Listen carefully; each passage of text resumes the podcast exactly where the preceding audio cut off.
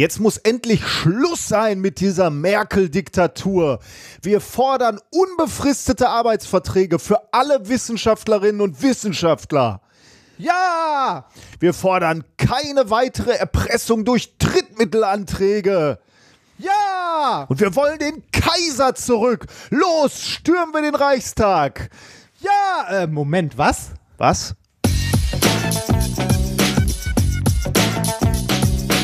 If, if, you, if you base medicine on, on science, you cure people. If you base the design of planes on science, they fly.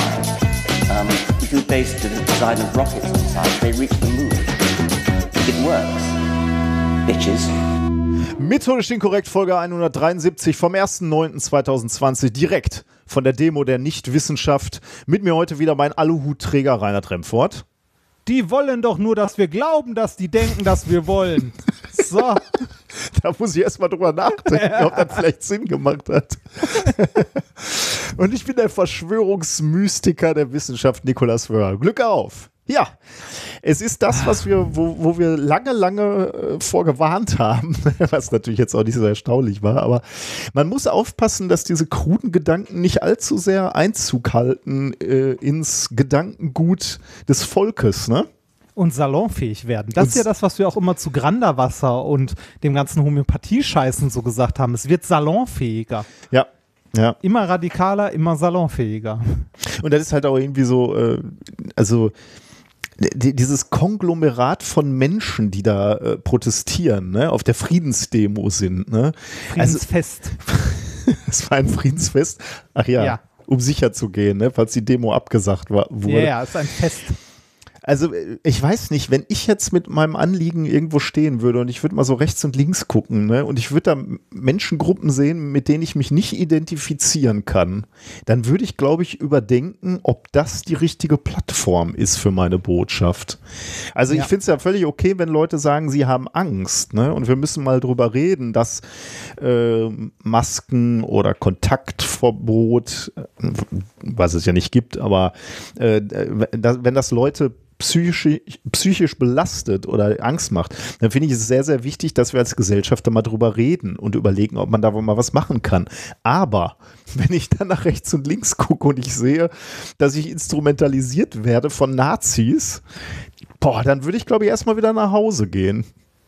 Ich glaube, ähm, das Schlimme ist bei vielen Leuten, die in diese Verschwörungserzählungen abgeglitten sind mit Russia Today, KenFM und sonst was, die sehen das nicht dass da Nazis neben dir sind? Ja, die sehen und, das. Und dann nicht. sagst du so, ach, was sind das denn für schöne Farben da? da äh, eine Fa nee, Fahnen nee, und nee, Farben. Und dann guckst du nee, nochmal nach, wann war denn diese Fahne nochmal populär in Deutschland? Nee, ich glaube, ich, ich glaube, ich glaub, die haben eine sehr, sehr selektive Wahrnehmung. So im Sinne von, äh, ja, äh, wir haben gesehen bei den Corona-Demos, da sind auch Nazis, die mitlaufen, aber nicht bei dem Teil, wo wir waren. Also wir haben uns da für die, weiß ich nicht, äh, Veranstaltung von Querdenker 711 oder wie auch immer die heißen, angemeldet. Und da waren keine Nazis. Da waren nur friedliche friedliche Leute. Die Nazis, das war eine andere Demo äh, am anderen Ende von Berlin. Wo die, ja, ich glaube, das ist wirklich so. Ich glaube, das ist eine sehr, sehr verzerrte Wahrnehmung. Und äh, ja, weiß ich nicht, da, ne, also das, was du dann so in den, in den Mainstream-Medien siehst, da wird natürlich immer nur auf die Rechten draufgehalten und so und auf die ganzen, äh, ne, auf die, die ganzen Spinner und so, dass äh, da natürlich die interessanten Bilder eingefangen werden von der Lügenpresse. Um das mal zu entkräften, habe ich mir äh, gestern Morgen allen Ernstes eine halbe Stunde KenFM gegeben. Oh Gott. und zwar Berichterstattung von der, von der Corona-Demo. Und selbst da, wenn man im Hintergrund sich das das anguckt, rennen überall Leute mit Reichskriegsflaggen rum. Mhm. Äh, das, ich glaube, das ist eine verzerrte Wahrnehmung der Menschen. Äh, dann erklär mir doch mal, wenn du schon so verständnisvoll bist, also in Anführungsstrichen, nee, nein, nein, nein, nein, also das, nein, das hatte ich jetzt nicht so verstanden. Also das sollte nur. Mit Verständnis sollte langsam mal vorbei sein, weil dieses, das sind auch Leute, die Angst haben, denen müssen wir zuhören am Arsch. Also spätestens, wenn Rechtsradikale anfangen, irgendwie auf den Reichstag oder aufs Reichstagsgebäude loszustürmen, dann sollte man da Polizisten hinsetzen, die irgendwie, weiß ich nicht, äh, die es auch mal gewohnt sind, den Leuten aufs Maul zu hauen. Holt, die, holt, holt einfach die aus Hamburg und erzählt ihnen, das wären Linke. Punkt. Und ist auch geil, dass die, ähm, dass die Leute, die den Reichstag stürmen, das machen mit der Idee, dass diese Diktatur und diese, dieser antidemokratische Staat endlich fallen muss. Ne? Und dann Ja, stürmen das- die undemokratisch ein, äh, ein Regierungsgebäude. Also- also, da, kann, da, da, da würden in meinem Kopf würde ich diese Sachen gar nicht zusammenbringen. Genauso wie ich nicht verstehen kann, wie diese Leute sagen, dass, äh, der, der, der Weltkapitalismus regiert uns und unterdrückt uns und Trump soll uns retten, ausgerechnet der von allen. Und weil das noch nicht absurd genug ist, äh, fordern die Deutschen den Kaiser zurück, weil der ja so unglaublich demokratisch war. Was ist Ja, denn da los? Also die, die, die Leute kriegen es nicht mehr zusammen. Also, ne, ähm, äh, an, an der Stelle möchte ich nur mal sagen, ne, äh, so, so viel Witze man darüber machen kann und ich gerade auch gemacht habe.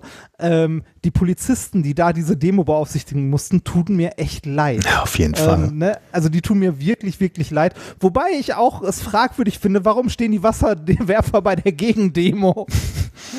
ne, also, oder äh, wa warum schützt, also wie kann es passieren, dass bei so einem Aufmarsch, dass es Leuten gelingt, auf die Treppen des Reichstags äh, zu, zu rennen? Zumal ja die Ansage Polizisten auch war, wir stürmen den Reichstag. Ne? Also Ja, das habe ich doch die also- letzten Tage immer gelesen. Äh, Die Bild titelte heute übrigens irgendwie die Helden der Ja, Demokratie gesehen, oder so ja. und hat diese, diese drei Polizisten da abgebildet.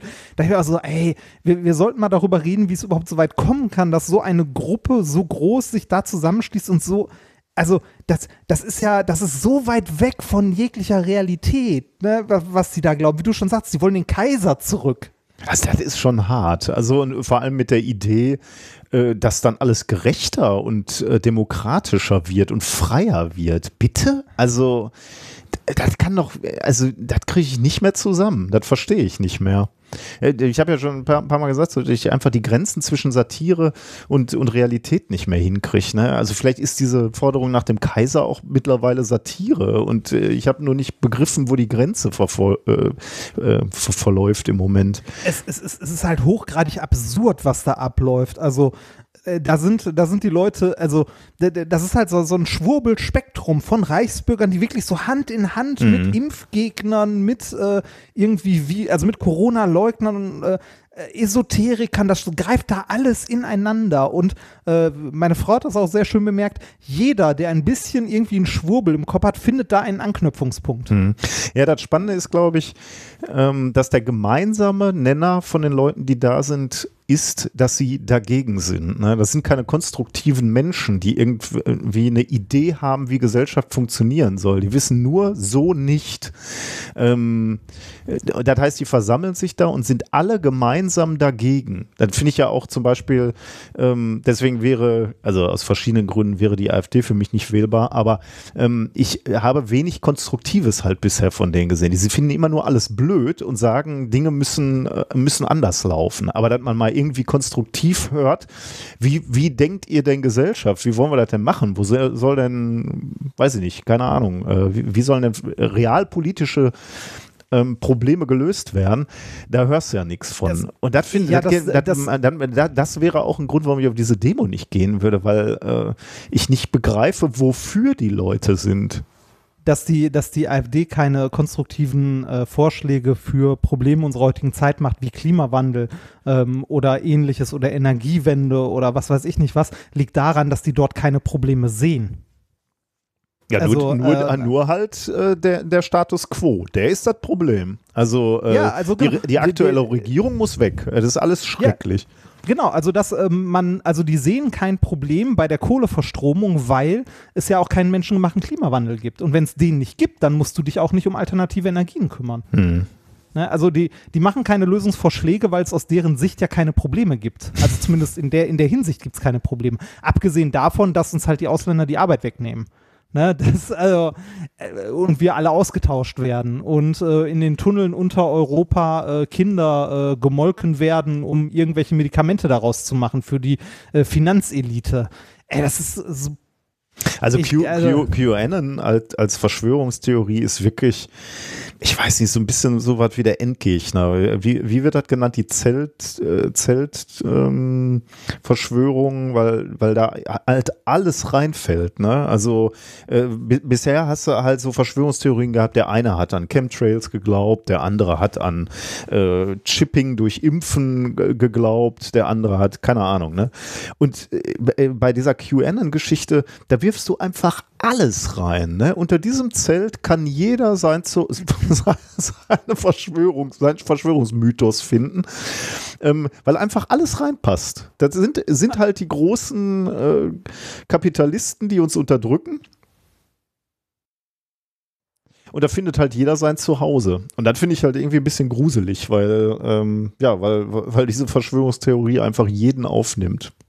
Und die sind auch, äh, die sind ja auch super weit verbreitet. Ne? Also jetzt, es ist jetzt, ich dachte am Anfang so QAnon wäre so ein, so ein amerikanisches Phänomen. Ne? Also da muss sich irgendwie äh, der amerikanische Wahlkampf mit rumschlagen oder so. Aber nein, die sind auch komplett hier angekommen. Mhm. Wenn man sich mal äh, Bilder von, von der, äh, also von den Demos äh, am Wochenende in Berlin anguckt, da sind jede Menge Leute mit so QAnon-T-Shirts, mhm. Flaggen und sonst was dabei. Und du denkst dir nur so, was ist bei euch im Gehirn kaputt? Ja, eine, ich äh, hatte ja ah. mal schon vor, vor ein paar äh, Wochen und Monaten hatte ich ja mal erzählt, dass ich im Moment so eine, äh, so, ein, so eine Leidenschaft habe, einem YouTube-Kanal zu folgen. Ja, das ist auch so ein QAnon-Gedöns. Und da kannst du dir vorstellen, was da gerade los ist. Ne? Also vor einem halben Jahr, als ich da angefangen habe, da zu gucken, da war halt noch relativ, da war der noch relativ klein und unbedeutend und hatte jetzt auch nicht viel, auf das er verweisen konnte. Er hatte halt immer nur irgendwas versprochen von Militärfahrzeugen, die gemeldet wurden aus sicherer Quelle, dass die gerade irgendwo durch Frankfurt rollen oder so. Ähm, aber da war nichts zu sehen. Und jetzt kann er natürlich schon erzählen, dass in Berlin Leute auf die Straße gehen ne? und, und, und Merkel zu Fall bringen wollen. Das ist schon, das befeuert sich dann natürlich auch so ein bisschen selber. Ist das der YouTube-Kanal mit so einem weißen Kaninchen drin? nee. In dem Symbol? Weißen Kaninchen ah. habe ich noch nicht gesehen, oder? Nee, ich will, ich will den Namen nicht nennen, weil. Äh, ne? ja, ich meine äh, auch nicht. Ich meine auch nicht, weil nee. das einfach. Äh, das ist auch ein ganz kleiner eigentlich. Äh, wobei ich dann überrascht war, der hat, hat dann irgendwie äh, in letzter Zeit dann mal erzählt, dass er öffentliche Vorträge hält. So. Also, das gibt dann schon so die Fanbase und die wollen sich dann auch treffen und vernetzen. Ähm, ich verstehe halt nicht, warum die dem das nicht übel nehmen, dass dann halt auch so komische Geschichten erzählt werden. Also auch jetzt für diese Demo, da hieß es doch irgendwie, da werden 12 Millionen unterwegs oder so, oder? Ja, ja, oder 4 Millionen erwartet und so und es waren irgendwie 30.000 oder so, ne? Irgendwie, genau, ja. Also irgendwelche Busunternehmen, die dann versichert hätten, sie hätten schon 4 Millionen Tickets verkauft für die Busse und so. Und wo, wo du dann denkst, okay, äh, wenn die dann nicht kommen, also wo ist denn, wo, wo könnt ihr denn noch Vertrauen in eure Quellen haben? So, nix von dem was da seit Jahren versprochen wird, so ist ja irgendwie belegbar. Dann werden ständig irgendwelche Fotos gezeigt von einer Love Parade, um einfach mal zu zeigen, wie ein paar Millionen Leute auf dem äh, auf der Straße in Berlin aussehen. Ähm, und dann wird bewiesen, äh, äh, Moment mal, da sieht man ja sogar noch die Umzugswagen von der Love Parade. So, ich würde doch dann meinen Leuten, die mir das erzählen, nicht mehr glauben, verdammt. Aber das, wie du also schon gesagt hast, man wird dann, man guckt dann nicht mehr rechts und links. Ne? Das ist das Problem. Nee, man, also ich glaube, man, man, man gleitet da komplett ab. Also wenn du, äh, wenn du an dem Punkt bist, dass du egal was dir an ähm, ja, an, an Fakten vorgelegt wird, äh, das riegelt halt ab mit, ja, das sind ja die Mainstream-Medien. Mm. Das, ne, das, die wollen ja, dass wir das glauben und so, ne?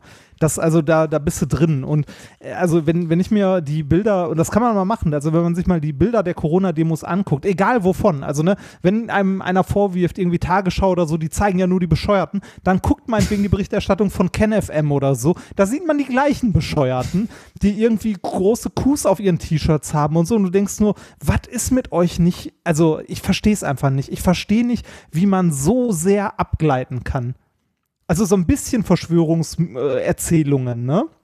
Hm. Fand ja jeder als Jugendlicher auch mal toll. Ne? So waren die Amis wirklich auf dem Mond. Ne? Gab es früher schon Außerirdische UFOs, oder so? Genau, ne? Pyramiden ja, genau, und UFOs. Sowas, ne? Das, das hat sich jeder mal angeguckt, das findet jeder mal spannend und so, Ja. ne? irgendwann im Laufe, der, im Laufe seines Lebens. Äh, und vielleicht bleibt der eine oder andere auch ein bisschen darauf hängen, ne? aber die Scheiße jetzt, das ist ja sowas von äh, durchs, also entschuldige meine Sprache, so das Gehirn zerfickt. Also mal ganz ehrlich, da, da, da geht doch nichts mehr. Also da, da, das ist doch komplett vorbei. Zumal es dann halt auch gefährlich wird. Ne? Also wenn du zu Hause an deine UFOs äh, glaubst, die die Pyramiden gebaut haben, dann ist das dein Ding. Ne? Dadurch gefährdest Ja. ja. niemanden. Aber die Leute, die da ohne Masken in Berlin rumrennen, die gefährden sich, andere ähm, und äh, laufen ja auch in ihrem normalen Leben ohne Masken rum und, und, und halten Corona für ausgedacht. Und das ist, da wird es dann halt wirklich irgendwann äh, ist die Frage, wann er da eingreifen muss. Ne? Ganz, ganz äh, abgesehen davon, ähm, das natürlich Aufruf zum Sturm des Reichs, Reichstags, glaube ich, juristisch auch eine grenzwertige Tat ist. Könnte Ja, ich mir und vorstellen. dass, äh, dass, die, äh, dass die rechten Extremisten das halt ausnutzen bis zum Anschlag und äh, die Leute halt dahin abgleiten auch, ne? Also von, ich sag mal so, das mag jetzt ein bisschen weit hergeholt sein, aber von, ähm, ich lasse meine Kinder nicht impfen, weil das tötet meine Kinder, in dem Umfeld hin zu, äh, ne, wir, wir landen irgendwie in der rechten Ecke, die Schritte sind nicht so weit. Ganz spannendes Thema. Also wie, wie, die, wie Verschwörungsmystiker und rechte Szene zusammenhängen. Ne? Das ist ganz, äh, ganz spannend. Ähm, da müssen wir demnächst auch nochmal in, in Ruhe drüber sprechen. Also das ist, äh, also überhaupt glaube ich, ist das ähm, äh, hochinteressant. Also äh, wir müssen wirklich überlegen, wie wir als Gesellschaft damit umgehen. Wir wollen ja nicht noch mehr Leute verlieren. Also ist ja äh, erstmal ist das peinlich, wenn die restliche Welt sieht, wie da so Bekloppte auf dem äh, auf dem Reichstagsgelände rumstehen und demonstrieren. Ähm, aber auch jetzt für die, für die Gesellschaft ist ja problematisch. Also wenn du schon, schon so viele da stehen hast, du willst ja nicht, dass sich das weiter ausbreitet. Ähm, das ist schon spannend, also wie da, wie da Leute, welche Dynamiken sich da entwickeln, wie die überhaupt so weit abrutschen. Äh, Das warum ist du eine die, Frage, was man dagegen tun kann. Ne? Also wie? Wie soll man etwas dagegen tun? Wissenschaftskommunikation, anders geht es nicht. Nein, Ja. weiß ich nicht, keine Ahnung. Natürlich noch, noch viel früher. Ne? Also du musst natürlich. Nee, aber ich glaube, wir, wir, wir, wir stehen hier wirklich einem Problem gegenüber. Ne? Du hast dieses Internet, äh, aber zwar natürlich ist das jetzt keine neue Erkenntnis, die haben wir schon ein paar Jahre. Und da kann halt jeder seine Theorien, seine Ideen, seine Vorstellungen reinbrüllen. Und bisher warst du immer der eine Bekloppte im Dorf, den keiner ernst genommen hat. Aber dieser eine Bekloppte findet jetzt halt Hunderte oder Tausende in anderen Dörfern und die rotten sich zusammen und werden eine Bewegung. Und da müssen wir irgendwie wirklich zusehen, wie wir als Gesellschaft dann mit, mit Fakten oder eben nicht Fakten umgehen im Netz. Also ähm, wie wir aufklären. Äh, natürlich auch äh, Firmen in die Verantwortung nehmen, die, die sich ja zum Teil selber jetzt auch schon in die Verantwortung nehmen, wenn, ähm, YouTube, da haben wir ja auch drüber gesprochen, den Algorithmus so ändert, dass eben nicht jeder Bekloppte gleich nach dem äh, Flat Earth Video noch, noch den nächsten Schwurbel vorgesetzt kriegt, weil sie festgestellt haben, super, dann bleiben die, bleiben die noch länger hängen und äh, Mhm. gucken noch mehr Videos. Ähm, ich meine, unsere Systeme sind ja im Moment sogar äh, da, dazu danach ausgelegt, sozusagen, dass die Echokammern immer lauter brüllen. Ähm, und ja klar, weil du Werbung verkaufen willst. Ne? Genau, du willst aufmerksam, bleiben, du willst Klicks, äh, und da muss man vielleicht diesen, diesen Kreis muss man, glaube ich, irgendwie mal durchbrechen äh, und sagen, also da, da gibt es Grenzen für.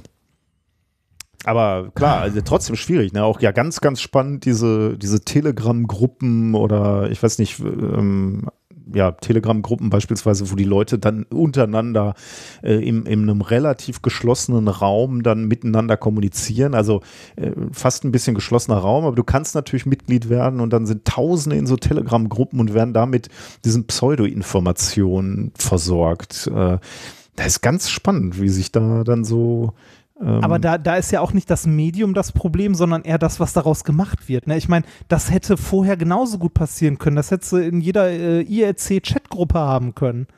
So ein Scheiß. mhm. Das ist jetzt nur, dass die Leute es jederzeit in der Hand, in der Tasche haben. Und es eine breitere Masse Wahrscheinlich noch benutzt. verfügbarer. Ne? Ich glaube, so einer Telegram-Gruppe äh, beizutreten ist nochmal was anderes, als, als wenn du äh, ja in den Tiefen, also in Anführungsstrichen, in den Tiefen des Internets irgendeiner Gruppe zu, äh, zu äh, beitreten musst. Also ich habe dieses Gefühl dadurch, dass das auf deinem Mobilfunkgerät ist und du musst nur irgendwo so einer Gruppe beitreten in einer Anwendung, die du eh schon am Telefon hast, weil du dich mit deinen Nachbarn und deinen äh, Freunden äh, darüber unterhältst.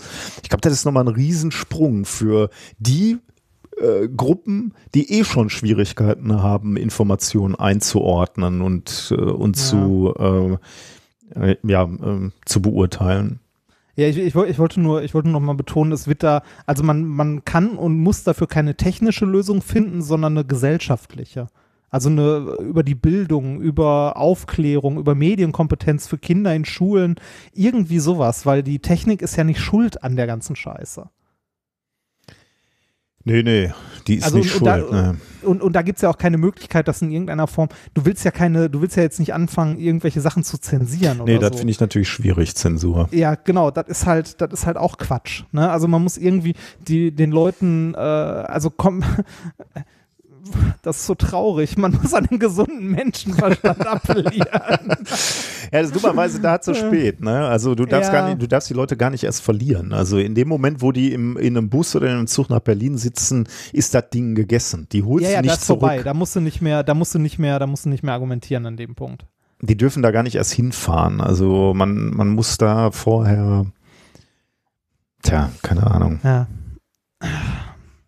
Tja, gut, äh, Okay, damit war diese Sendung vorbei, weil wir alle deprimiert sind. Hat alles keinen Sinn. genau. Ja. Haben wir denn, lieber Padawan, Unterstützerinnen und Unterstützer, die noch an das Gute und an die Wissenschaft glauben? Wir haben Unterstützer. Äh, und zwar ein Leben ohne euren Podcast wäre möglich, aber sinnlos von Stefan. Wie richtig. Ja. Dann äh, Rums, da geht die Folge los mit Getöse, schrecklich groß, Intro-Spiel und China-Spaß, Partytricks im Wasserglas, Feuerwerk und Kältekraft, alles. Und da hört es, glaube ich, auf. da passte nicht mehr in den Was Betreff so viel kann in den Betreff ja, so viel, so viel passt in einen Betreff, fand ich auch, hat mich auch gewundert. Äh, nicht geschimpft, ist gelobt genug. Sehr Ihr gut. verdient das finde ich Jens. gut. Ja, Semesterbeitrag zur Minkorrekt Universität, wo Physik Spaß macht, von Sehr Annette. Und besser als das Geld an Elsevier von Ingrid. Und dann wären wir jetzt reich. ja. Ah, Ja, vielen viel, Dank viel, euch allen und allen anderen, die jetzt nicht explizit erwähnt wurden. Genau, vielen, vielen Dank. Ähm, das hilft, sowohl die finanzielle Unterstützung, der Herr äh, Remford renoviert ja gerade ähm, großflächig, das kann, Äh, das der kann Herr ins Geld auch. gehen. Also die, die Bilder, die ich von dir gesehen habe, fand ich schlimmer als die aus meiner Wohnung. Ähm, ja, das hilft dann, äh, wenn man eigentlich auf einer Baustelle sitzt, hilft das natürlich, wenn ihr uns äh, unterstützt, auch finanziell. Aber wir freuen uns natürlich in solchen Zeiten auch, wenn ihr uns irgendwo empfehlt und ähm, Leute zu uns kommen und der An- an- Wissenschaft lauschen. An dieser Stelle möchte ich mich noch einmal für die Bewertung des Sendeturms bedanken. Das ist so ein bisschen außer Kontrolle geraten. Ein bisschen kann man so sagen, ja. Es sind, glaube ich, mittlerweile über 600. Ja, ich äh, hatte, meinte gestern irgendwo gehört zu haben, dass 666 Leute das Ding schon bewertet haben. Auch mittlerweile mit Fotos und so, ne? Und, Ja, äh, genau, wo, wo so unser Logo oder das von Alliteration am Arsch mit reingebastelt wurde. Und der hat jetzt eine aktuell eine 5,0. Die sehen, und das, das Geile ist, meine, äh, meine Chefin kommt morgen ähm, auf dem Weg äh, von, der, von der Uni nach Hause, weil die mir noch was vorbeibringt, hier kurz vorbei, meinte so, ah, dann sehe ich mal die neue Sehenswürdigkeit in Ludwigshafen. ob das, ob so Leute, die so in Edichheim sind oder so, ob die dann so mal gucken, ja, was gibt's denn hier, was kann man sich denn angucken? Und dann sehen die, oh, 5,0, Ja, 600, 600 Bewertungen, da gehen wir mal vorbei. Ob du jetzt so Ja. in Zukunft immer so äh, Touristengruppen siehst, die ich, da so ich, grüße, ich grüße dann so aus dem Fenster. Ja, ich äh, fand's witzig. Ey, irgendwann ruft der Bürgermeister an und du darfst dich ins goldene Buch von Edichheim eintragen. Das wäre ja Ludwigshafen. Also okay, äh, es gibt, Ja. gibt es keine äh, goldene Bücher für einzelne Stadtteile? Vielleicht Nee, so ich glaube nicht. Silber- bis Bronzebücher vielleicht. Aber also wenn, dann würde ich das in das von Edichheim rein wollen, weil das ist das beste Stadtwappen der Stadt. das also stimmt. Ja, hast du Ja. letztes Mal schon erzählt. Ja, Genau, das, das ist natürlich cool. Ja. Wie, wie lief es denn bei dir sonst so? Also ähm, unser Umzug, also wir sind ja jetzt tatsächlich umgezogen äh, in der letzten Woche mit äh, einem Umzugsunternehmen, das ich sehr empfehlen kann aus Mannheim, die Muskelmänner. Die heißen wirklich so, dieses Umzugsunternehmen, um, Umzugsunternehmen Muskelmann. Äh, das war das erste Mal in meinem Leben, dass ich einen Umzug äh, nicht auf dem Rücken meiner Freunde ausgetragen habe, sondern äh, tatsächlich mit einem Umzugsunternehmen, die für uns Kisten geschleppt haben. Und es war mir unangenehm. Ach, aber wenn wir für dich geschleppt haben, war dir nicht unangenehm, oder was? Nee, nee nein, da habe ich ja auch mal, also da habe ich ja auch geschleppt, wenn jemand Ach so, umgezogen weil ist. du Da hab nichts ich ja getan hast. und Ach so, so. okay. Ja, okay. genau. Nee, und ich habe ja meinen Freunden auch immer bei Umzügen geholfen. Das war ja so ein Geben und Nehmen. ja, und ja, jetzt ja. war es irgendwie, okay, man bezahlt jemanden dafür, das ist deren Job dann an der Stelle, ne? Aber es ist trotzdem komisch, wenn du irgendwie da so stehst und äh, da kommen, also bei uns waren jetzt fünf Leute da, kommen halt so rein und du sagst nur, das geht mit, das nicht. und so, also, und, und die fangen an zu schleppen. Vor allem, ähm, mussten die ja äh, hier zum Beispiel in die vierte Etage ohne Aufzug. Das ist ja eher unschön. Und äh, ich war schon im Arsch, wenn ich eine Kiste hochgetragen habe. Die haben dann so zwei oder drei Kisten auf einmal genommen und die hochgetragen. Ja, aber dann siehst du ja auch, dass es eigentlich das Beste ist, äh, was du machen kannst, nicht im Weg zu stehen, oder? Wenn die so Ja, fit genau. sind und so schnell sind, dann, dann musst du ja gar kein schlechtes Gewissen mehr haben. Dann weißt du halt, äh, alles, was ich mache, behindert die nur in ihrem Tun. Also ich, ich, ich, fand's, ich fand's krass. Äh, es war am Ende für mich auch äh, jeden Euro wert, weil äh, ich hätte das nicht schleppen können oder zumindest auch nicht in der Zeit geschafft und auch nicht wollen. Ähm, war, war schon sehr, sehr nett. Also ich hätte auch, glaube ich, nicht genug Leute hier in der Gegend zusammenbekommen, um das in annehmbarer Zeit irgendwie äh, zu machen. Also so ein, so ein Umzug ist ja schon hart. Ne? Und irgendwann, also man, man macht das so lange mit seinen Freunden, bis man irgendwann keine Freunde mehr hat. naja, aber wenn ich sehe, dass der Sendeturm jetzt 666 Bewertungen hat, Ja, dann glaube ich, äh, hättest du auch sagen können, 100 Leute kommen zur alten Wohnung, 100 äh, kommen mit irgendeinem Gefährt und 100 kommen zum Nee, neuen man- Sendeturm. Nein, will man natürlich auch nicht, klar. nee, will man auch nicht, genau. Ja, also klar. das, ich wollte ich, ich wollte nur mal davon berichten, das war das erste Mal in meinem Leben, dass äh, wir mit einem Umzugsunternehmen umgezogen sind. Das war zwar nicht günstig, aber am Ende muss ich, würde ich sagen, es lohnt sich. Mhm. Ähm, und es ist unangenehm, also mir war es unangenehm, Leuten beim Schleppen zuzugucken. Und selber nichts zu tun. Also so andere arbeiten lassen und selber nicht zu arbeiten, finde ich irgendwie, fühlt sich komisch an. Ja, das kann ich auch nicht gut. Ja. Aber an, ansonsten äh, war es, wie gesagt, nett. Ich meine, äh, man hat ja gesehen, ich habe ja zwei Linken, ich habe das ja in unserem äh, letzten Livestream schon erzählt. Ich habe es ja geschafft, mir beim Müll runterbringen das Bein aufzuschlitzen.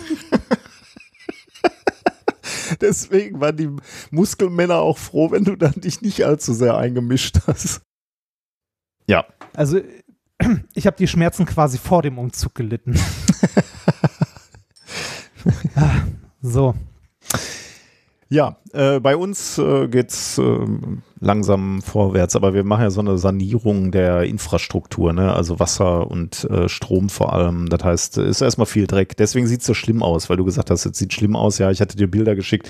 Wir haben halt ein paar äh, ja, Wände Ist eigentlich halt noch so nicht. Wand aufgestemmt, ne? Genau, Wände sind raus. Ähm, also der Dachboden war auch so ein bisschen komisch, waren so komische Wände drin, weil der, äh, der, der vorher gewohnt hatte, der hatte halt da, äh, die Oma hat da drin gewohnt und äh, ich wollte, da war mein Arbeitszimmer drin und das wollten wir jetzt ein bisschen größer mal machen und diese kleinen Winkel äh, raus sozusagen und deswegen haben wir die jetzt mal rausgemacht. Ja. Deswegen sieht es schlimm aus im Moment, ja, sehr schlimm. Aber ja, es wird auch noch lange dauern. Also wir machen da jetzt nicht so Stress. Das ist ja nicht in einer, in einer Woche oder zwei fertig. Das ist uns klar. Also da müssen ein paar Gewerke ineinander greifen und das dauert dann Ja. halt. Ja. Bei uns, bei uns ist auch noch ein bisschen Baustelle. Wir haben zwei Zimmer, die im Grunde fertig sind und äh, in dem anderen Zimmer, das nicht fertig ist, steht, stehen all unsere Möbel und Kartons. Also wir werden hier auch noch viel durch die Gegend räumen und zwischendurch hier und da mal was streichen. Das wird sich auch noch lang, lang ziehen. Aber ist ja schon mal Wir schön. haben, ja. ja, ihr ja, also schön, wenn es vorwärts geht. Äh, Ich äh, habe jetzt auch einen Termin machen können beim äh, Bürgeramt, um mich dann auch mal umzumelden. Hm. Weil hier in Ludwigshafen muss man sich Termine machen dafür. Ich weiß nicht, ob es, äh, ich denke mal, es ist Corona geschuldet. Ähm, dass man irgendwie so drei, also der nächste Termin, den man bekommt, der ist irgendwie so in zwei, drei Wochen. Das ist so ein bisschen in Berlin, habe ich gehört, ist das auch so, wenn man ein Fahrzeug zulassen will. Ähm, wir haben allerdings äh, letztens schon Post von der Stadt Ludwigshafen bekommen äh, zu unserer Immobilie, wo wir ähm, äh, ankreuzen durften auf verschiedenen Seiten, äh, was für eine Ausstattung denn unsere Immobilie hat. Oh, das habe ich, äh, äh, das haben wir neulich auch mal gekriegt. Ähm, Echt? Habe ich aber nicht abgeschickt, weil ich das irgendwie ein bisschen, weiß ich nicht. Was habe ich Also davon? wir, wir, wir, es gibt eine Auskunft, also wir wurden noch belehrt auf dem ersten Blatt äh, von irgendwie einem vierseitigen Brief, dass es eine Auskunftspflicht gibt. oh, nee, das stand bei uns, Ja. glaube ich, nicht. Das war, glaube ich, sehr freiwillig, was uns da gestellt Vielleicht war das doch was völlig anderes. Nee, bei, also bei uns war es äh, war es keine äh, ein, kein du darfst, sondern ein du musst und das ist sehr witzig, weil du dann so so Sachen ankreuzen musst, ne? Äh, irgendwie äh, zum Thema, ähm, äh, weiß ich nicht, Dämmung. Wie ist denn ihr, wie ist denn ihre Wohnung oder ihr Haus gedämmt? Was für ein Dach haben sie? Und da stehen dann so vollkommen abstruse Sachen drauf, ne? Beispiel Dach, ne? Gibt's die Auswahl Dachpappe, Faserzementplatten, Wellplatten oder einfache Betondachsteine oder Tondachziegel, Bitumenschindeln. Oder Faser, Faserzementschindeln, beschichtete Betondachsteine oder Tondachziegel Folienabdichtung oder glasierte Tondachziegel, Flachdach-Ausbildung, teilweise als Dachterrasse, Konstruktion in Brettschichtholz, schweres Massivholz, besondere Dachform, zum Beispiel Mansardenwalmdach oder hochwertige Eindeckung, zum Beispiel aus Schiefer oder Kupfer. Dachbegrünung, ähm, bef äh, befahrbares Flachdach, äh, Flachdach aufwendig. Wir haben da einen großen Strich durchgezogen und hingeschrieben Wasserturm. es ist halt so bescheuert, ne? Also, weil das, das, das Wahrscheinlich haben das so, bisher alle so gemacht. Die haben immer durchgestrichen und das hingeschrieben, was sie haben, weil sie es nicht einordnen konnten. Deswegen ist diese Liste immer länger geworden. Jetzt bei der nächsten, beim nächsten Druck äh, dieses Zettels steht auch Wasserturm, ne? Wasserturm als Option. Ja, also es geht halt viel um, um Dämmung, also was für eine, ne, was für eine Energieklasse, bla bla bla und so weiter. Aber das ist so, also die, die Sachen, die man da auswählen kann, das, dieser Fragebogen ist, ich glaube, drei oder vier Seiten lang und so hochspezifisch und bescheuert, dass wenn du nicht irgendwie zufällig gerade Bauingenieur bist, der das Ding gebaut hat, du eh nichts davon beantworten kannst. Das ist total, also das ist Bürokratie in Reinform. Oh, krass, okay. Ja, naja, wollte ich mal erwähnt haben, dass es sowas gibt. Hätte ich vorher auch nicht mit gerechnet. Ähm, ja, da, äh, äh, ganz kurz notiert. Du bist fertig mit. Äh, Ja, ja, ja, ich bin fertig mit sich darüber aufregen. Mal gucken, wie es beim Ummelden wird. Ich hatte das beim äh, im Livestream schon gesagt, aber das muss man hier nochmal erwähnen. Äh, die, die Liste mit den Songs, die wir in unserem Dings gespielt haben, in unserem Podcast, die von Sastikel zusammengestellt wurde, die gibt es jetzt auch unter einer eigenen URL, nämlich unter melodisch inkorrekt. Ähm, das hat der liebe Niesberger Wechselberg für uns aufgesetzt. Ungefragt, aber nicht ungeliebt, muss ich sagen. Da haben wir uns sehr gefreut. Also äh, da hätten wir auch selber drauf kommen können. Ich, guck, ich muss gerade mal gucken, ob es immo-inkorrekt.de schon gibt. Hör auf, ey. Das, äh, das äh, Minkorrekt-Universum wird größer und größer. ja. ja. Ähm, ich, ja. Ja, Nee, nee, ich, hätte, ich hätte nur noch eine kleine Sache, weil äh, uns jemand geschrieben hatte per Mail, oder ich glaube, der hat sogar nur mich angeschrieben, ähm, äh, aber eine Frage an uns beide gerichtet, und zwar ähm, der Robert. Ähm, etwas, worüber er sich wünscht, dass wir mal darüber reden. Wir könnten darüber jetzt reden oder demnächst mal im Livestream oder so. Und zwar äh, ist er gerade dabei, seine, also seit langer Zeit seine Dissertation zu schreiben und hat ein Problem mit äh, Motivation und Prokrastination. Mm. Äh, und zwar hat er gefragt, was uns geholfen hat, unsere Dissertation fertigzustellen. Okay. Das, also, was, was hat geholfen, das irgendwann fertig zu machen, wirklich? Ähm, boah, bei mir war das wirklich äh, eine schwierige Zeit, weil wir da, ähm, also ich äh, hatte im Prinzip alle Daten fertig. Ne? Ich musste nur noch schreiben, wie so häufig. Das haben, glaube ich, ganz Ja. viele Leute auch schon mal gehört. Äh, dann hatte ich aber halt schon dieses Angebot der Firma, äh, wo ich anfangen wollte. Äh, den, den Firmenbesitzer hatte ich auf einer Konferenz kennengelernt und dann über Monate und Jahre dann etwas besser während meiner Dissertation kennengelernt. Und er hatte dann irgendwann mal zu mir gesagt, wir haben ein Projekt, da brauchen wir dich, du musst kommen. Und dann äh, war das auch wirklich ein Projekt, was spannend war. Das heißt, ich habe dazu gesagt. Ich hatte die Daten für die Dis irgendwie nach dreieinhalb Jahren zusammen und wollte eigentlich nur noch zusammenschreiben. Und dann hat sich das äh, ewig noch gezogen. Ich müsste jetzt nachgucken, wie lange, ne? aber bestimmt noch mal äh, ein Jahr locker, vielleicht sogar zwei Jahre, weil ich neben dieser Firma halt abends am Wochenende ähm, an der Dis gearbeitet habe, dann, ne, die geschrieben habe. Das war Mhm. halt unglaublich hart. Und dann haben wir noch ein Kind gekriegt dabei, für das vollste auch da sein. Ähm, wir haben äh, ein Haus gekauft, da, da war dann auch äh, Dinge zu tun. Also, das war wirklich schlimm. Ich weiß nicht, wie ich das geschafft habe und wie ich mich dazu motiviert habe. Es war für mich nur noch, wenn ich zurückgucke, war das einfach nur eine lange, lange Zeit, wo ich immer diese Diss im Hinterkopf hatte und es ist nicht vorwärts gegangen. Ähm, ich weiß nicht, ich wollte das irgendwie nur noch fertig haben, glaube ich. Ich weiß Mhm. nicht, ich kann dir nicht sagen, was mich motiviert hat. Ich war, ich war glaube ich, immer schon intrinsisch motiviert, das fertig zu machen. Ähm, deswegen habe ich es dann schon geschafft, am, äh, am Wochenende daran zu schreiben. Aber das war äh, mit viel Schmerz, weil das halt immer die potenziell freien Tage waren die, wo ich mich dann hingesetzt habe und geschrieben habe. Ja, das, äh, also mir, mir ging das ähnlich. Ich habe jetzt kein Haus gekauft und ein Kind gezeugt und so weiter, aber äh, ich, ha- ich habe ja in der Zeit auch, äh, also während der Dis irgendwie noch das Buch geschrieben, habe irgendwie allen möglichen anderen Scheiß noch gemacht. Meine Eltern waren in der Zeit ja, also sind in der Zeit ja sehr krank geworden und in der Zeit leider auch beide verstorben und so. Also auch eine richtig, äh, richtig beschissene und schlimme Zeit eigentlich. Ähm, was mir, also wenn ich drüber nachdenke, was mir am Ende, was ich jemandem als Tipp geben würde, der irgendwie es nicht hinkriegt, fertig zu schreiben oder so, ist, ähm, sich äh, an einer Stelle tatsächlich wirklich dazu zwingen und anzufangen. Egal womit, einfach nur anfangen mit irgendwas. Das war beim Buch bei mir genauso. Einfach hinsetzen und irgendwas schreiben. Und wenn es eine Seite ist, die man nachher in den Papierkorb wirft, aber man hat eine Seite mehr nach dem Abend. Ja, also anfangen und in kleinen Schritten irgendwie was tun. Das Ja, kleine das, Schritte sind auch, glaube ich, auch ein guter Tipp. Ne? Also Ja. du, du nimmst ja halt für den nächsten Tag vor oder für die nächste Woche kleine Häppchen vor, wo du sagst, okay, ich schreibe jetzt, ich mache nur dieses Diagramm. Ich schreibe nur Genau. diese, dieses eine, diese eine halbe Seite, die schreibe ich.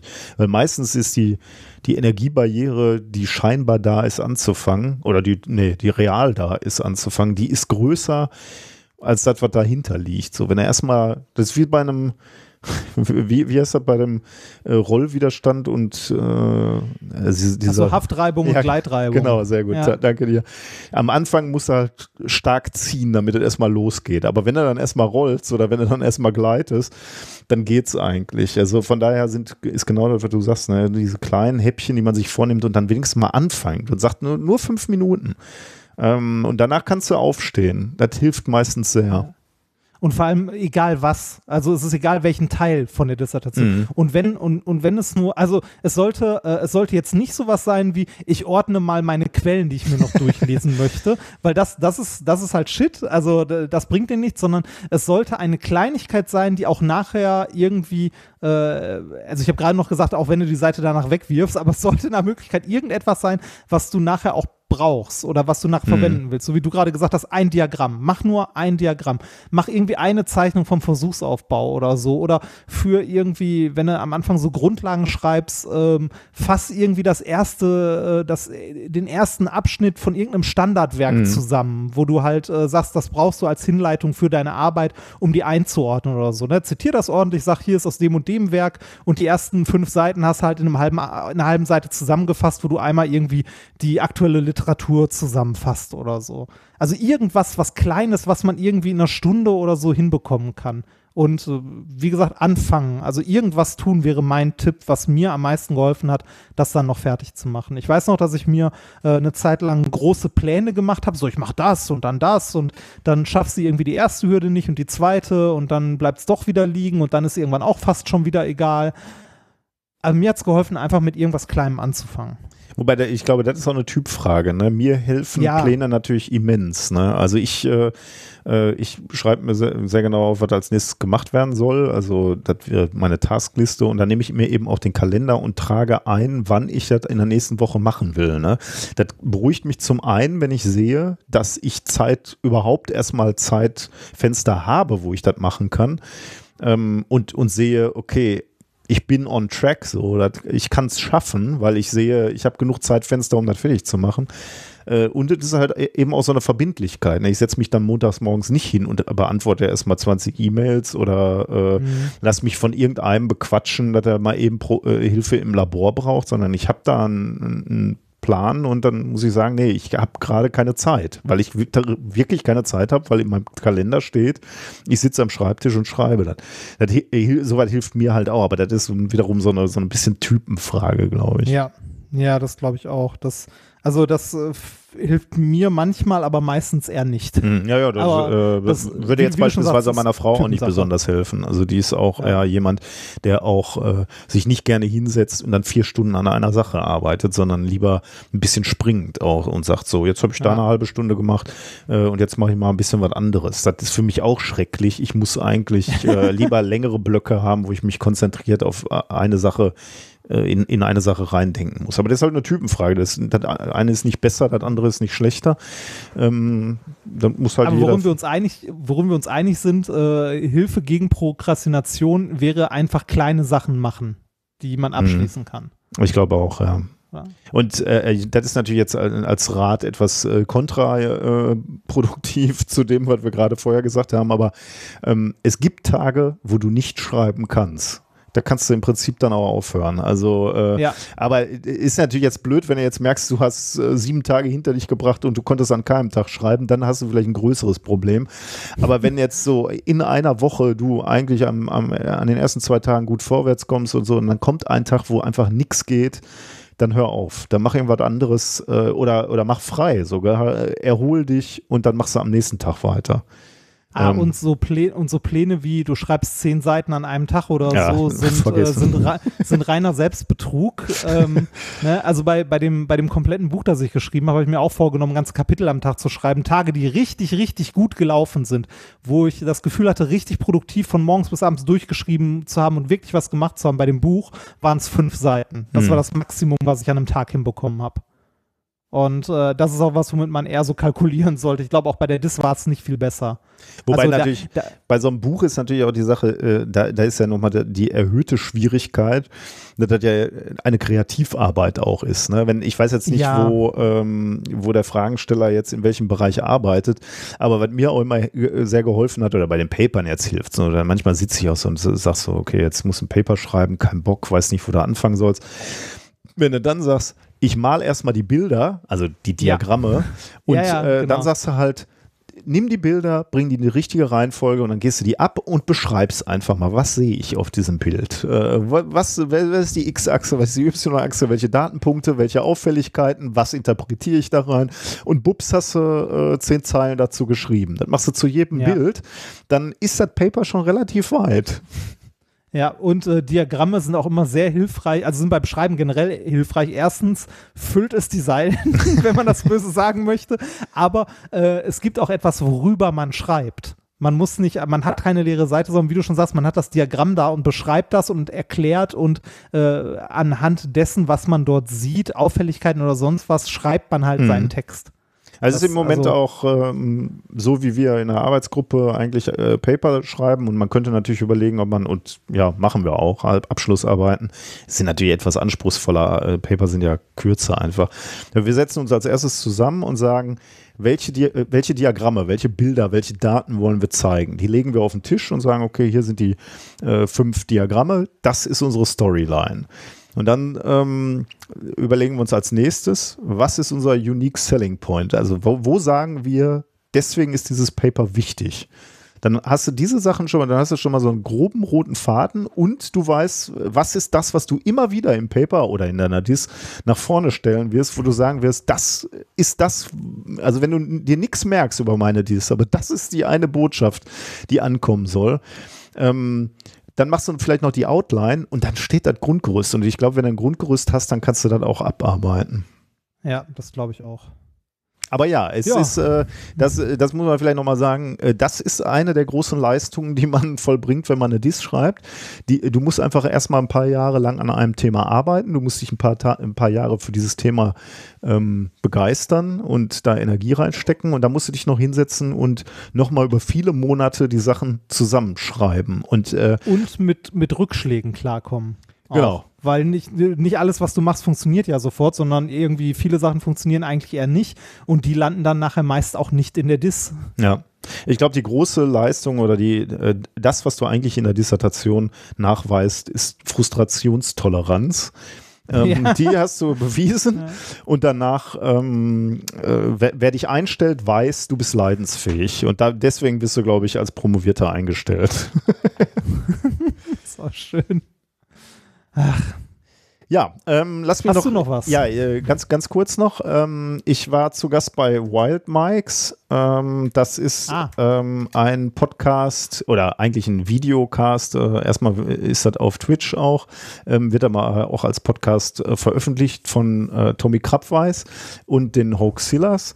Äh, und die hatten das Thema da äh, Wissenschaftskommunikation, da war dann noch der Florian Eigner, Martin Moda und Holm-Gero Hümmler, also alle, alle Leute, die man eigentlich, oder viele Leute, die man aus der aus der Wissenschaftskommunikation kennt äh, und ich und äh, wir haben über Wissenschaftskommunikation gesprochen. Äh, das war sehr, sehr schön. Das Video habe ich mal verlinkt. Äh, das kommt demnächst auch bei den Hoaxillas auf dem Kanal im Podcast-Stream, also ähm, wenn, wenn man das nur hören möchte.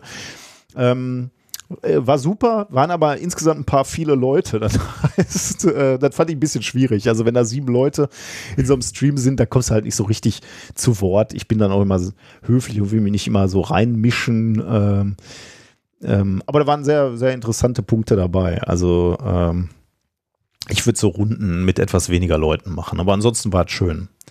Ähm, Muss ist überhaupt Habe ich mir tatsächlich noch nicht angehört. ist, machen. ist, ist insgesamt ein schönes ähm, äh, Format, muss ich sagen. Also, weil die einfach wirklich echte Experten immer einladen zu den einzelnen Themen. Ähm, Tommy Krabweis ist dann halt so der, der Stichwortgeber und der, der dann unterhaltsam macht. Und alle anderen haben halt echt immer Ahnung. Äh, ich hatte jetzt ein bisschen das Gefühl bei, äh, bei dem Thema Wissenschaftskommunikation, weiß ich jetzt nicht, ob wir da so richtig weitergekommen sind. Manchmal hast man ja Gespräche, wo man irgendwie auch Lösungen findet oder äh, was lernt. Äh, da weiß ich jetzt nicht, ob uns das da so gelungen ist. Ähm, kann ich aber auch nicht beurteilen, weil ich selber äh, Teil war und natürlich auch irgendwie ein bisschen tief in diesem Thema Wissenschaftskommunikation drinstecke. Aber die anderen Folgen, die höre ich unheimlich gerne.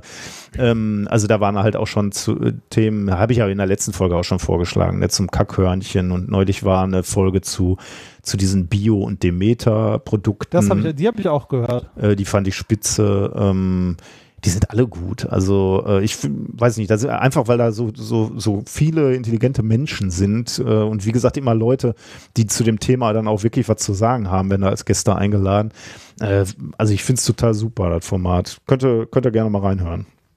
Hm. Ähm, das nächste äh, fand ich interessant, ähm, weil wir neulich äh, haben wir uns doch übers äh, Grundeinkommen äh, unterhalten. Also mehr so unfreiwillig. Wir kamen irgendwie darüber, äh, dass wir gesagt haben, was wäre, wenn du äh, studieren könntest, was du wolltest, ne? oder irgendwie so Ja, haben wir uns da, genau. dazu Ja. da, da genähert. Und da hat uns jemand ein Video geschickt, ähm, das ich auch verlinkt habe. Ähm, und das ist ganz spannend, weil da geht es um ein, also das Video ist kann man sich angucken, aber ist mehr so eine Pressekonferenz, geht 45 Minuten um das, was ich wirklich interessant finde, nämlich ein Forschungsprojekt zum Grundeinkommen. Also man kann sich das Video angucken, man kann aber auch gleich auf die Webseite gehen, ähm, die das auch nochmal schneller erklärt. Ähm, das ist wohl ein Forschungsprojekt des Deutschen Instituts für Wirtschaftsforschung. Da sind noch ganz viele andere Player beteiligt, Uni Köln, Max-Planck-Gesellschaft, ähm, der Verein Mein Grundeinkommen. Der war mir schon irgendwie bekannt. Ich weiß nur nicht mehr genau woher. Es gab mal irgendwann einen Podcast, wo, wo jemand von äh, Mein Grundeinkommen zu Gast war und der hat erzählt, was die Idee von diesem Verein Mein Grundeinkommen ist. Also sie haben irgendwie Spender, sagen wir mal, äh, sammeln also Geld und wann immer die ähm, genug Geld zusammen haben, finanzieren die ein Grundeinkommen für eine Person. Für Ähm, drei Jahre oder so, ne? Oder für eine gewisse Monate? Zeit, ja. Ich weiß nicht mehr. Ich dachte, äh, für, für in, das, was ich da gelesen habe, äh, bei meinem Grundeinkommen war nur, nur für ein Jahr, Ah, aber vielleicht Mo- tue ich mich jetzt auch erstmal. Ähm, und dann wollten die halt, dann, dann äh, berichten eben die, die das Grundeinkommen bekommen haben, berichten dann darüber, wie sich ihr Leben geändert hat oder was, was sie dann gemacht haben, was sie anders gemacht haben. Ähm, Jetzt äh, bei diesem Forschungsprojekt geht es tatsächlich darum, ähm, dass äh, die Leute für drei Jahre, also 120 Menschen, für drei Jahre 1200 Euro monatlich bekommen sollen. Ähm, also als bedingungsloses Grundeinkommen. Und dann werden diese 120 Menschen, also diese Gruppe aus 120 Menschen, die werden verglichen mit einer Vergleichsgruppe, die eben kein Geld zusätzlich bekommen. Und dann wird geguckt, wie sich die Leben verändern von diesen Menschen. Äh, Diese, diese 1200 Euro, die die bekommen, müssen die die versteuern noch? Oder? Äh, das ist jetzt es ja eine gute, Einkommen, ne? das ist eine gute also, Frage. Ich äh, hoffe, die bekommen, aber dann wird es ja wenig. Ne? Also ich hoffe, die Ja, bekommen die 1200 Euro äh, nachsteuern.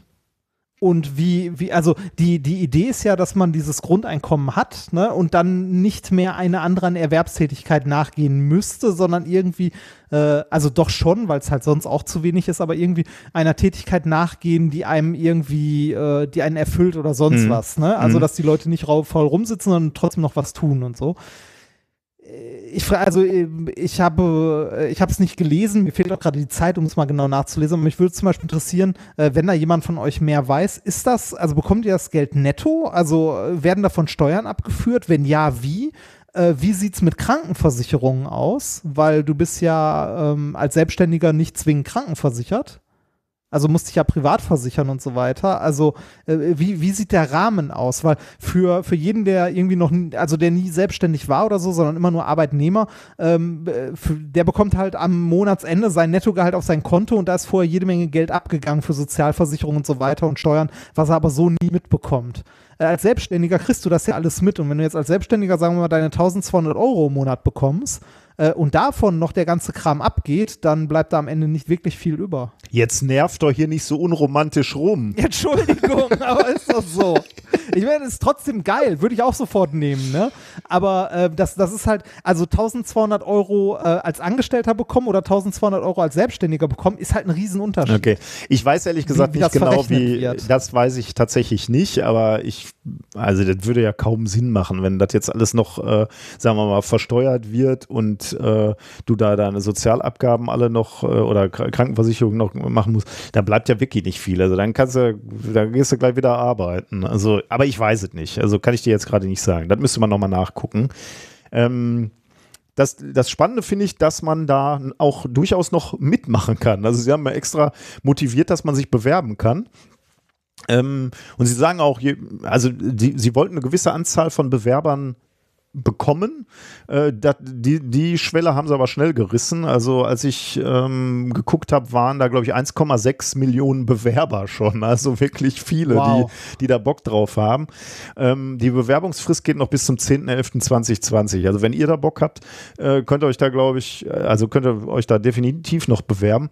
Ähm, die, äh, wenn ich das richtig verstanden habe, die Auswahl erfolgt dann so, so ein bisschen über Los, aber eben auch statistisch. Also sie wollen eben aus, aus, ähm, aus spezifischen sozialen Gruppen Menschen haben. Äh, Also äh, die, die wollen halt die gesamte Ge Gesellschaft abbilden. Das heißt, die Okay. werden jetzt nicht nur den Handwerker da drin haben, die werden nicht nur den Akademiker da drin haben, sondern alles entsprechend der, ähm, der Menge, wie sie in unserer Gesellschaft vorkommen. Das heißt, äh, da ist so ein bisschen, ja, man wird offensichtlich in so Kategorien einsortiert und dann wird man äh, ausgelost. Ähm, ja, also falls, äh, falls ihr da Bock habt, dann äh, bewerbt euch da mal. Ähm, übrigens kann man sich auch, sich auch noch anders beteiligen. Ne? Nämlich kann man noch ähm, Geld spenden und damit zusätzliche Grundeinkommen finanzieren. Also sie wollten eigentlich 120 Leute ähm, finanzieren, aber die sind jetzt schon bei 122 Leute, die für drei Jahre das Grundeinkommen kriegen. Also auch da, wenn man jetzt irgendwie das finanziell unterstützen will, könnte man das auch noch machen. Ihr müsst uns nur versprechen, wenn einer von euch ausgewählt wird, dann müsst ihr euch bei uns melden, weil dann äh, wollen wir das auch im Podcast begleiten, würde ich sagen, oder? Das würde mich interessieren, wie, wie so ja, auf jeden Fall. Wir können es ja selber auch noch bewerben. Können wir auch machen, ja. Ja, dann würden wir natürlich nur noch podcasten. Natürlich. Ich- Ich habe tatsächlich mich noch nicht äh, äh, angemeldet und habe auch noch nicht gesehen, ähm, welche Angaben man da machen muss. Also wenn, wenn sie dich in irgendeine ja, gesellschaftliche Klasse, darf man nicht sagen, ne, aber Gruppe einsortieren wollen, dann, äh, dann muss er wahrscheinlich auch ein paar Angaben machen. Da habe ich jetzt aber noch Ich- nicht ich- geguckt. Äh, Ich, ich, ich habe es, ich habe es gerade nebenbei mal ein bisschen durchgeklickt. Äh, Du musst zum Beispiel deinen höchsten Schulabschluss abge äh, angeben und äh, dein monatliches Haushaltsnettoeinkommen. na.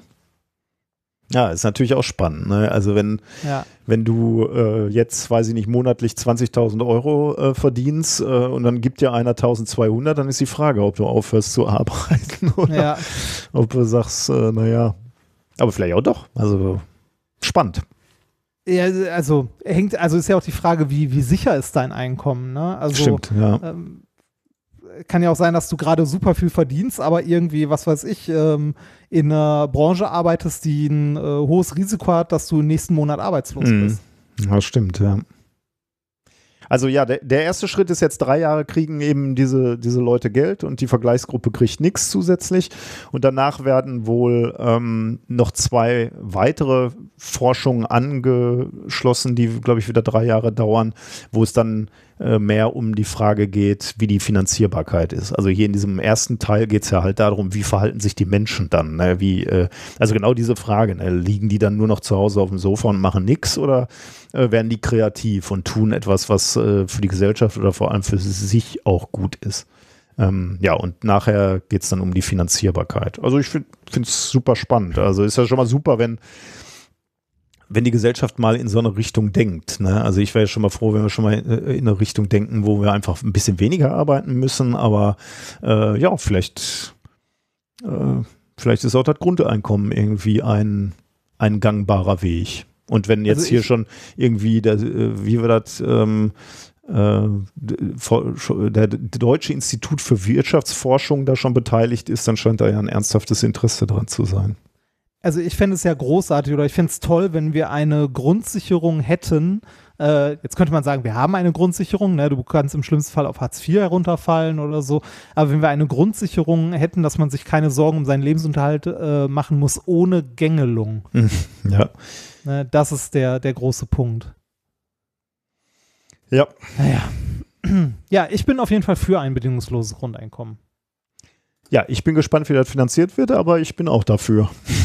Ja. Erbschaftssteuer. Gut, dann sind wir damit durch, oder? Mit, ja. mit der Begrüßung.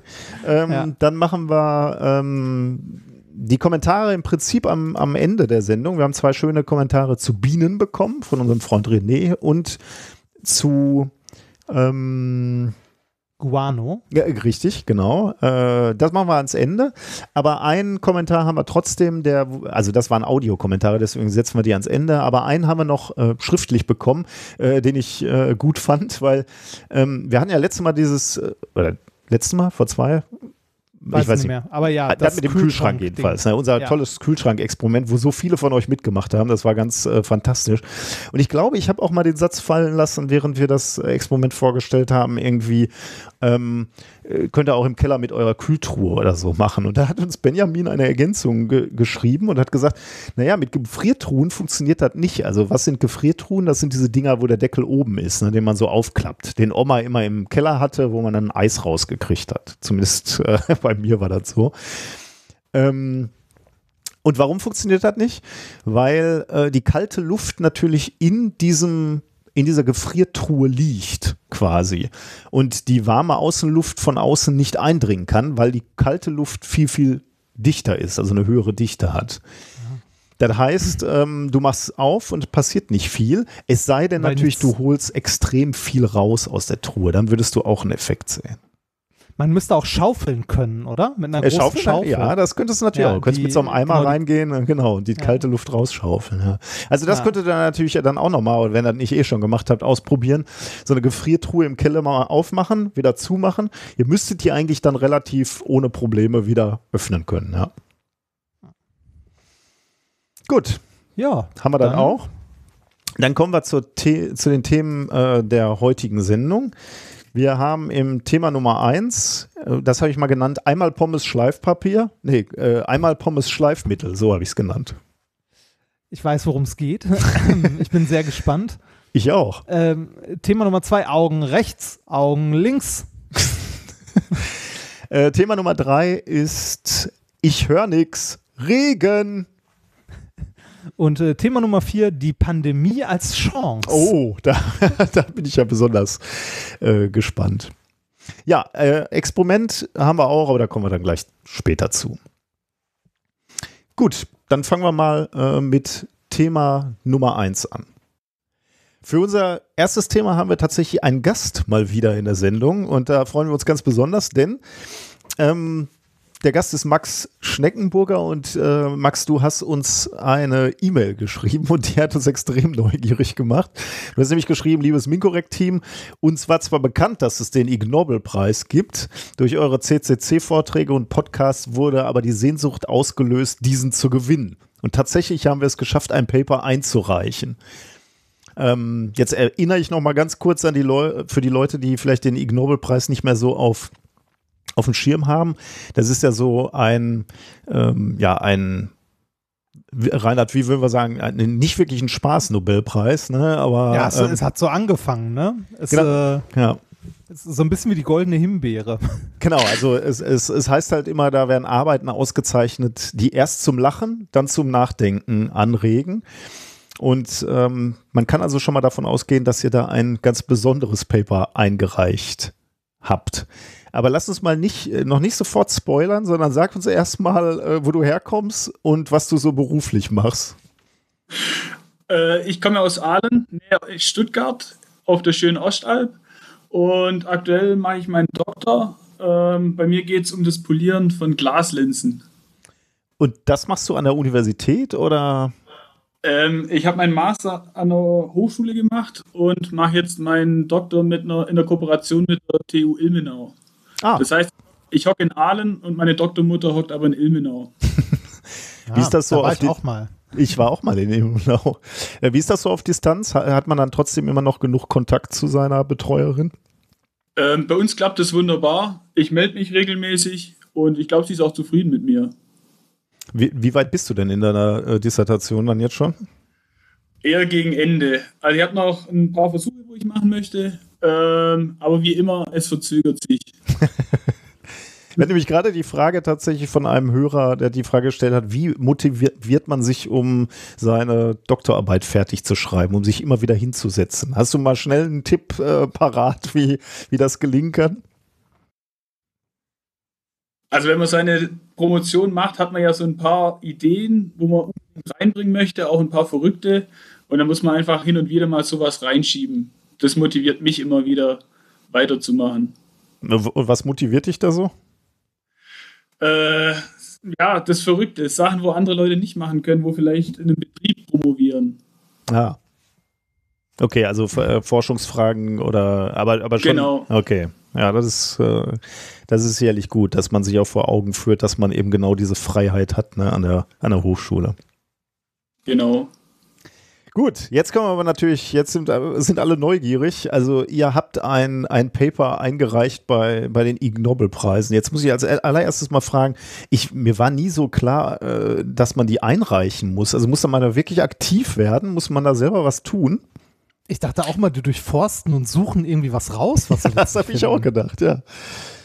Äh, es stand irgendwo auf der Webseite, dass ein Großteil der Paper, wo eingereicht sind, selbst eingereicht wurden oder von anderen Leuten vorgeschlagen werden. Also ich glaube, dass da die wenigsten durch Durchforschen des Internets zutage kommen. Wahrscheinlich wäre auch, das mal eher gewusst. ja, wahrscheinlich wäre das auch viel Arbeit, wenn du da wirklich äh, die Augen offen halten müsstest. Aber ähm, das, das heißt, ihr habt an etwas geforscht und da habt ihr gedacht, okay, das ist, äh, das ist gut genug. Aber hattet ihr als erstes den Wunsch, äh, das bei den Ig Nobel-Preisen einzureichen oder habt ihr erst geforscht und dann festgestellt, das könnte was sein? Wir sind auf die Idee gekommen, das Paper zu schreiben und haben dann zeitgleich festgestellt, dass das für Ig Nobel vielleicht was sein könnte. Okay. Äh, dann äh, erzähl uns doch mal vielleicht den, den Titel des Papers oder ähm, ja, genau, den Titel vielleicht erstmal und dann sagst du uns, äh, was es damit auf sich hat. Genau, der Titel ist High Precision Polishing with Ketchup. Als, also hochgenaues Polieren mit Ketchup. Und man muss eins davor sagen, wir sind dann später drauf gekommen, dass es nicht nur mit Ketchup funktioniert, sondern auch mit, anderem, mit anderen Lebensmitteln. Und wir haben uns lange überlegt, ob wir den Titel noch umändern in High Precision Polishing with Vegan Food. Aber das hat dann immer einen Beigeschmack mit Lebensmittelverschwendung etc. Deswegen nur mit äh, Ketchup. Und die Grundidee besteht eigentlich daraus, man kennt Pechpolieren seit Jahrhunderten für hochgenaue Glasoptiken. Und diese, dieses Pechpolieren benutzt man für Formkorrekturen. Okay. Das gegenteilige, der gegenteilige Prozess wäre dann eben dieses äh, tisotrope Verhalten von Ketchup. Und das müsste man dann benutzen können für Rauchheitspolituren. Also grundsätzlich, ähm, dieses Polieren, ist das so der finale Schritt, wenn man beispielsweise Linsen macht oder wofür, wofür muss man hochgenau polieren können? Genau, also ähm, nach dem Polieren kommt üblicherweise noch das Beschichten. Und man findet so hochgenaue Linsen bei der Lithografie, zum Beispiel für Computerchips, äh, Astrospiegel, aber auch so Sachen wie Lasergyroskope. Hm, Das sind okay. Also da, immer dann, wenn du wirklich jeden, jedes einzelne Photon einsammeln willst und musst, genau, dann, dann muss es präzise werden. Okay. Hm. Wie äh, seid ihr auf die Idee gekommen, das mit Ketchup zu machen? Warum Ketchup? Also war das irgendwie im Labor? Einer hat sich hingesetzt, dabei auf so eine Tüte von McDonalds und spritzte einmal Richtung Poliermaschine? Oder wie ist das passiert? Ähm, ja, Ketchup ist so das bekannteste Tixotrope Medium, was es gibt. Also man kann auch noch andere Sachen nehmen, aber Ketchup ist so das bekannteste, was uns auch direkt in, direkt eingefallen ist. Möchtest du einmal kurz äh, erklären, was das bedeutet? Unbedingt. Okay, Tixotrop bedeutet, dass ähm, das Ketchup flüssig wird unter Scherbelastung. Man kennt es aus der Heinz-Flasche, wenn man die schüttelt, wird es auf einmal sprungartig flüssig und es kommt ein riesen Klecks raus. Ah, das, das, das, heißt, da kommt da gar nicht so rausgeschossen, weil ich zu doof bin, sondern äh, das ist eine Eigenart des, der, der, der Flüssigkeit oder des Ketchups, dass das da so plötzlich rauskommt. Das heißt, genau. Also solange es sich noch nicht bewegt, ist es relativ starr und solange, so, sobald es anfängt zu fließen, wird es sehr flüssig. Genau. Ah. Und der Vorgang ist reversibel. Als äh, Negativbeispiel wäre Joghurt, dort ist es nicht reversibel. Der Joghurt bleibt flüssig. Ist also dann keine Tixotrope Flüssigkeit. Okay. Und, und äh, warum, warum, äh, Sorry, ja. ja. Wollte ich nicht unterbrechen, Entschuldigung. Nee, nee, ich wollte wieder nur eine dumme Frage stellen. Warum hilft mir diese Eigenschaft beim, beim Schleifen?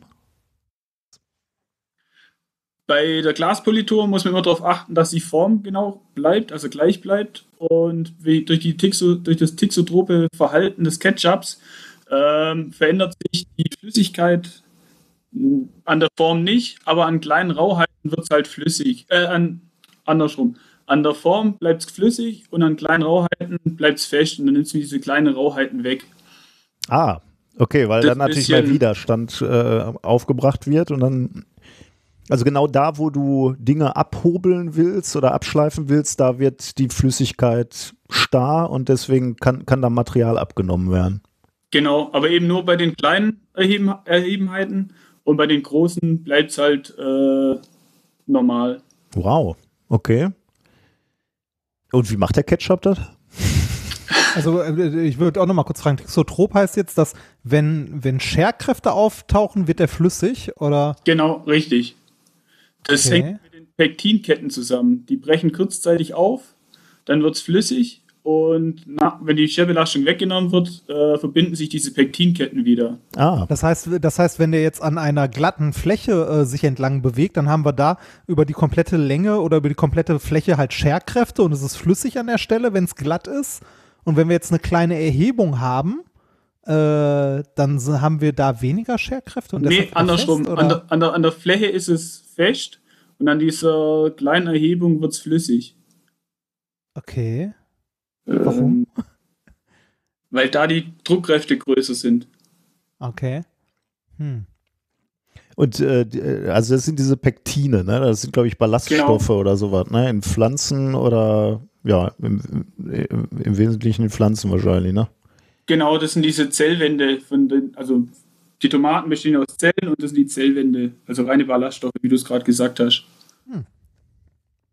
Und äh, also, und wenn man, äh, was hast du gesagt, vorher hat man irgendwie mit Pech äh, poliert?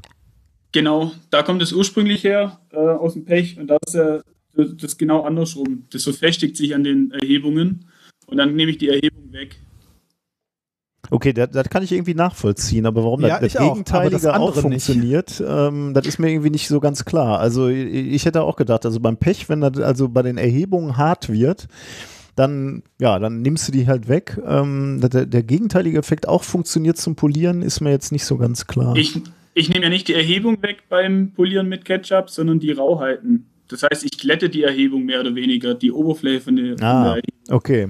Und um das geht es eigentlich, dass man eben die, die Rauheiten wegkriegt, aber die Form gleich bleibt. Und äh, da, da schlägt jetzt euer, also wie, wie schneidet euer Ketchup denn da ab? Also äh, mit, mit äh, klassischen oder kommerziellen Schleifmitteln, ähm, wenn man das da vergleicht? Äh, also ich fand es gut für den Anfang. Klar, ich stelle dann fest, dass es äh, noch ein paar Schwächen hat, das eigene Paper. Ähm, Gerade hinten raus hat dann auch uns ein bisschen die Zeit gefehlt. Die Ab der Abgabetermin kam immer näher. Ähm, wir haben es aber dann nicht nur mit äh, Ketchup probiert, sondern auch noch als Vergleich mit äh, Hagebuttenmarmelade. Energiegehalt deutlich höher ist. Und ähm, also es funktioniert prinzipiell. Man sollte aber wie überall in der Forschung noch ein paar Versuche mehr machen. Und ähm, wahrscheinlich wäre es dann aber sinnvoller, direkt das Pektin anzumischen aus der Apotheke dann irgendwelche Lebensmittel zu verwenden. Ah, okay. Äh, das heißt, in der Apotheke kann ich Pektin kaufen. Genau. Es ist interessant, dass das überhaupt funktioniert. Also. Ja, aber äh, um nochmal auf Reinhards Frage zurückzukommen, ne, wie seid ihr denn da jetzt drauf gekommen? Also ihr, äh, ihr, Ach, ihr wusstet, genau. dass Ketchup diese Eigenschaft hat und dann, dann habt ihr einfach, dann ist irgendeiner ins Labor gekommen und hat gesagt, Jungs und Mädels, ich habe da mal eine Idee, wir machen das mal mit Ketchup. Oder, oder war das Ziel, einen IG-Nobelpreis zu bekommen? Tatsächlich stand erst die Idee, also die Idee war schon im Vordergrund, einen IG-Nobelpreis zu kriegen.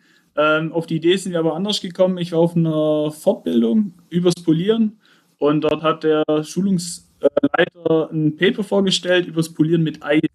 Das ist ähnlich zum Polieren mit Pech. Hm. Und da ist mir die Idee gekommen, dass es ja andersrum auch funktionieren müsste. Und dann sind wir aufs Ketchup gekommen. Das ist ja eine Sache, die, die ich auch immer bei Konferenzen beobachtet habe, dass äh, Menschen eben in den jeweiligen Ländern das benutzen, was sie eben zur, zur Verfügung haben. Ne? Ich hatte mal irgendwie äh, so, so eine Arbeit gesehen, wo auch irgendwie mit Kohlenstoff gearbeitet wurde, also dünne Schichten mit Kohlenstoff gemacht wurden, aber der Kohlenstofflieferant waren Kokosnussschalen, weil halt in dem Land halt Kokosnüsse in rauen Mengen zur Verfügung standen. Ah, äh, es, es, es, gab doch hier das Paper ähm, ähm, Diamantabscheidung aus der Flüssigphase mit Tequila. Genau, ja. Von den Mexikanern. Rate mal aus welchem Land. Genau. Ja. Ja, das, das Spannende bei euch ist ja, ähm, also geht die Forschung jetzt noch weiter? Also, oder habt ihr das, war das so eine Art Machbarkeitsstudie, ihr habt gezeigt, dass mit Ketchup funktioniert und das, das war es jetzt oder geht ihr in die Richtung noch irgendwie weiter? Ich würde gern noch Autolacke mit Ketchup polieren. Das wäre mein Traum. Ähm, Im Moment fehlen uns aber irgendwelche Studenten, wo das als Projektarbeit oder sowas machen wollen. Das wäre eigentlich ideal. Ähm, aber im Moment fehlt mir die Zeit leider dazu. Äh, und warum, äh, warum ist das jetzt so ein, äh, so, so, ein wichtiges Projekt? Warum ausgerechnet Autolacke? Weil man da die Form nicht verändern möchte, sondern wirklich nur diesen Glanzgrad erhöhen, ah. diese, diese Rauchhätten weg. Das wäre eigentlich ideal dafür. Ähm, ja, vielleicht findet sich auch ein Autohersteller, Mercedes oder so, der da mitmachen möchte. Weil wir sind auch für alles. Das nehmen wir schon mal zur Kenntnis. Ähm, wenn, wenn sich da jemand meldet, sagt bitte Bescheid. Äh, dann wollen wir zumindest berichten, wenn ich sogar profitiere davon. Aber äh, das heißt, wenn ich jetzt, sagen wir mal, so einen leichten Lackschaden äh, unten im Auto habe, würde das Sinn mhm. machen, wenn ich da mit meiner Ketchupflasche rausgehen würde? Also diese, diese leichten Kratzer, die so über die Jahre reinkommen, kann ich die rauspolieren mit Ketchup? Du brauchst noch ein Poliermittel dazu. Also okay. bei uns ist es Ceriumoxid oder Aluminiumoxid, wo man dann beimengt und dann wird es aber funktionieren. Aber das kannst du auch mit Wasser ah. machen ah, der Ketchup an sich reicht nicht, sondern man braucht noch irgendein Poliermittel genau. mit dazu, also irgendwie Nanodiamant oder was man gerade so rumliegen hat. genau, richtig. Ah, richtig. okay, interessant. Wir haben es auch mit Curry Ketchup probiert, weil wir dachten, da ist ja schon was drin. Das wäre meine nächste Frage gewesen, ob ihr verschiedene Ketchup-Sorten durchprobiert habt. Also wir hatten drei Stück. Wir hatten Curry Ketchup wegen den zusätzlichen Abrasivstoffen. Wir hatten ja. normales Ketchup und wir hatten dann noch alles von einem Hersteller und dann hatten wir noch organisches Ketchup, also so Bio, weil ja. da ist mehr Pektin drin. Oh. Ah. Und was, äh, was, das hat dann auch besonders gut funktioniert, oder? Also das Pektin, also das Bio war am besten, äh, aber alles war schlechter als äh, die Hagebutte. das, ist so, das ist so schön abstrus. Wie, wie, wie, wie stehen denn eure Chancen auf, äh, bei der Einreichung auf einen äh, IG Nobelpreis? Weißt du das? Ich glaube nicht so gut, weil es sind halt, also wenn man den Blog verfolgt, es sind echt ein paar echt gute Paper dabei. Vor kurzem hat irgendeiner ähm, den Körperumfang von Politikern in Post-Sowjet-Ländern mit der äh, Bestechlichkeit verglichen. okay, das ist ja, okay. Okay, das ja. ist harte Konkurrenz, ja. ja. Harte Konkurrenz, von dem her, ähm, also wenn wir den, die Trophäe in den Himmel reich, äh, strecken dürfen, dann denkt man an euch, aber ich glaube, es wird sehr, sehr, sehr schwer.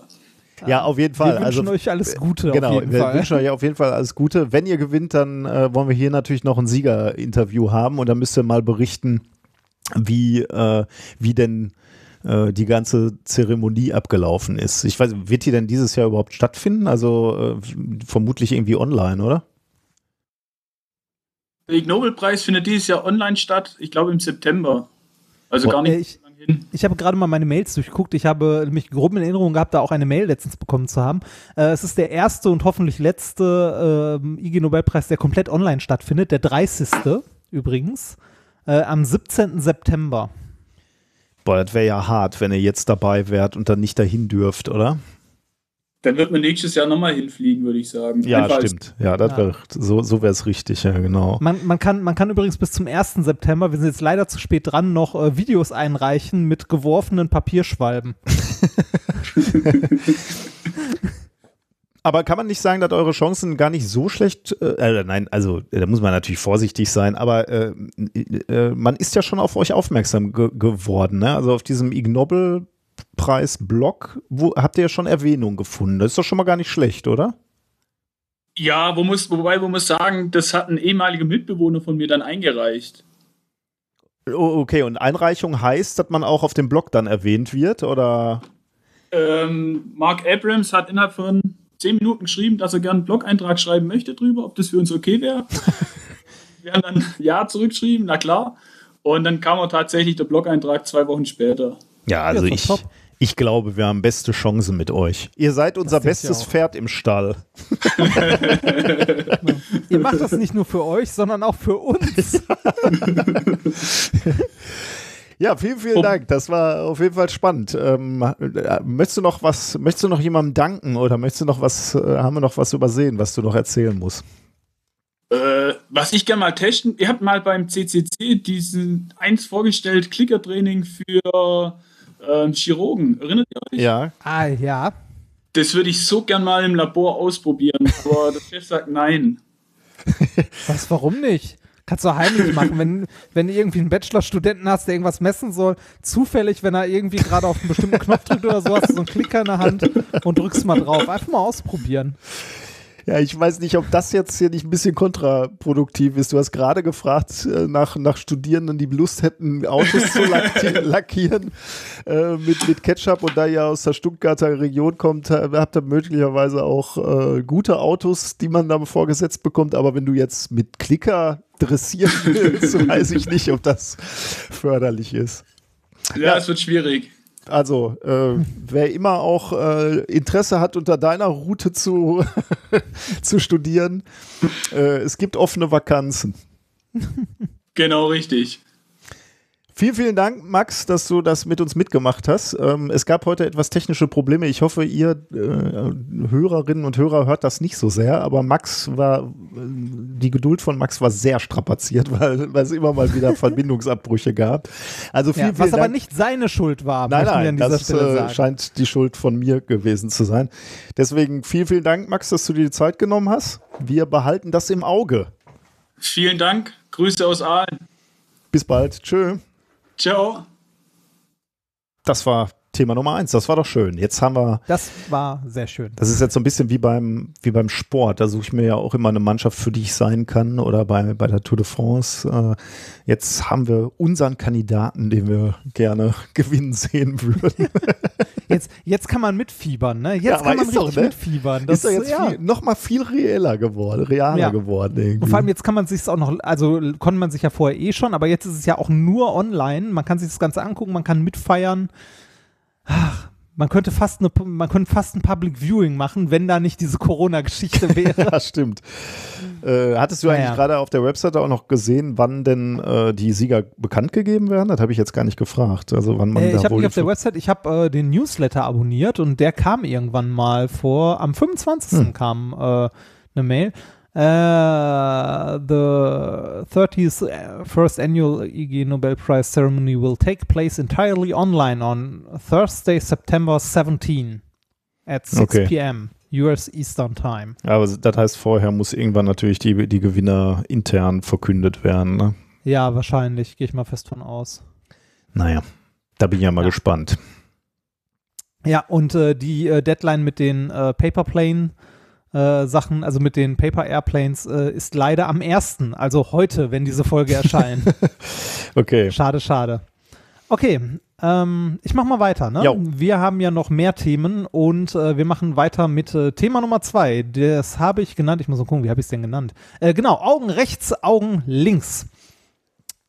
Es geht dabei um ein Thema, das mich als Kind äh, schon immer wahnsinnig fasziniert hat und das ich heute immer noch toll finde. Und zwar optische Täuschung. Ah, jetzt bin ich mal Ich, gespannt. also, ich finde optische Täuschung toll. Ich glaube ja, ich finde das so faszinierend, ähm, weil man an kaum, also weil wir an kaum irgendwas anderem vor Augen geführt bekommen, haha, ähm, wie unser Gehirn funktioniert und welche Fehler es macht. Mhm. Ja. Also es gibt, es gibt, glaube ich, kaum etwas, das so prägnant wie optische Täuschung einen mit der Nase drauf stößt, dass unser Gehirn, also dass die Realität, die wir wahrnehmen, nur das ist, was unser Gehirn daraus macht. Jetzt bin ich ja mal gespannt, weil äh, optische Täuschung hätte sich ja auch ganz wunderbar für unseren Livestream angeboten. Wir hatten ja letzte Mal sogar ähm, mit diesem Fenster, äh, Aim, Aimsche Fenster, Genau, das Ames, äh, Ames, Ames, Window. genau, ja, Ames Genau, Window. Ames Window. hatten wir auch eine optische Täuschung. Ja, genau. Ähm, äh, es gibt äh, haufenweise optische Täuschung von Farbe, Tiefe, Kontraste, äh, räumliche Effekte wie halt das Ames-Fenster oder der Ames-Room. Ähm, und viele von diesen optischen Täuschungen, ähm, man weiß, dass einem das Gehirn da was falsch vormacht, was nicht so ist. Aber selbst wenn man es weiß, kriegt man es nicht hin, das kognitiv auszublenden. Ja. Du schaffst es einfach nicht. Ne? Also es gibt ja auch diese, ähm, diese optische Täuschung, wo du so einen, ähm, einen Zylinder siehst, der auf ein Schachbrettmuster einen Schatten wirft. Oh Kennst ja. du das? Ja, ja, ja. Ähm, wo, wo man, ja? Ja, wo man irgendwie die Farben, äh, also wo, wo, wo, du wirklich das Gefühl hast, ähm, ja, wie ist das nochmal? Äh, Du, da du dunklere und hellere Felder hast, ne? Aber die haben Ja, dann das- irgendwie die gleiche das- Farbe in Wirklichkeit. Genau, das helle Feld im Schatten hat genau die gleiche Farbe wie das dunkle Feld außerhalb des ja, Schattens. genau, ja, ja. Aber es sieht halt nicht so aus, weil dein Gehirn halt das äh, Schachbrettmonster weiter, äh, Mos äh, Monster, sag ich schon, Muster weiter ergänzt und das quasi heller macht. Erst wenn du die anderen Sachen abdeckst und die direkt nebeneinander hältst, siehst du, dass es die gleiche Farbe ist. Mhm. Also solche Sachen, die du, äh, du weißt es, es ist dir bewusst und du kannst es trotzdem nicht, ähm, also nicht ausblenden. Ja, ja. es gibt auch noch andere, also es gibt, es gibt haufenweise optische Täuschung und das Interessante an optischen Täuschungen ist ein bisschen, dass ähm, wir bis heute nicht wirklich genau wissen, wie das einzeln funktioniert. Also es gibt für verschiedene Modelle verschiedene Erklärungsmuster und es gibt auch äh, Theorien, die äh, irgendwie ein, eine ganze Handvoll optischer Täuschung erklären können. Aber der komplette Mechanismus bei jeder einzelnen äh, optischen Täuschung ist nicht komplett verstanden. Das heißt, man weiß es nicht.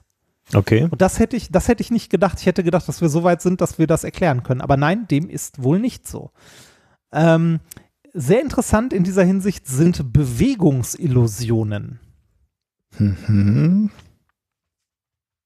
Äh, Bewegungsillusionen sind Illusionen, wo in statischen Bildern ähm, wir trotzdem Bewegung finden. Also es ist ein Bild, wo sich nichts bewegt, wir gucken drauf, haben aber in unserem peripheren Sichtfeld, also nicht auf den Punkt, auf den wir uns konzentrieren, Ah. aber im peripheren Sichtfeld sehen wir Bewegung, obwohl keine da ist. Mhm. Okay. Hervorgerufen häufig durch äh, stark unterschiedliche Kontraste und äh, Helligkeiten. Mhm. Und eine mögliche Erklärung ist äh, dabei, dass unser Gehirn ähm, für die dunklen Kontraste, also für die dunklen Stellen, für die Signale, für die Verarbeitung länger braucht als für die hellen Bereiche. Und unser äh, Auge ähm, macht die ganze Zeit durchgehend unbewusst so Mikrobewegungen, Mhm. um die Umgebung abzuscannen, weil Mhm. wir immer nur in einem kleinen Bereich scharf sehen. Ja. Und das Gehirn macht folgendes: Das scannt halt, also das Auge scannt so ein bisschen die Umgebung ab, sieht verschiedene Punkte scharf, überlagert diese Bilder und blendet die unscharfen Bereiche raus und rechnet das halt zurecht für uns ein größeres, scharfes Bild, in dem wir sehen. Weil eigentlich ist das ja nur ein winzig kleiner Bereich sonst auf unserer Netzhaut, wo wir wirklich scharf sehen. Und genau dabei passieren wohl Fehler, also bei der Verarbeitung ähm, dieser Signale. Und das, ähm, diese, diese Mini-Bewegung nennt man wohl auch Mikrosarkaden. Ja. Oder Mikrosarkaden. Ich weiß nicht genau, wo man da die Betonung hinsetzt. Haben wir tatsächlich auch schon mal drüber gesprochen in der, in der Sendung. Ja, es, es kam, kam mir auch so, es kam mir auch ein bisschen bekannt vor. Ähm, und äh, ja, diese. Ähm, Aber kann man sich vorstellen, wenn man jetzt auf irgendein Muster guckt und das, äh, was hast du gesagt, das Dunkle braucht länger, um prozessiert zu werden irgendwie ja. und bis dahin ist das Auge natürlich irgendwie wieder weitergesprungen, ne? Und deswegen ja. ähm, erscheint es dann an einer anderen Stelle und da, dadurch wird natürlich eine Bewegung vor, vorgegaukelt quasi. Genau, und ein richtig, richtig krasses Beispiel dafür packe ich in, oder habe ich in die Shownotes gepackt, da kannst du mal drauf klicken, da ist ein Link bei dem Thema. Also eine URL. Ja. Blickcheck, ähm, Blickcheck. slash und so weiter, genau. Das ist ein sehr krasses Beispiel oh, dafür. Ja, da dreht es sich ja. sofort los. Also ja, so und zwar in alle, alle möglichen Richtungen. Das ist krass, ne? Aber immer da, wenn du versuchst, die Bewegung zu sehen, also da mit dem Auge hinwanderst, genau, dann bewegt sich da nicht mehr. Aber du siehst trotzdem, du schaffst es nicht, auf dieses Bild zu gucken, ja, ohne Bewegung zu sehen. Obwohl dir bewusst ist und du weißt, dass es nur eine optische Täuschung ist. Mhm, ja, ist schon krass. Boah, also man, man, man, ja, ist geil, ne? Man, das, also man, man kann wunderbar sehen, dass sich das Bild immer genau da bewegt, wo man gerade nicht hinsieht, mhm. bis man hinsieht. Ob, ob Und, Menschen äh, von so Bildern wahnsinnig werden können, weil sie, äh, weil sie sich halt verfolgt fühlen oder glauben, dass man sie vor, vorschaukeln möchte? Weiß nicht, aber äh, hier spielt ge genau das eine Rolle, was du gerade gesagt hast, diese, äh, diese Kombination aus Mikrobewegungen und äh, der verschiedenen schnellen Bearbeitung, von, also höherer Kontraste. Hm. Und äh, je nachdem, was für einen Kontrastwechsel wir haben, ob von hell nach dunkel oder dunkel nach hell, macht es eine, ähm, also äh, bestimmt es, in welche Richtung sich die Drehung, also in welche Richtung gedreht wird. Mhm.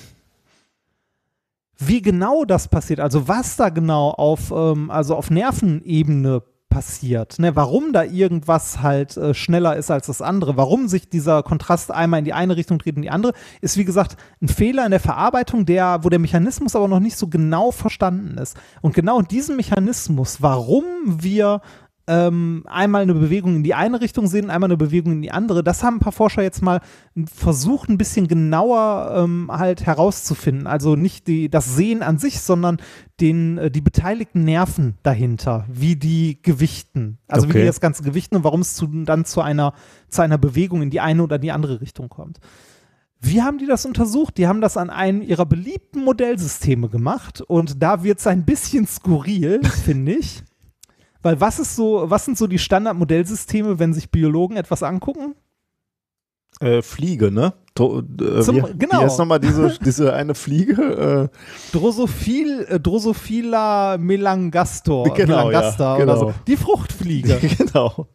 Genau. Bei, äh, und da, da, haben sie mehrere Fragestellungen nämlich geklärt. Ähm, bei Wirbeltieren, so bei Mäusen und so weiter, weiß man, dass die optische Täuschung genauso wahrnehmen. Ah, okay. Ne, also die sehen das auch. Bei Insekten wusste man es noch nicht bis jetzt. Und die haben das halt dann mal untersucht. Ähm, äh, das Paper, das sie dazu geschrieben haben, heißt äh, Mechanism for Analogous uh, Illusory Motion Perception in Flies and Humans. Erschienen in den Proceedings der National Academy of Science am 24.08. von Forschern der Universität Yale. Das ist ja immer die, die Frage, die mich da immer voller Bewunderung äh, mir, mir, in den Kopf kommt, ist immer, wie, warum eine Fliege und wie willst du die Daten aus der Fliege kriegen? Also welches ja? Experiment muss ich konzipieren, damit ich diese, diese Forschungsfrage mit Hilfe einer Fliege klären kann? Das ist spannend, ne? Ja, also, also erstmal erstmal die Frage, warum, warum diese Fliege? Der Grund äh, ist folgender. Also erstmal muss man überhaupt rausfinden, ob die, äh, ob die Fliege überhaupt, also dieses Insekt überhaupt einer optischen Täuschung erliegt oder nicht. Ne? Mhm. Weil äh, die haben ja ein paar Augen mehr und so weiter und da weiß man auch nicht genau, wie das verarbeitet wird und so weiter. Das muss man erstmal irgendwie herausfinden. Das haben die gemacht, wie erkläre ich gleich.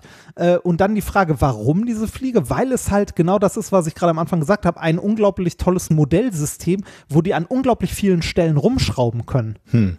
Das, also dieses äh, System dieser Fruchtfliege an sich ist ähm, erstens äh, kannst du etliche Generationen in annehmbarer Zeit durchzüchten. Ne? Also die leben ja nicht so lange.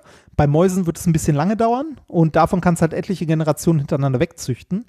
Und ähm, zweitens, äh, dass äh, die können da relativ viel an genetischen Code rumspielen und einzelne Sachen an- oder ausknipsen, mhm. weil das System an sich halt schon gut verstanden ist. Das heißt, es ist ein schönes, also ein schönes in Anführungszeichen System zum Rumspielen, mhm. ein gut verstandenes. Und deshalb halt das. Jetzt aber die Frage, wie du schon richtig gesagt hast, wie bekomme ich aus der Fliege diese Informationen raus, ob die da eine optische Täuschung sieht oder nicht? Das Experiment äh, funktioniert folgendermaßen. Man nehme die Fliege, fixiert sie am Rücken mit Also- einem Draht. Äh, Man könnte, äh, also äh, lass mir eine Vermutung. Ähm, die, die Fliegen äh, sitzen ja immer gerne still, wenn sie keine Bewegung sehen. Wenn sie aber in ihrer Ja. näheren Umgebung eine Bewegung wahrnehmen, fangen sie an wegzufliegen. Ist das Ja, der Impuls, fast. den man versucht hat, dort zu messen? Ja. Jetzt darfst du ganz in Ruhe erzählen. Ich wollte nur eine, eine Vermutung geäußert haben. Es geht sehr, sehr nah dran. Ähm, diese Fruchtfliege äh, hat noch eine Besonderheit. Die fliegt nicht weg, wenn sie Bewegung sieht, sondern richtet sich an der Bewegung aus. Hm, Das, äh, hat, einen, äh, das hat einen Namen, das heißt Automotion. okay. Ähm, das ist ein Effekt in der Fliege. Das heißt, wenn die in eine Richtung Bewegung sieht, dann richtet die sich äh, mit ihrer Ausrichtung an diese Bewegung aus, um die quasi im Blick zu halten. ah, okay. Ne, Also die, die, wenn die Bewegung nach rechts sieht, dann bewegt die sich nach rechts. Ah, okay. Das heißt, Also das, kann die- ich, das, kann ich demnächst bei Fliegen mal ausprobieren, wenn die irgendwie so auf dem Tisch stehen und ich. Zu, zumindest, zumindest bei dieser, bei dieser Fliegenart, also bei dieser äh, Fruchtfliege. Wenn die Rechtsbewegungen sehen, dann richten die sich nach rechts aus. Okay, da muss ich mal demnächst äh, drauf achten. Ja. Aber deine Idee war schon voll, also war in dem Sinne vollkommen richtig. Und zwar, man nehme eine äh, Fliege, befestige sie an einem Draht am Rücken und äh, setze sie dann auf einen 3D-Laufball sozusagen, wo sie in alle Richtungen laufen kann. Ne? Das habe ich Oder tatsächlich schon mal gesehen, dass man die Fliegen und Insekten immer so auf so komische Laufbälle setzt. Um, Ja, ja, äh, genau. Ja. Und dann zeigt man der, äh, der Fliege die äh, optische Illusion, die ich dir gerade auch gezeigt habe. Mhm. Ne, also diese drehenden Räder und zwar äh, so wechs stark wechselnde Kontraste, ähm, die sich entweder nach rechts oder nach links scheinbar bewegen. Mhm. Ähm, welche genau, das, äh, warte mal, ich kann dir mal kurz, ähm, ich schicke dir das als Bilder für unsere Hörer. Ihr könnt mal in das Paper klicken, äh, beziehungsweise in die Supplementary Materials. Äh, da sind nämlich auch noch die Bilder, die ich jetzt dem Nikolas schicke, in einem Video. Ich habe davon äh, Screenshots gemacht, damit du dir jetzt nicht das ganze Video angucken musst. Und äh, schicke dir jeweils mal eins davon. Und zwar einmal das hier. Ach nee, warte, jetzt hätte ich das fast meiner Frau geschickt. So, einmal das. Und einmal das. So, du hast jetzt zwei Bilder, die fast identisch aussehen, die sich nur in einer klitzigen Kleinigkeit unterscheiden. Die drehen sich in die andere Richtung, ne, sehe ich. Genau, also das die- geht genau, einmal von hell nach dunkel und einmal von dunkel nach hell auf den einzelnen Flächen. Ja, okay. Mhm. Genau, das ist so wie die optische Täuschung, die du gerade gesehen hast, nur halt ähm, farblos, sondern tatsächlich nur schwarz-weiß. Immer eine harte Kante von schwarz zu weiß und Mhm. dann geht das so in Graustufen Mhm. halt entweder in schwarz oder ins weiß über und das so leicht versetzt. Das heißt, das sieht aus wie so, so kleine Regenschirme, die sich nach rechts oder links drehen. Mhm. Also äh, tun sie aber nicht. Es ist eine reine optische Täuschung durch diese Anordnung der Kontraste. Ja. Und äh, den kann man sich jetzt vorstellen als Ring aufgeschnitten und um die Fliege verteilt. Also die Fliege sieht, wenn sie gerade nach vorne guckt, immer einen dicken schwarzen Balken, der nach rechts äh, immer heller wird, bis er weiß ist. Und dann wieder einen schwarzen Balken, der dann wieder so in Graustufen rübergeht. Mhm. Das heißt, ähm, je nachdem, in welche Richtung ähm, sich diese optische Täuschung, ähm, also welche Art der optischen Täuschung der Fliege gezeigt wird, bewegt sie sich entweder nach rechts, weil sie eine Bewegung nach rechts wahrnimmt, Mhm. oder nach links, weil sie eine Bewegung nach links wahrnimmt. Und das kann man auf diesem Laufball dann wunderbar messen. Und das hat man auch gemessen. Und genau das hat man auch ge äh, gemessen. Okay. Also äh, erst, erste, äh, erste Erkenntnis dieses Papers, ja, auch Insekten können optischen Täuschungen erliegen. Und ähm, jetzt die Frage, was, was genau hat man denn davon? Ne? Also äh, ist ja schön, wenn die Insekten äh, auch optischen Täuschungen erliegen. Aber da kommen wir wieder zu dem Modellsystem, das diese ähm, Fliege darstellt. Man weiß durch andere Studien schon, welche Neuronen generell, also im Hirn, an der Verarbeitung der optischen Impulse äh, beteiligt sind. Hm. Und die kann man jetzt nach und nach an- und ausknipsen. Oh. Und mal gucken, was, und mal gucken, was passiert. und ähm, die, äh, was man bei der Fliege schon wusste, die hat zwei Arten von Neuronen, die für, Beweg für die Wahrnehmung von Bewegung zuständig sind. Und zwar T4 und T5 Neuronen nennen die sich. Und die hat man äh, mal bei einer Variante der Fliegen komplett ausgeschaltet, also sowohl die T4 als auch die T5-Neuronen. Und äh, was man dann beobachten konnte, war, dass die äh, Fliege keine optische Täuschung mehr wahrgenommen hat. Hm. Also wenn beide Neuronen aussahen. Dann hat man das Ganze nochmal selektiv gemacht und nur die eine oder die andere Art von Neuronen ausgemacht. Und das ist ganz witzig, weil ähm, es scheint offensichtlich so zu sein, dass die einen Neuronen für rechtsrum zuständig sind und die Ja. anderen für linksrum. Weil je nachdem, welche man ausgeschaltet hat, hat die Fliege die eine Richtung nicht mehr wahrgenommen, aber die andere immer noch. Äh, das Was heißt, jetzt? Äh, ich, aber diese Neuronen sind auch noch für irgendwas anderes zuständig, oder? Ich, man kann jetzt nicht sagen, ich will hier mal das Gehirn-Upgrade ohne optische Täuschung haben, dann knipst man die Dinger aus und dann läuft Nee, man. die, nee, nee, nee, nee, nee, die- diese, diese Neuronen sind jetzt nicht nur für die optische Täuschung da, sondern die sind für generell Bewegungswahrnehmungen da. Also Bewegung rechtsrum oder linksrum. Also wenn sich etwas nach rechts oder links bewegt. Wenn du die ausknipst, dann kann die Fliege gar keine Bewegung Oh. mehr nach rechts oder links äh, Okay. quasi so richtig wahrnehmen. Ähm, und die, äh, die optische Täuschung scheint eine, ähm, ein, eine nicht gleich verteilte Reaktion dieser Neuronen zu sein. Dass die quasi äh, durch diese eine, ähm, durch diese eine optische Täuschung werden die einen Neuronen mehr getriggert als die anderen, wodurch eine Bewegung nach rechts wahrgenommen wird, die aber eigentlich gar nicht da ist. Hm. Die optische Täuschung ist also quasi ein Artefakt in dem Mechanismus, in dem das Gehirn Bewegungen an sich verarbeitet. Also diese beiden Neuronen verarbeiten eigentlich Bewegungen, aber ähm, diese optische Täuschung ist quasi so ein Grenzfall, wo die einen Neuronen ein bisschen zu viel gereizt werden und die anderen ticken zu wenig, wodurch eine Bewegung nach rechts wahrgenommen wird. Oh, krass, okay. Also die, die reagieren äh, also nicht gleich stark, sondern unter bestimmten ähm, Rahmenbedingungen überwiegt die Aktivität einer Art von Neuronen, wodurch eine getäuschte Bewegung nach rechts oder links wahrgenommen wird. Hm. Und Tests bei Menschen, also jetzt keine genetischen, sondern so, ne, also psychisch äh, optische Tests legen nahe, dass beim Menschen ein ähnlicher äh, Mechanismus für die optische Täuschung auch zuständig ist, also für die Verarbeitung, weil ähnliche Neuronen sind auch in unserem Gehirn vorhanden. Hm, okay. Ja, das Kann äh, man, es kann, im Großen und kann man damit jetzt irgendwas anfangen? Also können wir irgendwie Drogen entwickeln, wo wir uns dann äh, drehen? Ah, nee, das machen wir Das, nein, sowieso. äh, nee, das nicht, aber wir haben ein Stück weiter verstanden, wie äh, optische, also wie optische Reize in unserem Gehirn Mhm. verarbeitet werden und wie es zu optischen Täuschungen kommen kann. Also gerade zu diesen Bewegungstäuschungen. Äh, und zwar, dass die äh, Neuronen, die diese Bewegungseindrücke verarbeiten, halt nicht gleichgewichtet arbeiten, sondern es ein leichtes Ungleichgewicht unter gewissen Rahmenbedingungen gibt. Äh, Irgendwie sind ja so optische Täuschungen sind ja irgendwie äh, schon, schon ne, ein krasses Zeug. Ne? Ich weiß nicht, ich, ich glaube, wir haben uns zu sehr, weil man, jeder, jeder von uns kennt ja optische Täuschung. Ne? Also äh, wir haben uns einfach damit abgefunden, damit, dass, dass es die Dinger gibt und dass, dass man Dinge sieht, die so nicht sind und da- dass irgendwie es im Zusammenspiel zwischen Augen und Hirn äh, da irgendwie zu Fehlinterpretation kommt, sagen wir mal. Aber Ja, krass muss das ja so, Gehirn ergänzt. oder genau, ja, genau. Aber das ist ja irgendwie, muss ja krass für Leute sein, die das zum ersten Mal entdecken. Ne? Also hier diese, diese sich drehenden Scheiben, wo du dann irgendwo in deinem stillen Kämmerchen sitzt und, äh, zum ersten Mal auf so äh, auf so Muster guckst und dann feststellst, sag mal, äh, siehst du das auch? Siehst du, dass sich das alles dreht? ja. Und du, du denkst, du bist, wirst verrückt so, bis, bis du dann feststellst, nee, das sehen alle Menschen so und das scheint offensichtlich was, irgend- irgendwas sehr Normales zu sein. Äh, aber die ersten optischen Täuschungen müssen doch echt krass gewesen sein für Menschen. dass Die sagen, ich werde hier verrückt. ich, wie gesagt, ich, ich fand die als Kind auch immer, ich finde die immer noch faszinierend, weil das so, das klingt jetzt äh, so hochgegriffen, aber das kratzt am Rande unserer Realität, finde ich. So ja, ja, ja, genau. Also du das wirst, du zumindest, wirst was wirklich, wir optisch wahrnehmen. du wirst halt, äh, während du dabei bist, wirst du beschissen, irgendwie so, ne, Ja. optisch. Äh, und du, du, du weißt, das kann nicht da sein und du willst dich, du stemmst dich dagegen, das zu sehen, aber du kannst dich nicht dagegen stemmen. Du merkst, wie du die Kontrolle verlierst, auch so ein bisschen über deinen Körper. Mhm. Ja, spannend.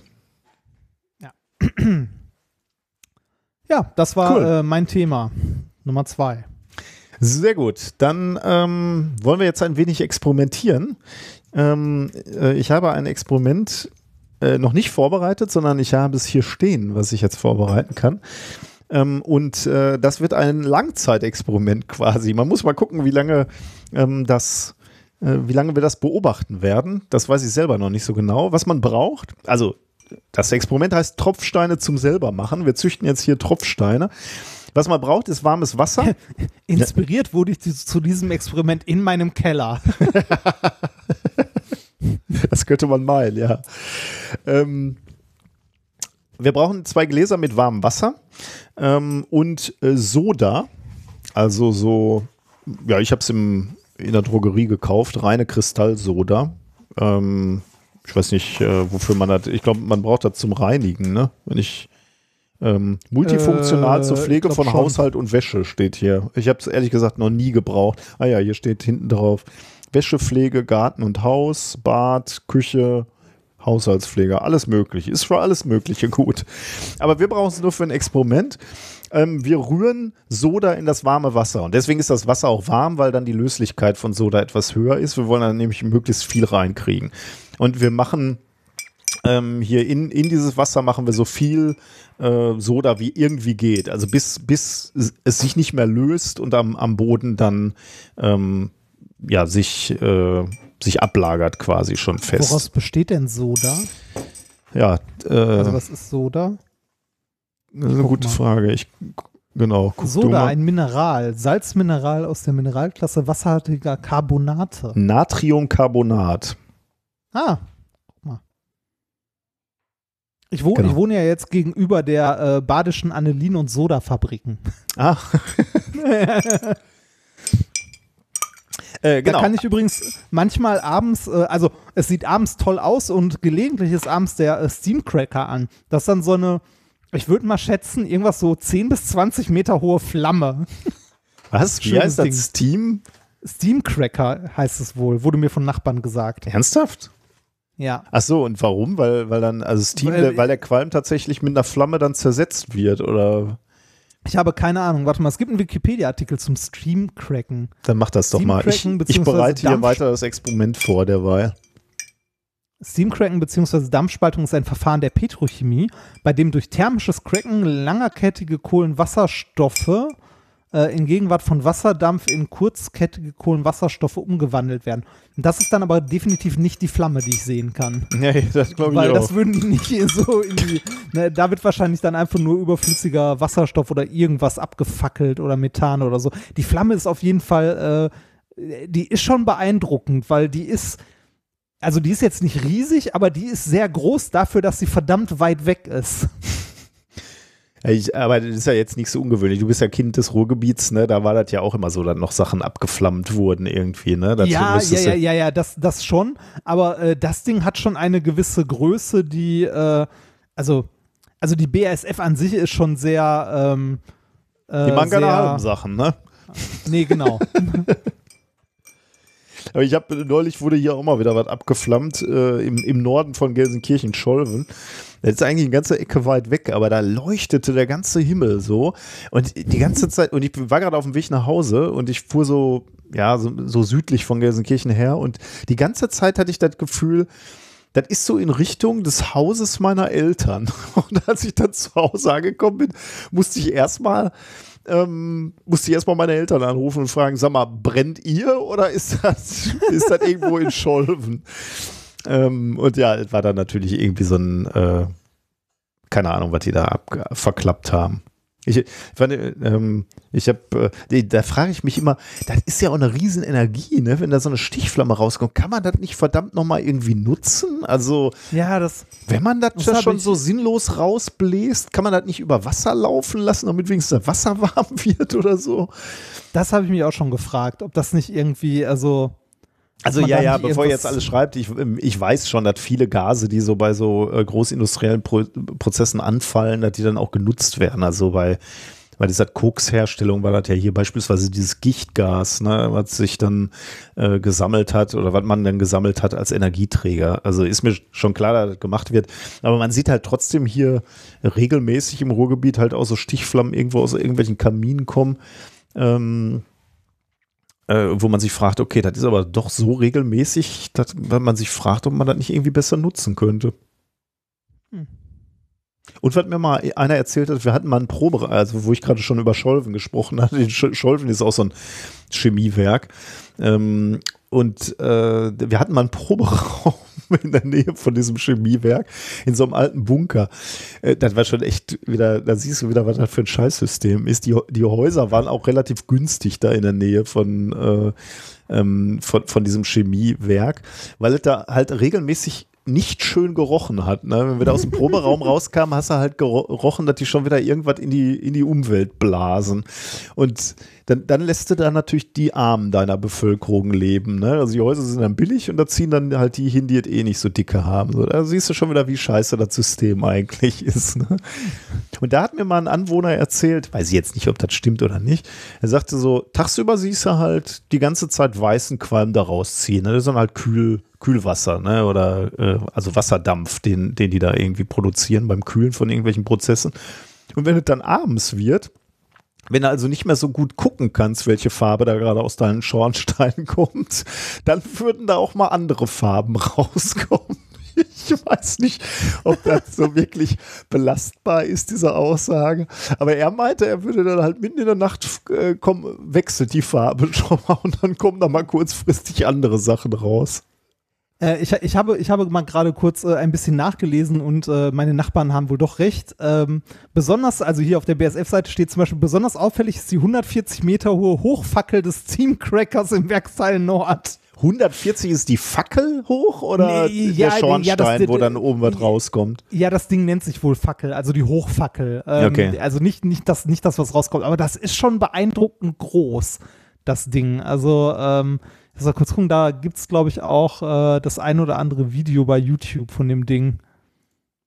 Ich finde, also bei, ja. bei solchen Chemiekraftwerken finde ich ja immer spannend, äh, man, man kann sich so richtig vorstellen, habe ich wahrscheinlich ja auch schon tausendmal erzählt, wie irgendeiner auf seiner Workbench im, im Labor irgendeinen Prozess entwickelt hat und dann halt äh, über einen kleinen Bunsenbrenner irgendwas gecrackt hat und dann sagt, okay, das funktioniert gut, wir müssen es skalieren. Und dann sagt so BSF, okay, kein Problem, wir machen die, den Bunsenbrenner 140 Meter hoch.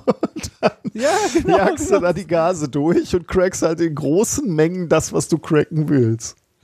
Ja. Ja, mit, mitunter ist die, äh, ist die Fackel echt schon groß. Es gibt, ähm, es gibt bei, äh, bei YouTube äh, das ein oder andere schöne Video von dem Ding. Äh, das, das, äh, ähm, das können wir doch im nächsten Livestream mal gemeinsam gucken, oder? Ja, stimmt. Das stimmt. Man, äh, und dann erklärst du uns da mal etwas genauer, was da, äh, äh, was da passiert. Das kann ich gerne machen, weil dazu gibt es nämlich tatsächlich auch ein, zwei schöne Videos. Man muss ja dazu sagen, äh, die BSF ist tatsächlich, was so Kommunikation angeht, gar nicht so übel. Die hatten mal einen guten Podcast, der Chemiereporter. Da haben die mal ein bisschen Chemie erklärt. Der geht immer nur pro Folge fünf Minuten oder so, aber den habe ich damals sehr gerne gehört. Und jetzt wohnst du in der Nachbarschaft. Guck mal, die ja, haben nicht da irgendwie. in der Nachbarschaft. Das genau. Wenn, wenn hier die BSF mithört, wenn ihr mal einen neuen Podcast braucht, ne? Das, ähm, es gibt hier diesen Sendeturm in der Nähe. Eins der wenigen Gebäude, das die große Explosion von Oppau überstanden hat. Das heißt, du sendest auch, du versprichst auch, dass du durch die Katastrophen durchsendest. Ne? Ja, natürlich. Das ist, äh Sehr gut. Nee, aber äh, ohne Scheiß, ich wohne jetzt in der Nähe tatsächlich der BSF. Ich möchte mir dieses Ding unbedingt mal angucken. Die machen ja auch so, so äh, Werksführungen. Ich war ja schon mal drin, ne? habe ich ja beim letzten das Mal erzählt. Wir waren von der, von der Uni, haben wir mal einen äh, Ausflug dahin gemacht, wo die uns auch eben die Trogstraße oder wie hieß sie nochmal? Die, die Krater Trichterstraße, Trichterstraße erzählt Trichterstraße. Ja. Das, äh, ja, ich bin, äh, ich bin sehr gespannt mir das mal anzusehen. So, genug, ja, äh, genug das, über die. Das Lustige, als, ja. als wir bei der BSF waren, und da haben wir uns dann noch äh, jahrelang darüber amüsiert, ähm, da hatten wir so ein bisschen unentspannten Führer über das Gelände. Also wir sind da mit so Bussen darüber gefahren worden. Und der Junge war so ein bisschen unentspannt und hat dann immer so Sachen gesagt wie, also wir, wir als Physiker waren da eh so ein bisschen nervös auf dem Gelände der BASF, weil wir nicht so richtig einschätzen konnten, wo gerade gefährliche Sachen passieren passieren oder nicht so gefährliche ja. Sachen. Und der Typ war so unentspannt und sagte dann so, jetzt fahren wir hier rechts. Nee, doch nicht, wir fahren hier links. Also war dann immer so, äh, war so leicht hektisch. Und einmal äh, sagte er dann auch, erzählte er auch irgendwas, hielt dann inne und sagte dann, oh Scheiße. Und sagte und sprach dann weiter.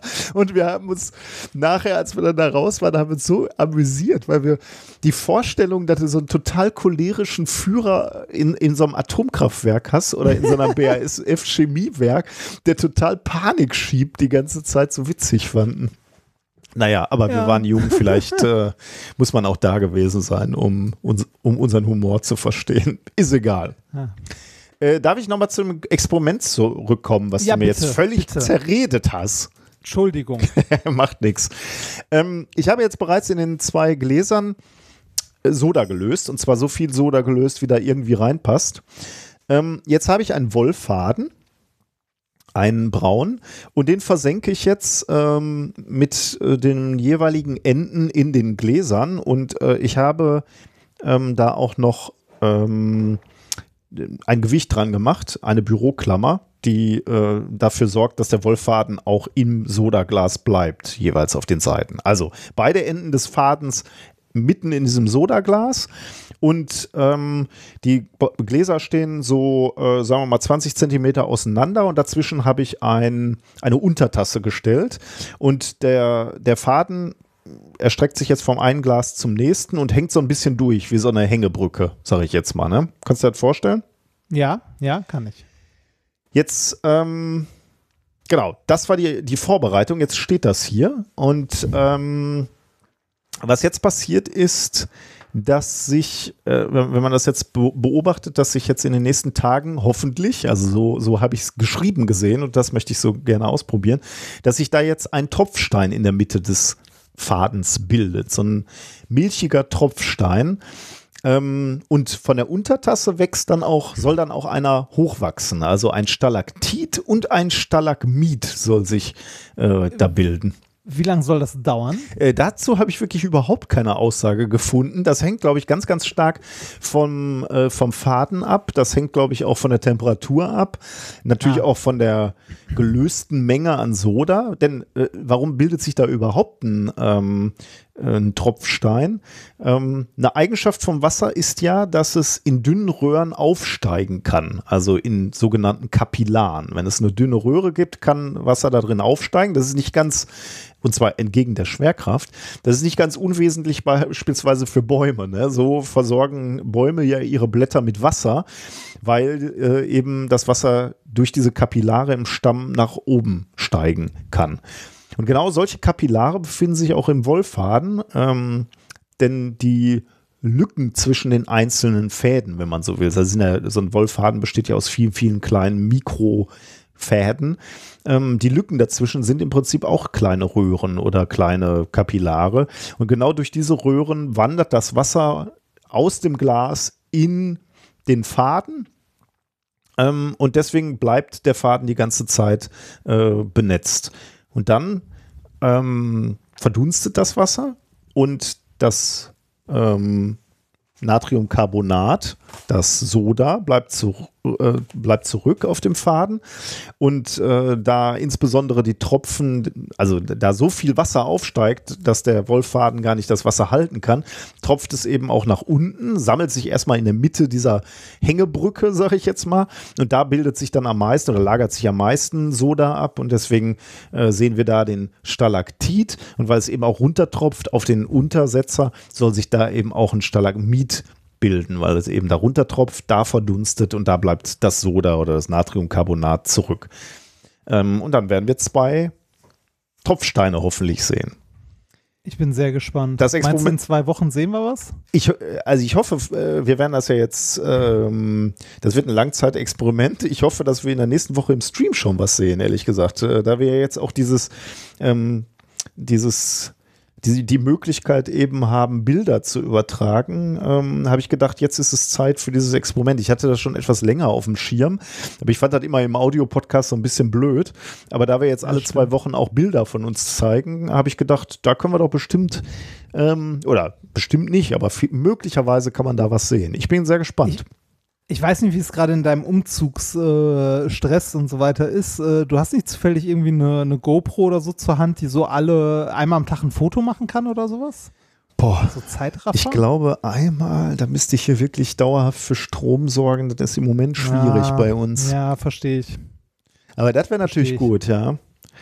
Aber da sollte doch äh, einer von unseren Hörerinnen und Hörern in der Lage sein. Das ist wieder ein tolles Experiment, was man auch. Auslagern.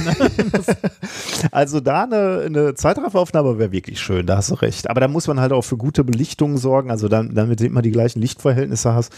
Boah, das kann ich hier in dem Chaos gerade nicht leisten. Aber das wäre natürlich mhm. schön, ja. Also da wirklich mal sehen, wie der, wie der wächst, ist spannend bestimmt.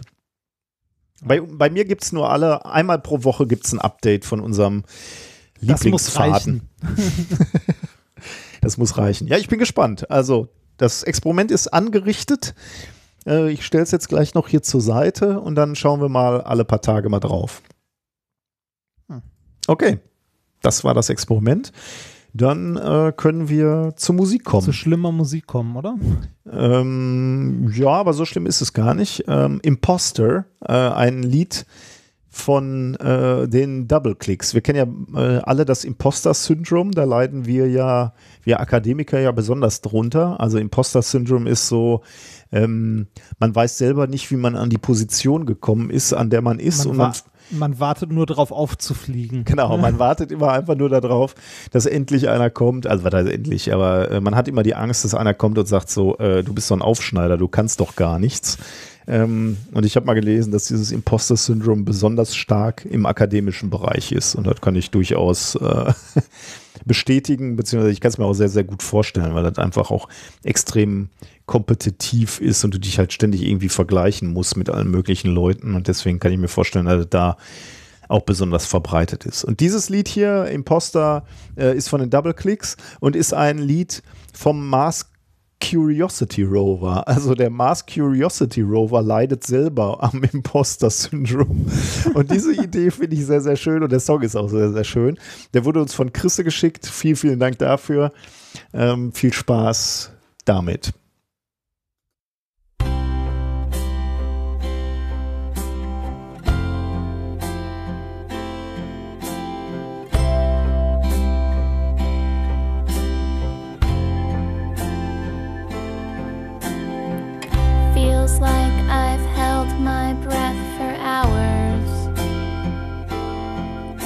And I turn on my eyes to find I'm very far away.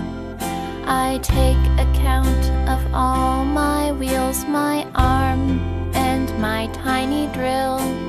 After all my training, I will do nothing familiar today. The folks who brought me up for this have such high expectations. And though they shouldn't, they have dared to dream that I can change it all. Thousands watch as I turn on my camera and do my first job. I feel so important and so very small. All I can think is of the ways I'll disappoint them. I've got I've got the team, but I'm not ready for my close up. Everybody trusts me more than I do, and I still don't feel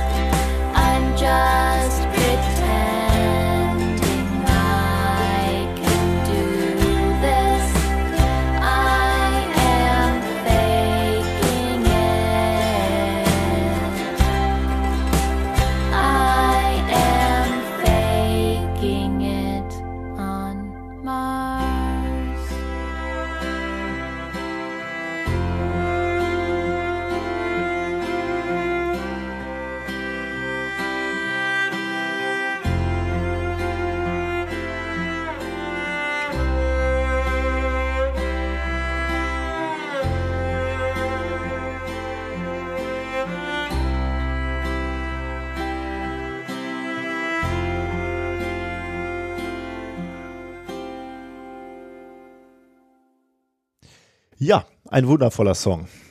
Äh, äh, Es macht mich ein bisschen traurig, die Vorstellung, dass äh, da der Rover auf dem Mars sitzt und denkt, ich bin's doch gar nicht wert. Sp sp spielt er sich nicht auch mal zum Geburtstag selber Happy Birthday? Das, äh, ich weiß nicht, ob der das war, aber das ist auch irgendwie äh, krass, oder? ja, ist, ein- ist eine witzige Idee. Und Ja, äh, so Fall, für ja. Öffentlichkeitsarbeit echt nett. Nun ja, Das stimmt, ja. Ähm, ja, kommen wir zu, äh, zu Thema Nummer drei. Ich höre nix, Regen. ja, gutes Stichwort. Hier wird es gleich anfangen zu regnen. Okay, ich hoffe, ich höre dich dann trotzdem noch. Ich leide ja extrem, also nicht nur ich, sondern äh, du natürlich auch. Wir alle, wir leiden ja extrem unter dem Mobilfunknetz in Deutschland. Ne? Wann immer Ja. es die Möglichkeit gibt, versagt dieses Mobilfunknetz. Völlig egal, ob man gerade auf Bahnlinie fährt oder Autobahn, ist ja auch eins meiner Lieblingsthemen. Ne? Gerade auf den Rastplätzen gibt es kein Mobilfunknetz, wo ich, wofür ich einfach überhaupt kein Verständnis habe. Ähm, aber ist dir schon mal aufgefallen, dass die eh schon schlechte Abdeckung noch mal schlechter ist, wenn es regnet? Ja, oder wenn Vollmond ist oder wenn. Nein, ehrlich. Also äh, ja, ja, ja, ja. Ist, es, ja, es, es gibt so, äh, es gibt so Strecken, die äh, fahre ich, also meine Pendelstrecke mit dem Auto und äh, da habe ich einfach die meisten Messwerte, weil ich äh, gelegentlich mit meiner Frau telefoniere, wenn ich nach Hause fahre oder zur Arbeit fahre. Und da gibt es einfach eine Stelle, da weiß ich, da ist das Netz extrem schwach. Und wenn es dann riecht, also da- das hält normalerweise, aber nicht, wenn ich, wenn es regnet. Dann bricht es da auf jeden Fall ab, zu 100 Prozent. Und, äh, und jedes Mal, wenn das dann passiert, gucke ich raus und denke, ah ja, es regnet. Das war ja klar, das nicht funktioniert. Ähm, das verwundert in gewisser Weise nicht, denn Mobilfunknetze funken ja auf der Mikrowellenfrequenz. Ne? Ja, äh, echt bei 2,4 oder bei wie viel Gigahertz? Sind Äh, äh, auch da, ja. Also es kommt wohl ein bisschen drauf an, habe ich jetzt gelernt. Ich dachte immer aber auf dieser klassischen Frequenz, glaube ich, 2,45 Gigahertz. Ähm, Ja. Aber ich stell, musste jetzt feststellen, gibt wohl auch ähm, so Richtfunkstrecken, die haben, glaube ich, unterschiedliche Frequenzen auch, äh, aber alle im Mikrowellenbereich jedenfalls. Ähm, Okay, ja. Wo, wo dann irgendwie äh, auf diesen Frequenzen gearbeitet wird. Dann ist es nicht verwunderlich. Genau, weil wir wissen natürlich, dass äh, Mikrowellen ganz besonders gerne mit Wasser wechselwirken. Ne? Deswegen stellen wir Wasser in die Mikrowelle und machen es heiß da. Also kann, kann man sich schon vorstellen, dass es da eine gewisse ähm, Beeinflussung durch äh, Regen gibt. Ja, genau. De des deswegen äh, war ich jetzt auch nicht besonders erzürnt, wenn ich das immer gesehen habe oder festgestellt habe, sondern habe hab das als physikalische Gegebenheit hingenommen in gewisser Weise. Also man könnte auch sagen, da war einfach Schluss mit meiner Transferleistung und äh, ich habe nicht weiter darüber nachgedacht. Nicht so bei den Forscherinnen am KIT, die haben da noch mal ein bisschen mehr drüber nachgedacht und haben, haben sich gedacht, naja, also das sind ja in gewisser Weise Daten, die wir da lernen. Also Verbindungsabbrüche ähm, ist ja gar nicht mal so uninteressant. Das sind wertvolle Daten, da kann man möglicherweise was draus machen. Und sie haben daraus was gemacht, nämlich äh, sie haben ein Paper geschrieben, ein Paper äh, mit dem Titel Rainfall Estimation from a German-wide Commercial Microwave Link Network. Optimized Processing and Validation for One Year of Data. Äh, veröffentlicht in Hydrology and Earth System Sciences. Die haben also sich überlegt, aha, der Whirl hat immer einen Verbindungsabbruch, wenn es regnet. Möglicherweise können wir also ein Regenmesser mit den Mobilfunknetzen bauen. Beziehungsweise wir brauchen gar nichts mehr bauen. Es ist ja schon da und die Daten sind auch da. Also diese, diese äh, Netze, die funktionieren ja und mög möglicherweise kann man die Daten abgreifen und schauen, okay, wann werden Signalstärken schwächer? Ähm, wann, wann verlierst du ein Signal und liegt das möglicherweise daran, dass gerade eine Regenwolke durchzieht? Ist denn, aber sind die Fehler da nicht unglaublich groß, dass irgendjemand mit seinem Mobilfunk, also mit seinem Telefon gerade im Keller sich auffällt oder so?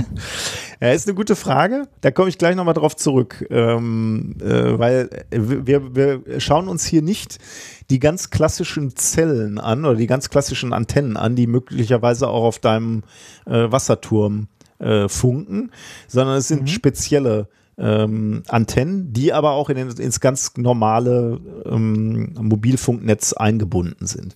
Schauen wir uns erstmal ah, Moment. an. Ja. Hm? Äh, Entschuldige, heißt das, das sind extra Antennen für dieses Experiment, für diese Studie? Nein, nein, oder? nein, nein, das ist ganz wichtig. Okay. Äh, die äh, Antennen sind ganz normal da. Die stehen im Mobilfunk, die sind im Mobilfunknetz integriert und die sind eh da. Die Daten fallen eh an. Das macht dieses Paper okay. so charmant, sage ich jetzt mal. Gucken wir uns einmal ganz kurz an, wie wird eigentlich Regen gemessen im Moment? Ne? Also was sind äh, klassische Methoden zur Regenmessung?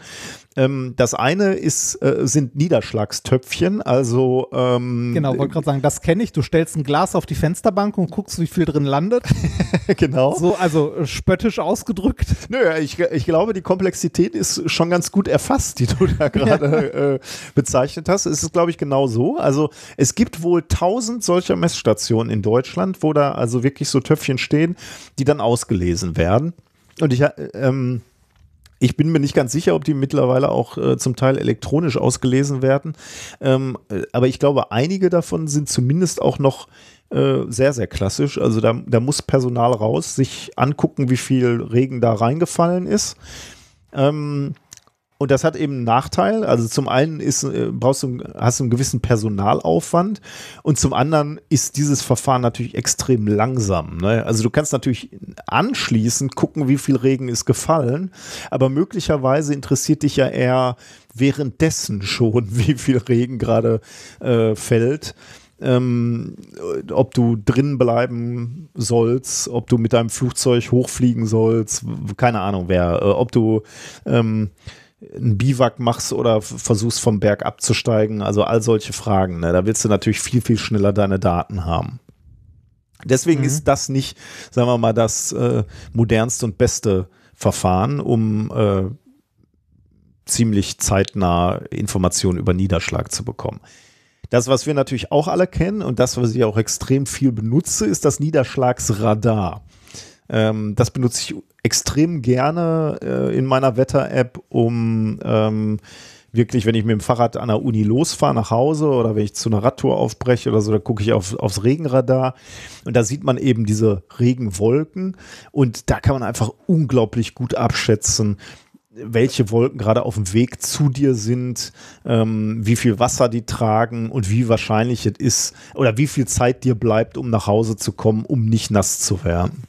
Beziehungsweise du siehst da äh, den aktuellen Niederschlag, oder? Ist ähm, das nicht, also sieht man da nicht das, was gerade runterkommt und nicht da, wo gerade Wolken sind? Genau, ja, ja, genau. Du siehst Regen, nicht, ähm, ja, ja, äh, nicht genau, etwa weil, weil Wolken, grade, genau. Genau, weil du gerade Wolken gesagt hast. Okay, hattest. ja, das war äh, missverständlich. Ich meinte aber, natürlich Regenwolken, ja. also genau. Ähm, äh, also du siehst da, wo gerade was runterkommt genau, und kannst dann vor und du, ich weiß gar nicht, kann man extrapolieren in die Zukunft dabei? Äh, Du siehst ja die Bewegung, ne? Also äh, Ja, ja, immer, immer genau. natürlich mit dem Fehler, dass sich Wolken natürlich auch auflösen und abregnen können. Mhm. Aber du, du siehst, so, wenn, wenn du so eine, so eine Regenfront hat, die so äh, aus 300 Kilometern kommt und auf dich zu äh, sich bewegt, dann kannst du halt wunderbar sagen, okay, die ist mit der Geschwindigkeit unterwegs. Du, also bei meiner App kann ich halt mit dem Zeitbalken hin und her fahren und sehe halt, wie, Mhm. äh, wie, wie viel Kilometer hat die Regenwolke in, den letzten, in der letzten Stunde gemacht. Bleibt mir noch eine Stunde, um nach Hause zu kommen, bevor ich ähm, nass werde oder nicht. Und das funktioniert Genau, das- einfach unglaublich gut. Genau, das Ding habe ich aber auch immer benutzt. Also häufig, wenn Ja. ich irgendwie mit dem Rad unterwegs war oder so oder mit dem Motorrad. Das ähm, funktioniert äh, natürlich nicht ganz so gut, sagen wir mal, in so Gewitterlagen, ne? weil da halt einfach auch mal spontan sich eine Gewitterwolke bildet. Da ist es etwas schwierig. Da nutzt ja auch so ein Regenradar nicht mehr so viel. Aber ähm, in anderen Jahreszeiten, wo, wo nicht so Ge Gewitterneigung herrscht, funktioniert das eigentlich äh, wunderbar, ja. Ähm, worauf basiert das? Das ist halt äh, ja das Radarprinzip, Primärradarprinzip heißt, ähm, so ein Niederschlagsradar sendet äh, auch Mikrowellen tatsächlich aus und empfängt einen Teil dieser Wellen, die zurückreflektiert werden ähm, auf dem Weg durch die Atmosphäre und darüber kannst du dann eben Aussagen treffen, ähm, ja, wie viel Wasser ist in der Luft, also Wasser, die, ähm, wel- welches die deine Mikrowellen reflektiert. Ähm, genau, also so, so funktioniert es prinzipiell. Ähm, Problem hier ist natürlich, du brauchst eine extra Infrastruktur. Ne? Die muss natürlich auch ausgewertet werden. Ähm, und die, die Messungen sind tatsächlich gar nicht mal so trivial. Also da gibt es äh, so Phänomene wie den Radarschatten. Wenn du jetzt eine, eine Regenwolke hast, die extrem viel Wasser trägt oder also es regnet stark, dann strahlst du da mit deinem Mikrowellenradar drauf, dann wird alles reflektiert und hinter die Regenwolke kannst du natürlich schon nicht mehr gucken. Ne? Da entsteht eben dieser Radarschatten und du weißt nicht so genau, wie groß ist denn jetzt die Wolke. Und dann gibt es wohl auch noch äh, Probleme ähm, durch den Aggregatzustand des Wassers. Es gibt wohl feuchter Schnee, der reflektiert besser als beispielsweise Reben, Regentropfen. Und äh, das gleiche gilt dann für Hagel beispielsweise. Das heißt, das äh, beeinflusst eben deine Messung dann auch nochmal. Und da, da musst du dann halt äh, gucken, wie du das in deiner Auswertung quasi ja, integrierst oder berücksichtigst. Von diesen Radarstationen gibt es 17 in Deutschland. Ähm, Oh, und das ist jetzt nicht so viel. Genau, da siehst du nämlich auch wieder ein Problem. Ne? Äh, alles, was ich davor gesagt habe, ne? dieser Radarschatten, der auftauchen kann, oder eben die, die, die Tatsache, dass Aggregatzustände das Messergebnis beeinflussen, für, sind halt insbesondere dann problematisch, wenn du wenig Radarstationen hast, eben mit 17.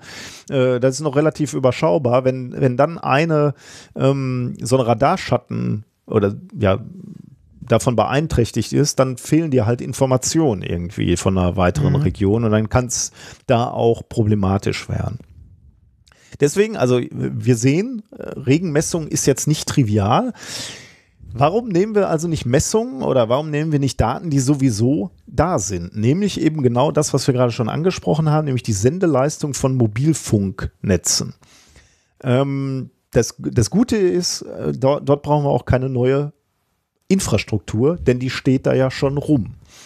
Ähm, was guckt man sich jetzt an? Du hattest ja gerade schon gesagt, ist das nicht schwierig, wenn jetzt einer in seinen Keller läuft und da telefoniert, dann wird, wird, die, wird der Empfang ja auch äh, schlechter. Ähm, absolut. Deswegen gucken wir uns nicht den Endnutzer an von, ähm, äh, von, von Mobilfunknetzen, sondern wir schauen uns Richtfunkantennen an in Mobilfunknetzen. Ah. Äh, das sind äh, wohl ähm, Antennen, die genutzt werden, um Datenübertragung über weite Strecken zu nutzen. Ja, das sind Ähm, diese Trommeln, die man immer an so, ähm, also wenn, Ah. du so, äh, wenn du so Masten hast, hast du ja Ah. äh, diese, diese langen Antennen, Ja. ne? also diese Ja. langen Dinger, die, Die man sieht auch man ja auch schon auf so Häusern. sieht. Ja. Mhm. Genau, das sind die Mobilfunkantennen, mit denen sich dein Handy quasi verbindet. Und manchmal hast du diese trommelartigen Dinger. Das sind so Parabolantennen, die vorne noch bespannt sind. Ah. Halt. Ah, diese, diese Trommeldinger, das sind die Richtfunkantennen. Ah, cool. Ja, und davon gibt es also ganz offensichtlich natürlich weniger als die, die normalen Antennen, weil du willst ja jetzt nicht kleine, kleine ähm, Zellen abdecken, sondern du, die nutzt du eben nur zur Übertragung von weiten Strecken. Aber davon gibt es trotzdem noch relativ viele. Also ähm, ich äh, habe mal nachgeguckt, in Deutschland gibt es wohl 4000 Richtfunkstrecken. Ähm, Und das ist natürlich schon, schon eine deutlich bessere äh, äh, Abdeckung, also vor allem eine feinmaschigere Abdeckung als beispielsweise durch diese Regenradars. Ne? Die senden jetzt auch in einer Mikrowellenfrequenz, irgendwo zwischen 15 und 40 Gigahertz wohl. Und genau diese Daten, diesen Datensatz haben sie sich angeguckt. Also ein Jahr lang ähm, haben sie jede Minute die aktuelle Abschwächung von 4000 Richtfunkstrecken gemessen. Ähm, das haben sie dann, diesen Datensatz haben sie dann irgendwie, natürlich machst du heute alles mit KI, äh, über eine KI laufen lassen und haben dann eben versucht aus äh, zugegebenerweise auch noch sehr verrauschten Messwerten Regensignale rauszurechnen. Ähm, Warum sind die Daten so verrauscht? Das scheint nämlich wohl äh, bei diesem Verfahren auch nicht so ganz unproblematisch zu sein. Ähm, Wind scheint die ähm, Sendeleistung auch zu beeinflussen oder die Empfangsleistung, je nachdem, wie du das siehst. Also Wind, Sonne kann wohl zur Abschwächung führen. Ähm, ganz problematisch ist wohl Wasser auf Antennen, äh, was ja bei Regen schon mal passieren kann. Also stellst du dir vor, äh, da zieht irgendwie Regen durch. Ähm, es regnet schon lange nicht mehr, aber die, die, äh, die Antenne ist noch pitschnass. Dann wird halt dein Signal auch abge ähm, abgeschwächt und verfälscht eben den Datensatz, den du da gerade generierst. Und dann muss er dann halt irgendwie rausrechnen oder muss er halt irgendwie berücksichtigen. Ähm, ja, aber die KI, dank der KI konnten sie das irgendwie machen, konnten also feststellen, wann die Abschwächung des Signals tatsächlich auf Regen zurückzuführen ist. Das Und ist eine schöne Idee. ja, finde ich, äh, finde ich, also ich eine- finde es ich ja immer geil, wenn man so, so Sachen für was anderes benutzt, also Mhm. fürs Gedachtes. Ja, das, deswegen auch mein Aufhänger von diesem Thema, ne, ähm, wo, wo ich am Anfang sagte, meine Transferleistung war damit äh, abgeschlossen, dass ich mich geärgert habe, dass, dass ich wegen Regen keinen äh, keinen Empfang habe. Ja. Aber das finde ich halt cool, ne, wenn Leute dann sagen, äh, ja, aber vielleicht können wir es nutzen, vielleicht haben wir da noch irgendwas raus. Das finde ich dann halt cool. Ähm, die, die KI ist wohl jetzt so gut trainiert, dass äh, du auch ohne Kalibrierung mit traditionellen Methoden, also hier äh, Wassertrichter oder so, äh, Regenmessungen machen kannst. Das äh, klingt erstmal nach Spielerei. Könnte man sagen, naja gut, kalibrieren oder nicht kalibrieren, wo ist äh, äh, warum, ist das toll oder warum ist das nochmal, warum kann man das nochmal herausstellen? Weil äh, da- das wohl das System auch nutzbar machen oder weil, weil du das System jetzt auch nutzen kannst in Regionen, wo du überhaupt keine nennenswerte Niederschlagsmessung hast als Kalibrierung.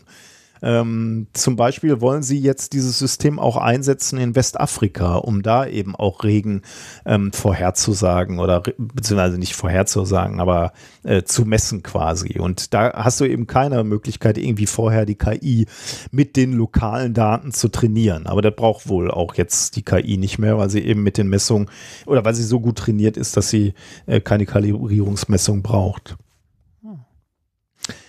Ähm, Ich, äh, ich finde es immer noch, also ich finde es schön. Ich finde es äh, cool und vor allem, wenn man dann auch noch ähm, den Algorithmus dahinter so trainieren kann, dass der irgendwann nicht mehr lokal beschränkt ist, sondern Mhm. eigentlich auf beliebige Antennennetze angewendet werden kann. Genau, ja, Schön. genau. Also die, die Äh, haben, wer, wer sich da noch angucken möchte, in dem Paper kann man äh, schön sehen, die haben dann ähm, genau ihre Messungen und ihre Regenvorhersage ähm, übereinander gelegt mit Messwerten des deutschen Wetterdienstes und man sieht eben äh, bei diesen zwei Bildern, die da gegenübereinander gestellt sind, äh, dass du da eine extrem hohe Übereinstimmung hast. Nachweisgrenze liegt wohl bei einem Millimeter pro Stunde. Alles darunter kann mit dem Verfahren nicht mehr nachgewiesen werden. Ähm, aber Ein ähm, Millimeter pro Stunde ist aber auch schon wenig, ne? ja, Finde ich. ja, ist glaube ich, äh, ja, ich glaube wahrscheinlich, also ist eine Millimeter pro Stunde, das ist ein kleiner Schauer, den hältst du glaube ich aus, ja. Aber ich glaube, da sehen die auch nicht ihre Hauptanwendung. Ich glaube, die sehen, äh, oder so, so stand es zumindest im Paper, die ihre Hauptanwendung sehen, die ähm, also bei so frühzeitigen Vorhersagen von Hochwassern, ne, wo du äh, sehr, sehr schnell Niederschläge in verschiedenen Regionen addieren kannst und dann sagen kannst, okay, jetzt wird's hier gerade im Moselkreis oder im, weiß ich nicht, keine Ahnung, Köln, äh, da wird's jetzt gerade eng, da kommt ganz schön was auf euch zu. Und da bist du dann natürlich schnell, schnell dabei, ne, mit solchen Messungen. Hm. Aber cool. Ja, Also- ich fand's auch cool. Also äh, diese Daten, die wir eh hinterlassen, die zu nutzen, finde ich ja irgendwie immer spannend. Zum Guten und zum Bösen natürlich. Und da, da sieht man mal, was aus so Daten rausfallen kann, Mhm. Ja. mit dem man halt nicht rechnet, ne? Ja, ja. Genau, das war Thema Nummer drei. Dann äh, mache ich noch weiter mit Thema Nummer vier. Es ist kurz, aber schön. Ah, herrlich. Klassiker. Thema vier. ähm, äh, ja, äh, ich möchte, äh, ich möchte dem Ganzen ein, ähm, äh, ein Disclaimer vorwegstellen, weil es, es ist kein Paper, wie wir es sonst haben. Es ist keine Peer-Review-Studie. Okay. Ähm, sondern eine Studie, die in Auftrag gegeben wurde äh, von Greenpeace ans Institut für Zukunftsstudien und Technologiebewertung, gemeinnützige GmbH. Mhm. Ich fand es trotzdem, ich möchte es trotzdem vorstellen, weil ich es interessant finde. Also kein Peer Review. Ne, sollte man im Hinterkopf haben. Ähm, trotzdem kann es ja immer noch eine ordentliche wissenschaftliche Arbeit sein mit äh, ne, Zitaten. Also wenn man sie mal durchguckt, die haben auch ordentliche Quellenangaben da drin. Das Ding ist, glaube ich, grob 36 Seiten lang. Es wird, ähm, äh, also alle Daten, die irgendwie erhoben werden, sind aus anderen Arbeiten zitiert und so. Ne? Also ich habe da mal drüber geguckt. Ich bin natürlich kein Fachmann in der Richtung, aber das sieht schon ordentlich gemacht aus. Okay. So, das wollte ich als Disclaimer nur vorneweg einmal. Ähm, das Thema heißt Pandemie als Chance und äh, ich bin es besonders interessant, weil du erinnerst dich doch noch daran, dass wir lange vor der Pandemie mal äh, was zum Thema Homeoffice gesagt haben. Äh, ja. Und erinnerst du dich noch, was wir gesagt haben? Äh, vor der Pandemie oder? Ja, vor, vor der Pandemie noch. Bevor Pandemie kam, haben wir schon mal über das Thema Homeoffice gesprochen. Ich weiß nur, dass ich letzte Mal geklagt habe, dass das alles nicht so das, dolle wie, ist. Wie, wie doof das ist und so weiter, ne? Aber ähm, ich erinnere mich noch sehr gut daran, weil ich damals viel geklagt habe, weil ich keinen Bock hatte, immer ins, für, für, also für nix im Wesentlichen ins Büro zu fahren. Ähm, dass es, äh, also was für ein Potenzial das für unsere Gesellschaft wäre, wenn wir nur einen Tag die Woche einfach alle, also alle Leute, wo es geht, Homeoffice machen Mhm. würden. Was das äh, für unser, für die Verkehrsbelastung bedeuten Mhm. würde, ähm, was das für äh, die Umwelt bedeuten würde, also was an CO2 eingespart wird und so weiter und so weiter. Ne? Bei den Leuten, wo es geht. Ne? Das haben wir dann natürlich. Natürlich Ja, gibt es. Berufe, wo äh, nicht an Homeoffice zu denken ist. Ja, äh, ja, natürlich, da komme ich gleich auch nochmal drauf zurück. Äh, ganz, ganz wichtig, aber trotzdem, prinzipiell gibt es viele Jobs, äh, wo wir sagen würden, da ist es eigentlich nicht nötig, vor Ort zu sein, sondern Mhm. das könnte genauso gut im Homeoffice erledigt werden. Und jetzt unfreiwillig ein bisschen durch die Pandemie äh, sieht man das in vielen Jobs ja auch. Das Mhm. Homeoffice, auch wenn äh, viele Leute da unglaublich, also gerade in den Führungsebenen unglaubliche Vorurteile gegen hatten, Allerdings muss man da auch sagen, stark branchenabhängig. Ne? Also äh, es gibt Branchen, in denen es selbstverständlich ist, dass die Leute im Homeoffice arbeiten. Also alles, was so in Richtung IT geht, da ist Homeoffice äh, schon vor der Pandemie deutlich mehr Alltag gewesen, Mhm. als sagen wir mal jetzt, ähm, was weiß ich, bei der Bank, der Versicherung oder auch im wissenschaftlichen Betrieb. Mhm. Ne? Ähm, wir haben, also ich erinnere mich noch dran, dass wir damals gesagt haben, prinzipiell liegt da eine, also im Bereich von, äh, von Umweltschutz unter anderem auch und CO2-Reduktion eigentlich ein großes Potenzial und auch für, für den Verkehrskollaps, dem unsere Städte entgegenschiffen. Mhm. Ja. Ne?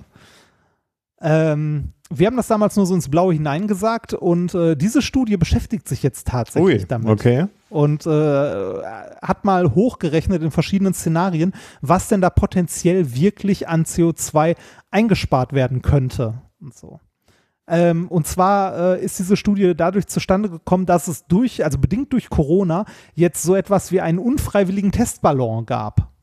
Ne, also es sind ja einfach mehr Leute ins Homeoffice gegangen, einfach. Ja, klar. Äh, also äh, deutschlandweit auch und auch global. Mhm. Ähm, äh, eine Einschätzung von dir, was meinst du? Äh, findet Homeoffice danach oder jetzt generell mehr Akzeptanz oder äh, fallen wir nach, also wenn die Pandemie irgendwann mal durch ist, fallen wir zurück in alte Vorurteile, so wer nicht im Büro ist, arbeitet nicht und Äh, nee, glaube ich nicht. Also ich glaube, also wir fallen auf jeden Fall ein ganzes Stück zurück, ähm, aber ich glaube, insbesondere auch so an, an der Uni beispielsweise, da wo, wo ja auch wirklich gut zu Hause gearbeitet werden kann, ich glaube, könnte mir vorstellen, dass da ein gewisses Umdenken stattfindet und da mehr Akzeptanz ist. Ähm, weil einfach jetzt gesehen wird, erstens passiert die, die Arbeit wird trotzdem gemacht.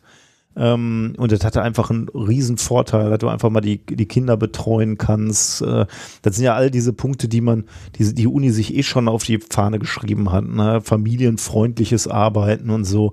Aber das war ja immer so eine, naja, also wenn du dein Kind in den, äh, in den Kindergarten oder in die Kinderbetreuung mitschleppen musst, dann ist das eher so, wir versuchen irgendwie die Leute arbeitsfähig zu halten und äh, wenn du ihnen jetzt erlaubst, zu Hause zu bleiben und zu Hause zu arbeiten, ist das, glaube ich, eine wirkliche Hilfe. Und ich glaube, ein bisschen was wird schon bleiben. Ich glaube, das wird auch zu einem Undenken äh, geführt haben. Ich habe nämlich bei ein paar Leuten, die wirklich hardcore gegen, äh, gegen Homeoffice waren, äh, mit denen habe ich in letzter Zeit gesprochen und die haben schon gesagt, ja, das war schon interessant, das mal zu sehen. Also das funktioniert doch. Das kann ja, funktionieren.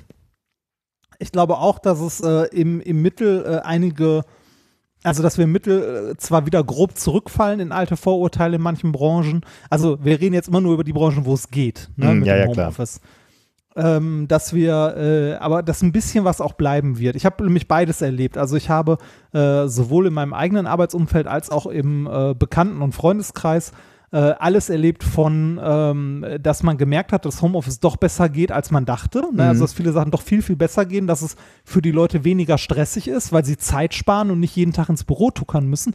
Ich habe aber genauso gut auch äh, im, wie gesagt, Freundes- und Bekanntenkreis von Vorständen, äh, Vorgesetzten und sonst was gehört, die äh, irgendwie so Sachen gesagt haben wie, ja, bald ist dann der Corona-Urlaub vorbei oder sowas. Ne? Also so da war alles dabei. Ne? Also ähm, ich habe aber auch Arbeitnehmer mitbekommen, die mit besser oder weniger gut zurechtgekommen sind. Das ist halt eine Typenfrage auch, aber ich hoffe insgesamt, dass Homeoffice an sich äh, ein bisschen dieses Vorurteil endlich mal verliert. Ne? Mhm. Ne? Also dass die Leute nicht arbeiten wollen, dass man die Leute kontrollieren muss, damit sie arbeiten und so, was halt dumm ist. Also Ne, find, also ist zumindest meine, meine Ansicht. Wer nicht arbeiten will, kann auch im Büro nicht arbeiten. Ne, also, das stimmt, ja.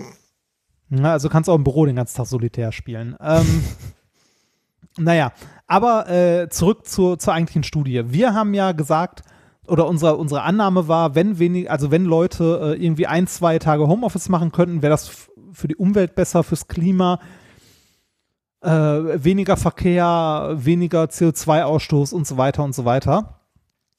Ähm, in dieser Studie jetzt, die man wie gesagt mit einer gewissen Distanz bewerten sollte, weil kein Peer Review und äh, auch nicht unparteiisch, ne? also wenn Greenpeace eine Studie in Auftrag gibt, ist das äh, ja ähm, jetzt nicht voreingenommen, aber man äh, man erwartet ein anderes Ergebnis, als wenn das, ins, also wenn jetzt das IZT-Institut das macht, ist das was anderes als, sagen wir mal, das Eike-Institut oder so. Mhm. Ne, also es ist, ähm, es ist zwar unabhängig und gemeinnützig und so weiter, aber trotzdem, wie gesagt, äh, keine, keine ordentlich gereviewte Studie. Aber nichtsdestotrotz haben die sich mal angeguckt, ähm, was denn potenziell an ähm, an Einsparungen möglich wäre. Und an dem Paper hängen hinten noch so ein paar politische Forderungen dran, wo man so sagt, so, ah, hm, ja, schwierig.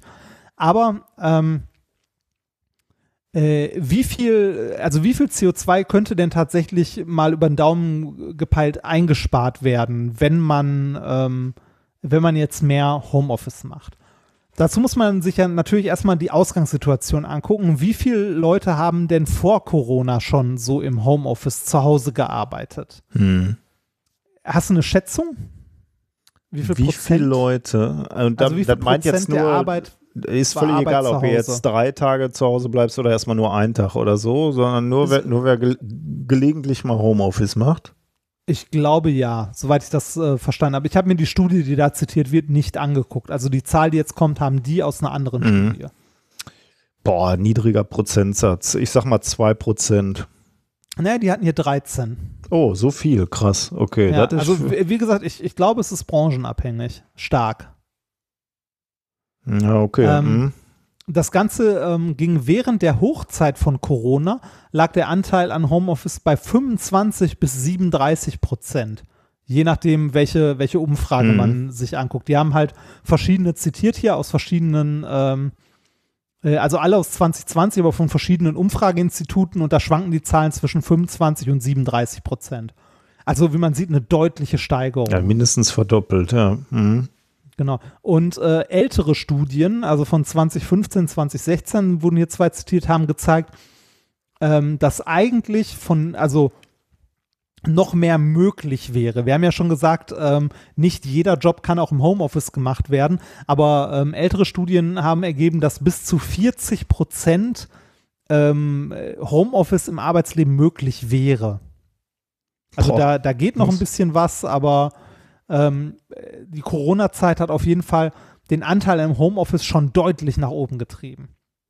Jetzt Krass, Frage, ey, 40 Prozent äh, könnte ich mir irgendwie überhaupt nicht vorstellen, weil ich meine, äh, bei diesem ganzen Beruf, alles Handwerkliche, alles äh, in der Pflege und so, alle, alle Serviceberufe, äh, Wie genau die Zahl zustande ja, kommt, dafür okay. müsste man sich jetzt wahrscheinlich ja, ja, diese zitierten Studien mal angucken, ne, was da genau mit reinzählt, ob die wirklich alle Berufe genommen haben oder nur die, die eine Bürotätigkeit mhm. beinhalten mm. oder okay. so. So genau habe ich jetzt in die anderen Studien dann auch nicht reingeguckt. Ja, ja, ja. Die, also, ähm, was hängen bleiben sollte, ist, Corona hat dafür gesorgt, die, die Corona-Maßnahmen, dass äh, sich der Anteil an Homeoffice deutlich erhöht hat, also mehr als verdoppelt oder mhm. mindestens verdoppelt. Ähm, die Frage ist jetzt, wenn man aus so einer Verdopplung der, äh, der Homeoffice-Anteile, wie schätzt man daraus ab, wie viel CO2 eingespart wurde oder werden konnte? Naja, müsste man nicht äh, ungefähr, also man, man muss ja wissen, wie viel Kilometer im Mittel gependelt werden, oder? Da müsste man, Richtig, kann, genau. kannst du das doch einfach hochrechnen man guckt mal in die Statistiken des Pendelverkehrs mhm. und äh, die bekommt man sehr schön äh, vom Bundesministerium für Verkehr und digitale Infrastruktur. Und ähm, genau das haben die gemacht. Die haben sich die, ähm, den Pendelverkehr angeguckt und haben das aufgeschlüsselt, weil Pendeln ist ja nicht gleich Pendeln. Es gibt ja einen gewissen Anteil an Leuten, der mit der Bahn fährt, ein Teil, der ah, ja. mit dem Auto fährt, ja. ein Teil, der mit dem Fahrrad fährt und so weiter.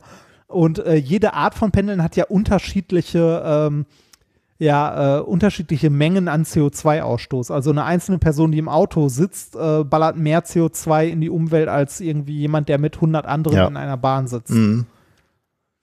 Ähm, um das abzuschätzen, haben sie, sind sie von zwei Szenarien ausgegangen. Ein konservative, äh, konservatives Szenario mit 25% Telearbeitsanteil und ein fortschrittliches Szenario mit 40% Telearbeitsanteil. Ja. Du kannst mir so halt ja, folgen. Ja, klar. In, in, die, in diesen beiden Szenarien, einmal 25% Telearbeitsanteil, einmal 40% der Arbeiter halt Telearbeit, äh, jeweils noch aufgeteilt, ob sie einen Tag Homeoffice machen pro Woche oder zwei Tage Homeoffice pro Woche. Mhm. Und dann aus den ähm, aus dem Pendeln und dem gewichteten, also die, dieses, äh, diese gependelten Kilometer noch gewichtet nach Fortbewegungsmittel, wie es statistisch verteilt ist, ausgerechnet, wie viel CO2 damit eingespart werden könnte. Und im optimistischen Szenario mit zwei Tagen Homeoffice, also quasi das Beste, was gehen würde. Das heißt, 40 Prozent der Arbeitnehmer haben zwei, zwei Tage, Tage Homeoffice. Genau. Wo man jetzt sagen würde, das klingt nicht so unmachbar oder unrealistisch. Irgendwie. Ja. ja. Ähm, dadurch durch Pendeln eingesparte Personenkilometer wären 35 Milliarden Kilometer pro Jahr. Wahnsinn, ne? Ja, das sind Summen. Und das sind 5,4 Millionen Tonnen CO2. Das sind 18 Prozent der durch Pendeln verursachten Emissionen. Tja. Und wer hat's gesagt? Ich hab's gesagt. Vor einem, ja, vor einem Jahr in diesem Podcast ja. habe ich gesagt, wenn jeder nur einen Tag zu Hause bleibt. Ja, dann, dann können wir mal gucken. Bei, bei einem Tag ähm, bei 40% Telearbeitsanteil. Bei einem Tag äh, wären es 18,4 äh, Milliarden Kilometer pro Jahr, also Personenkilometer. Und die eingesparte äh, Emission pro Jahr wären 2,8 to Millionen Tonnen CO2. Und im, selbst im konservativen Szenario mit einem Tag Homeoffice bei 25% Telearbeit, also das negativste, wären es immer noch 1,6 Millionen Tonnen CO2, die eingespart werden könnten. Also es wäre auch aus Umweltsicht, also im, im Umweltschutzgedanken, sehr, sehr sinnvoll, Homeoffice zu fördern. Ja, Und da zumal wir ja gesagt haben, wir, wir kommen gar nicht auf die Zahlen, die wir fürs, fürs Pariser Abkommen brauchen. Ne? Die, die Zahlen, die wir reduzieren müssen jetzt noch, das kriegen wir überhaupt nicht mehr hin mit den Maßnahmen. nee, genau. Und das wäre In- eine radikale Maßnahme, die wir gar nicht auf dem Schirm hatten, die aber, glaube ich, gesellschaftlich vertrag, verträglich wäre, glaube ich, weil Ja. die Leute sich darüber sogar noch freuen würden zum Teil. Ähm, und trotzdem könnte es damit erhebliche Mengen CO2 einsparen. Ja, ich glaube, also ich glaube auch immer noch, dass das ein großer Hebel ist und dass, ähm, dass viele Arbeitgeber ähm, oder Personaler an der Stelle noch irgendwie umdenken müssen. Vielleicht hat die Corona-Zeit jetzt ein Stück weit dazu beigetragen, dass die Leute gemerkt haben, oh, es geht doch. Ne, vielleicht kann man doch zumindest ein bisschen was davon beibehalten. Die Frage ist jetzt, äh, das Ganze hat natürlich auch ein, eine gewisse, gewisse politische Motivation, diese gesamte Studie, sonst würde man es ja auch nicht machen. Ähm, was wären jetzt Möglichkeiten, das zu fördern? Ne? Äh, Beispiele, die hier angebracht wären oder die hier angebracht werden, wäre sowas wie ein Recht auf Homeoffice, dass wenn möglich, ähm, dass man, also wenn es möglich ist, die Tätigkeit im Homeoffice auszuführen, dass der Arbeitnehmer ein Recht darauf hatte, sie auch im Homeoffice durchzuführen, wenn möglich. Das, äh, die- diese Forderung halte ich für sehr schwierig, weil wer legt denn fest, ob das möglich ist oder nicht? Wer prüft denn das? Ja, gut, das ist eine gute Frage. Ich persönlich hätte jetzt äh, das nicht so negativ gesehen. Ich fände das sehr, sehr gut, wenn man äh, ein Ich- Recht ich- hätte. Ich fände das auch gut. Die Frage ist nur, ob das nicht so ein papierloser, also so ein zahnloser Tiger ist, weil ähm, wenn, wenn irgendwie, äh, wenn du, also die Frage ist, wer muss denn begründen, dass die Sache das wär- und wie stark also be- bei, und wie stark Bei mir wäre begründen. natürlich schon mal auf jeden Fall, würde ich sagen, d- der Default ist, du darfst zu Hause bleiben, einen Tag oder was auch immer dann dein Anspruch ist, dein gesetzlicher Anspruch. Und der Arbeitnehmer, äh, Geber muss dann wirklich äh, muss, muss dann begründen, warum du dieses Recht nicht ausüben kannst, warum du immer vor Ort sein musst oder warum du immer äh, benötigt wirst.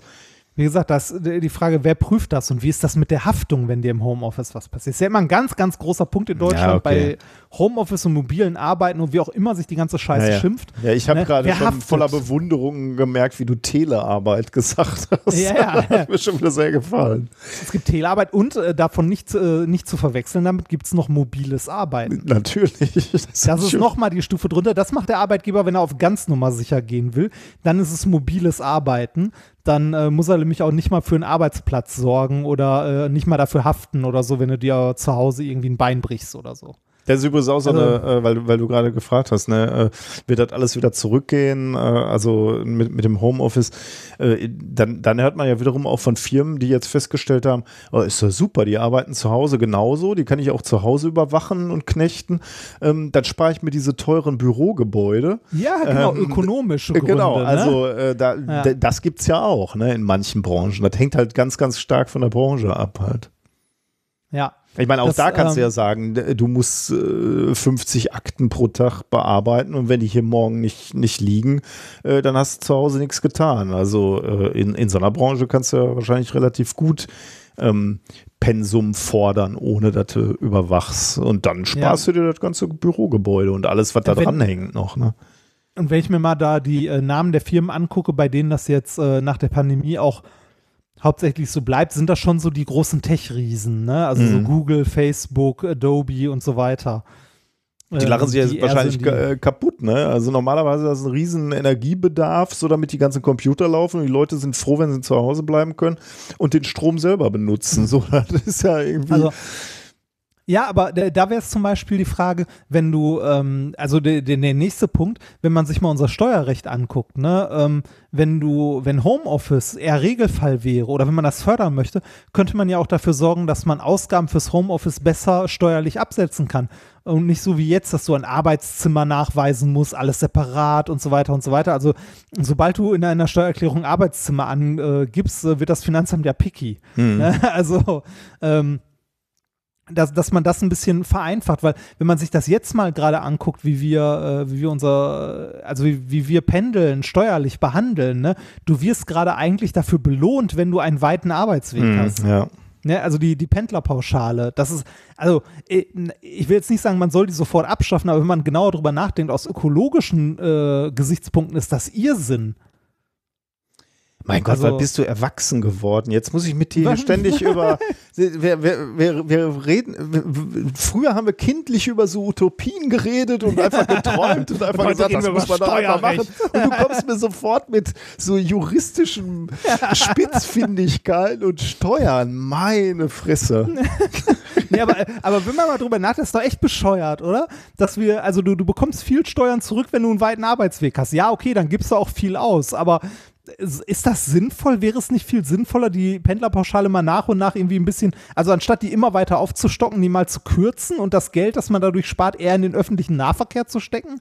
Da, wo es allen zugute kommt, vor allem auch den Leuten, die nicht unbedingt äh, einen Job haben, wo sie jeden Tag mit ihrem Auto hinfahren, äh, in ihr Büro oder so. aber jetzt kommen, kommen natürlich äh, tausend Mails, wo Leute sagen, ja, ich lebe aber in der Nähe meiner kranken Mutter, die pflege ich abends Ja. und muss, mein Ja, Arbeitgeber ist aber leider in äh, 100 Kilometer weg und da muss ich mal hinfahren. Das gibt dann ja immer irgendwelche Ausnahmen, ne, warum das für manche Leute wirklich sinnvoll ist. Ich glaube, aber klar, da bin ich halt bei dir. Ne? Eigentlich ist unser Steuersystem zu äh, zu kompliziert und vor allem gibt es immer Pro irgendwelche Auto. Aus genau, es gibt immer irgendwelche Ausnahmen und die sind leider meistens da, wo Leute eh schon viel Geld haben oder äh, genau irgendwelche welche Vorteile haben wollen, weil sie mit dem Auto rumfahren wollen oder so. Man muss aber jetzt auch beim Homeoffice leider sagen, wenn man das Homeoffice äh, steuerlich begünstigen möchte, also begünstigt man da auch eigentlich die eher Besserverdiener, weil Ja, die weil Leute, die die Jobs im Homeoffice haben, die, arbeiten ja. können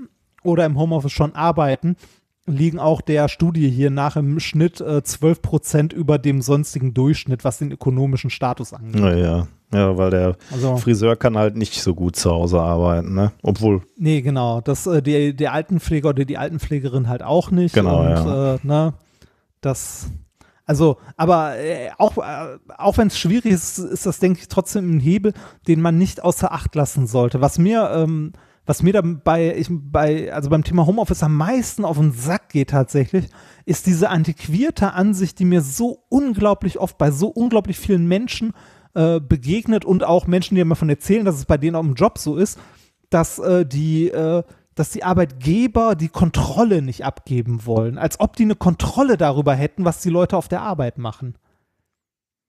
Also die, dieses Misstrauen, so, warum ist da so viel Misstrauen dem Angestellten gegenüber? keine Ahnung. Ich weiß nicht, ob das begründet ist, ob es nicht begründet ist. Ich, ich würde ja immer hoffen, nein, aber es kommt wahrscheinlich auch stark auf die Jobs wieder an, ob du da intrinsisch motiviert bist, ob du mal einen Job gewählt hast, weil du da Bock drauf hast oder weil du einen Job gewählt hast, weil du, äh, weil du dein Geld verdienen muss irgendwie. Ja. Naja. Ja, Aber viel gesagt- Potenzial, ja. Ich glaube, da, da baut sich die Gesellschaft auch jetzt langsam um und äh, ja, von daher ist das The Thema äh, oder der Titel deines Themas gar nicht so schlecht gewählt. Ne? Also die, die, die Pandemie als Chance, also ich äh, glaube, ein paar Dinge äh, wurden einfach mal in dieser Gesellschaft durchgespielt. Einfach so dieser Gedanke, also ich meine, Homeoffice war jetzt eine Sache, ähm, äh, die du jetzt vorgestellt hast, aber auch solche Überlegungen einfach mal, sag mal, wie viele Jahrzehnte haben wir uns eigentlich immer krank zur Arbeit geschleppt, oder? Also äh, das war doch völlig normal, dass du mit äh, mit einer leichten Grippe kann man doch wohl mal eben arbeiten gehen. Das wird Ja, doch äh, im ja. Prinzip erwartet. Aber ich glaube, da denken Leute jetzt ganz anders drüber nach. ja. Oder äh, auch die Masken, ne? Also das hat man jetzt, also da, das muss ja noch rausstellen, wenn die Pandemie jetzt erstmal vorbei ist, ob, ob die Maske komplett geht oder nicht. Also fände ich ehrlich gesagt auch schön, wenn, wenn das wie in so einem asiatischen Land halt wäre. Wenn du erkältet bist, trägst du eine Maske, ne? Du willst ja keinen anstecken und da äh, rumröcheln im, in, in der S-Bahn. Ich wollte gerade sagen, zumindest da, wo viele Menschen aufeinander treffen, ne, zwangsläufig, so wie in einer S-Bahn zum Beispiel. Genau, ja. Also da würde, da fände ich ganz toll, wenn sich das, wenn, wenn sich da so, so äh, Traditionen oder, oder Verhaltensmuster mal ändern würden. Auch dieses, naja, auch dieses zwanghafte Händeschütteln, ne, äh, was ja extrem verbreitet ist, was auch bei mir, in mir sehr verbreitet war. Also Händeschütteln war, ja, macht, macht man halt, ne? Ähm, Ja. und Wobei da habe ich in letzter Zeit dann auch äh, tatsächlich sehr aktiv, wenn mir Leute die Hand hingehalten haben, halt gesagt so, äh, nee, vielleicht nicht. Ne? Ähm, also versucht darauf zu achten. Also ist mir tatsächlich, äh, wenig passiert, muss ich sagen. Also Ja, mir in ähm, letzter Zeit echt? doch noch zwei, Krass. dreimal. Ja, nee, ja, mir, tatsächlich. mir nicht. Also selbst bei so, ähm, bei so Situationen, wo, äh, wo das so ganz tradiert ist, also so Vertragsabschlüsse, ne, wo man dann ja irgendwie Ja. so aufsteht und, und sich die Hand gibt, so. Oder, man merkte so richtig, dass bei den Teilnehmern dieser Situation der Moment da war, jetzt kommt eigentlich der Handschlag und alle haben sich Ja. angeguckt und es war klar, äh, okay, das ist jetzt gerade nicht. Also, das, äh, also es gab nur eine einzige Situation, wo mir in, in den letzten vier Monaten jemand eine Hand gegeben hat und ich nicht richtig reagiert habe, sondern dann äh, zugegriffen habe. Äh, und ich mich dann äh, kurz verabschiedet habe und mir dann schnell die Hände gewaschen habe. Wahrscheinlich Ja, bin ich mittlerweile noch hyporondischer geworden dadurch. Äh, mir, ist es, mir ist es vorgestern passiert, tatsächlich noch. Mir, äh, ich habe vorgestern äh, durch Zufall jemandem begegnet, der irgendwie seine, äh, seinem Bruder begegnet ist und dann auch kurz vorgestellt, so, ja, hier, das ist der Reinhard. Und da streckte mir diese Person halt die Hand entgegen und ich sagte so, äh, nee, lass mal so, Pandemie.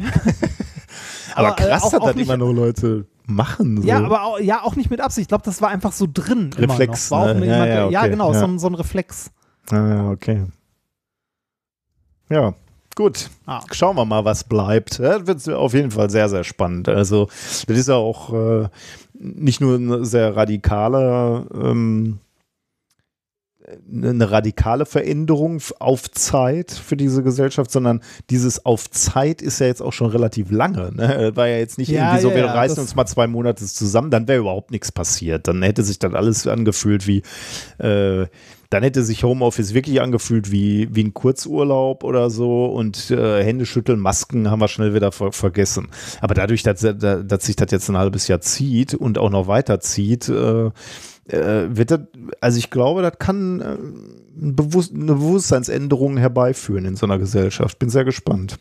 Ich bin, ich, bin, ich bin auch sehr gespannt, wie das weitergeht. Also ich dachte auch, das wäre ne, schnell vorbei, aber ähm, pff, sieht jetzt nicht so aus. Ne? Also es zieht sich ja doch noch irgendwie deutlich länger hin. Mhm. So wie ich, wie ich letztens getwittert habe, so ein, so ein Kinderbild von Marie, äh, was sie im Kindergarten ge ge gemalt hat, Ja, wo die Menschen gesehen. halt äh, so Masken aufhaben, ne? weil das einfach zu ihrer Lebensrealität äh, gehört im Moment. Und das Ja. war jetzt, äh, war halt kein, war jetzt keine Erwähnung wert, die hat einfach Menschen gemalt und die hatten Masken auf. Und dann siehst du so, okay, Ja. das ist tief in ihrer Beobachtung drin. Ne? Sie beobachtet Menschen und sieht, alle tragen Masken. Äh, Und das ist nichts, was sie beunruhigt oder so. Oder, oder ja, das ist halt so. Nee, es ne? gehört halt dazu, so wie alle auch einen Pulli tragen oder so, ne? Und äh, alle irgendwie Schuhe tragen.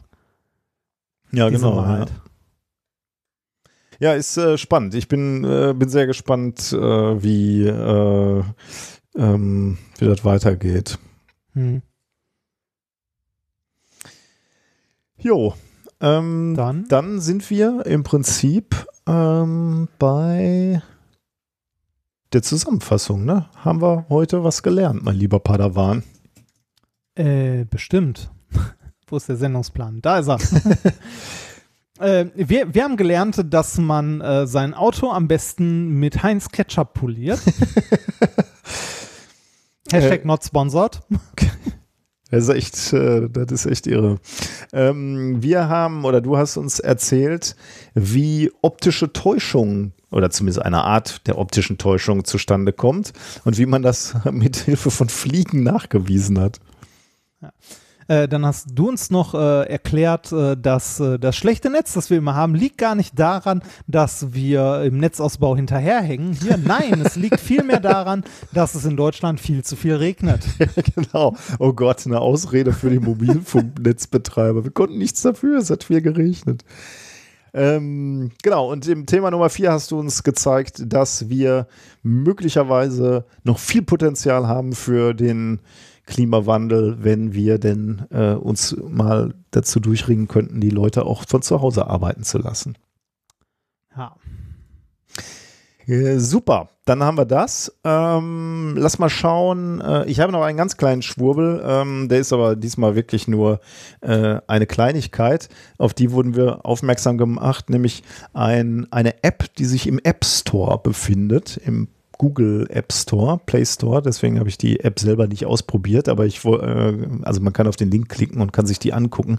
Ein Orgon-Akkumulator-App, eine eine Oh. Orgon-Akkumulator-App. Aber da ist ein dicker, Dis oder so, so dick ist der Disclaimer nicht. Erst wird erklärt, was die App ist und dann steht unten drunter ein Disclaimer. Die versprochenen Funktionen sind rein humoristisch zu betrachten und entsprechen nicht dem Funktionsumfang der App. Ähm, aber es wirkt erstmal so, als wäre es ernst gemeint. Also die Beschreibung sagt, die Orgon-Akkumulator-App energetisiert ihre Lebensmittel. Einfach die Lebensmittel vor dem Verzehr ein bis zwei Stunden auf ihrem Handy oder Tablet bei geöffneter App platzieren und die Vorteile mit Orgon-Energie aufgeladener Lebensmittel genießen. Ähm, genau. Es geht dann noch ein bisschen weiter mit diversen Schwurbeleien, die, die da versprochen werden. Und äh, Orgon haben wir aber sogar mal äh, diskutiert. Ne? Den hast du, äh, diese, dieses Phänomen der Ah, Orgo ja. Orgon-Akkumulatoren hast, hattest du uns, glaube ich, mal vorgestellt. Du hattest nämlich ähm, über Wilhelm Reich etwas erzählt. Ähm, der hat nämlich Ja, das war irgendwie die, die Lebensenergie oder so. ja, ja, ne? genau, das geht richtig, genau. Äh, der hat irgendwie äh, Energie gemessen an, an Objekten, Körpern, Menschen, Lebewesen, Lebensmittel, was auch immer. Und diese Energie hat er, glaube ich, als erstes als biologisch bezeichnet äh, und später als primordial kosmisch. Also der Typ ist auch noch äh, weiter abge, abgedriftet, hat man das Gefühl. Ähm, er meinte nämlich, ähm, sowas wie eine Bionkultur entdeckt zu haben. Also er hatte irgendwie sich äh, Objekte angeguckt, leblose und lebende Substanzen, und da hat er irgendwelche Energiebläschen glaubte er gefunden zu haben. Ich glaube im Mikroskop sogar hat er die gesehen. Und dann hat er halt gesagt, das sind diese, ähm, diese Bione, die er da sieht. Und darauf hat er dann diese Orgon-Hypothese postuliert. Und das hat er uns dann, glaube ich, erzählt. Die hat er dann Einstein auch vorgestellt und hat irgendwie einen langes, langen Brief geschrieben an Einstein und hat dann gesagt, hier äh, Orgon und so. Ähm, und äh, Einstein hat sich damit sogar mit diesem ersten Brief irgendwie beschäftigt, hat sich den erinnere mich, durchgelesen und hat den dann irgendwie widerlegt oder ihm zumindest eine relativ lange Replik geschrieben, worauf er dann, oder der letzte Satz war dann, ich hoffe, dass dies ihre Skepsis entwickelt, entwickeln wird, dass sie sich nicht durch eine an sich verständliche Illusion trügen lassen.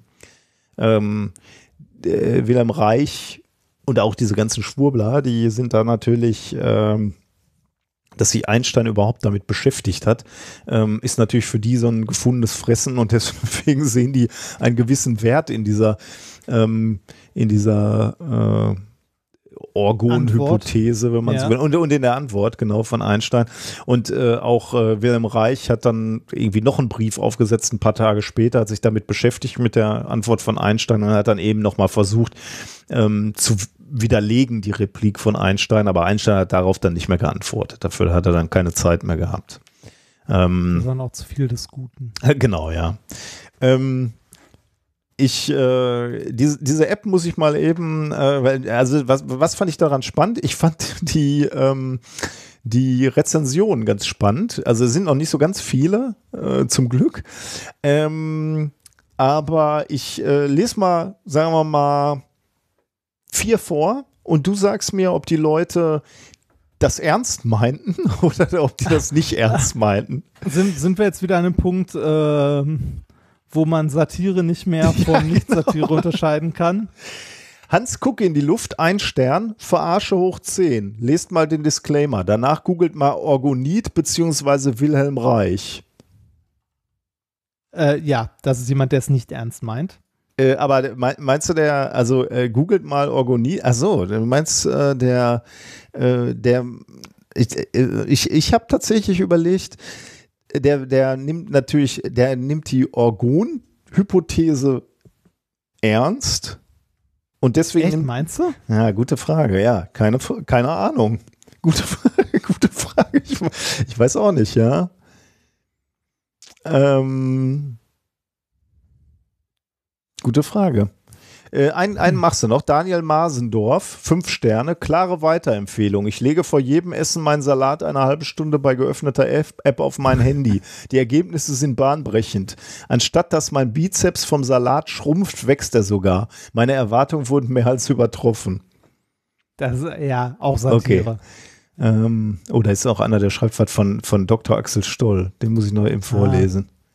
Ähm, genial, gut auch bei Skalarwellen und Chemtrails, aber ein Gefahrenhinweis.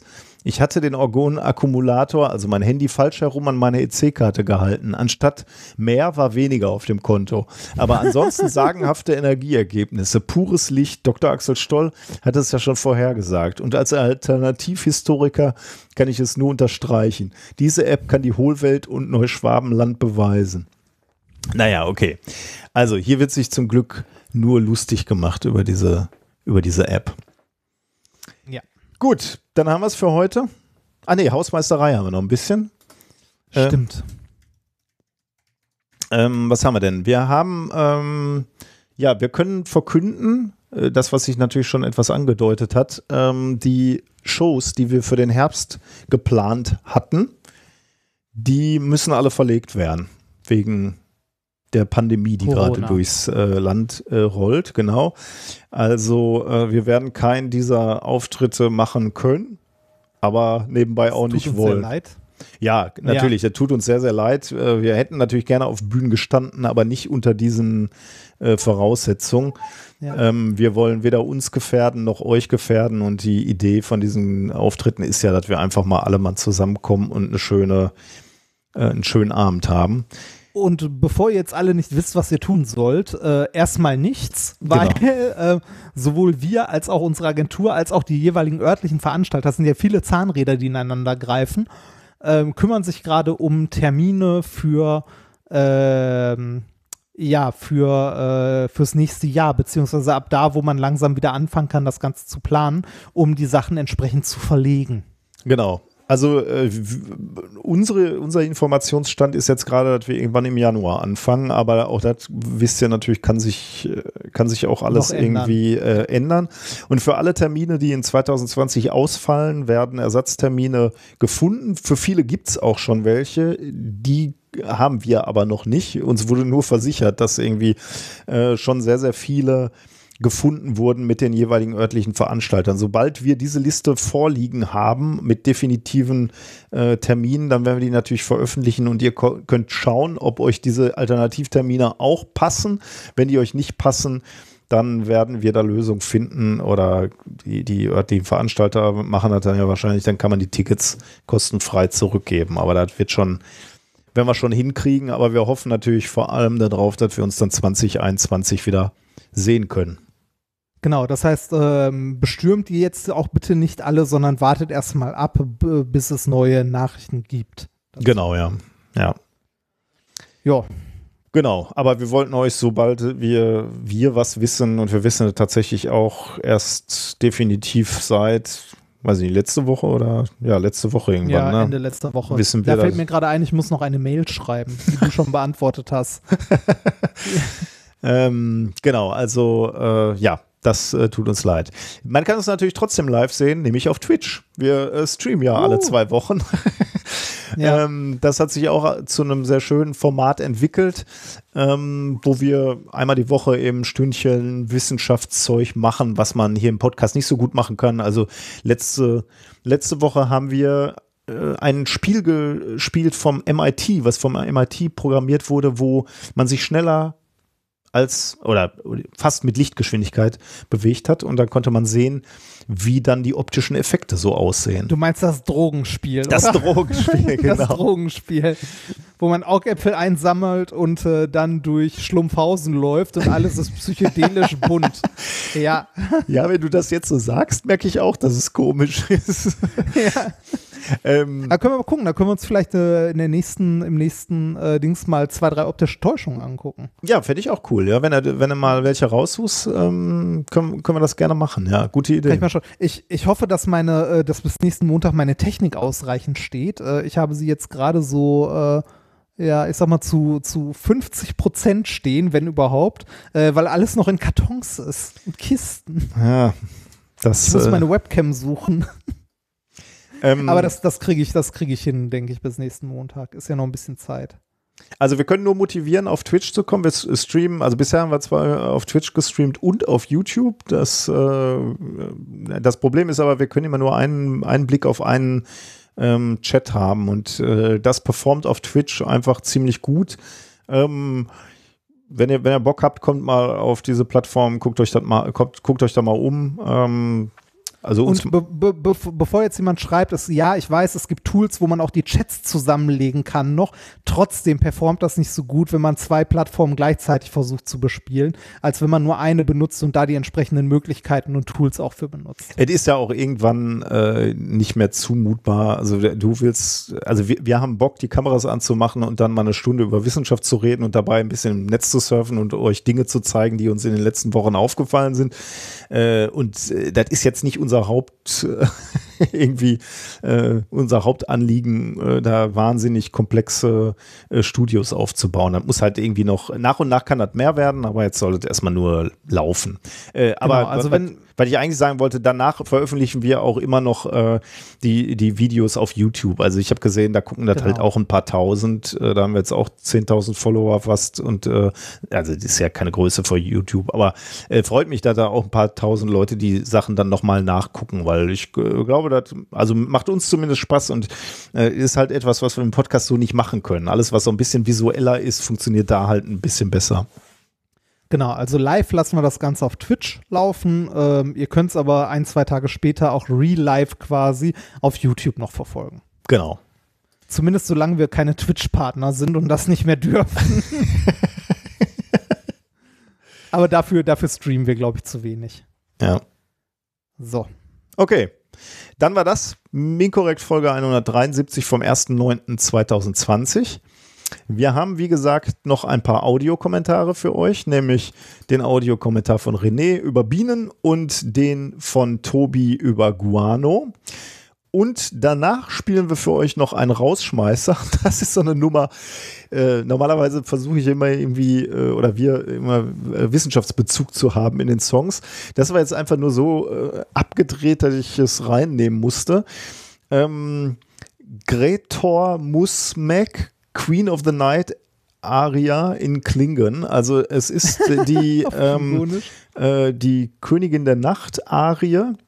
Ist die von, von Mozart? Ich glaube, ne? Oh, das weiß ich nicht. Weiß ich auch nicht. Sein, also ja. äh, ähm, auf jeden Fall irgendeine Arie, die in Klingonisch gesungen wird.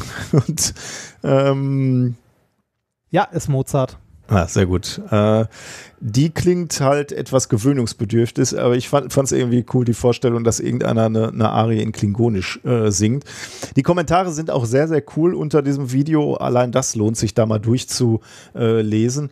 Ähm, manche kommentieren, bravo, you bring honor to the house. Äh, Und ich weiß gar nicht, ob ich, ob Ja. ich die hier letztens auch erwähnt hatte, diese Metal-Band, die mir jemand empfohlen hat, äh, Stovokor. Ja, genau, ja. Das, die Metal-Band, die nur klingonisch singt. Ich glaube, das war tatsächlich der, äh, der Anlass, warum uns das zugeschickt Ah, wurde. Ich habe mir okay. dummerweise Ja, den Namen nicht kann sein. notiert. Äh, das tut mir leid. Ähm, ich glaube, deswegen war jemand motiviert, uns diesen Song zu schicken. Und äh, ja, wie gesagt, er hat mir auch äh, gefallen. Also wie gesagt, Ja. manche Kommentare sind begeistert, äh, andere nicht so. Und das äh, finde ich immer so bezeichnend. So Rollenspieler, die nehmen Dinge dann auch irgendwann unglaublich ernst. Ne? Ich war mal irgendwie so, äh, das habe ich ganz oft so bei Rollenspiel-Conventions äh, erlebt, ähm, wie dann so Leute äh, sagten, wenn, wenn dann irgendeiner Elbisch gesprochen hat, dann haben Leute so gesagt, ja, ist aber ein ganz schlechter Dialekt, den sie da spricht oder den, den er da spricht. Wo ich dann immer gedacht habe, oh bitte Leute, nee, das ist ein, das ist eine Fantasiewelt. Wir, wir spielen hier. Wir wollen alle Spaß daran haben. äh, da, da sind auch so ein paar Kommentare in die Richtung drunter, dass, äh, dass irgendwie die Übersetzung ganz schlecht wäre. Also äh, das äh, würde ähm, um, the, the pronunciation is actually fairly good, but I still can't follow the story. Ähm, weil, weil die Übersetzung angeblich schlecht ist. Da, da, da habe ich immer gedacht, wann immer ich in einer Oper sitze, denke ich, I still can't follow the story. Ich meine, es gibt Arien, die sind auf Deutsch im Original, so wie diese hier auch. Ne? Ähm, aber die, ich verstehe die trotzdem nicht. Das, das haben Arien so an sich. Ja, richtig. Das wird, glaube ich, nicht besser dadurch, dass man die in, äh, in, in äh, Klingonisch singt. Na gut, also viel Spaß damit. Äh, macht's gut. Bis in einer Woche im Stream. und bis in zwei Wochen im Podcast. Macht's gut. Und noch viel Spaß mit den Kommentaren. Hallo Nikolaus, hallo Reinhard. Ich würde euch gerne einen kurzen Audiokommentar zum Thema Honigbiene und Erbfolge geben, da ich das Thema zum Thema äh, zur Quarantäne bei Tieren recht spannend fand. Ähm, ich muss ein ganz kleines bisschen ausholen. Zuerst vielleicht mal kurz die These in den Raum stellen, dass man das Bienenvolk an sich eher als ein Lebewesen betrachten sollte, als als Rudel von Lebewesen. Denn beim Bienenvolk ist es so, dass eine Arbeiterbiene im Sommer nur circa drei bis fünf Wochen lebt. Das heißt, über den Sommer hinweg gibt es viele, viele Generationen von Arbeiterbienen, die leben, arbeiten und sterben. Die Königin jedoch lebt über mehrere Jahre, circa bis zu fünf Jahre, je nachdem, wie produktiv sie über die Lebenszeit bleibt.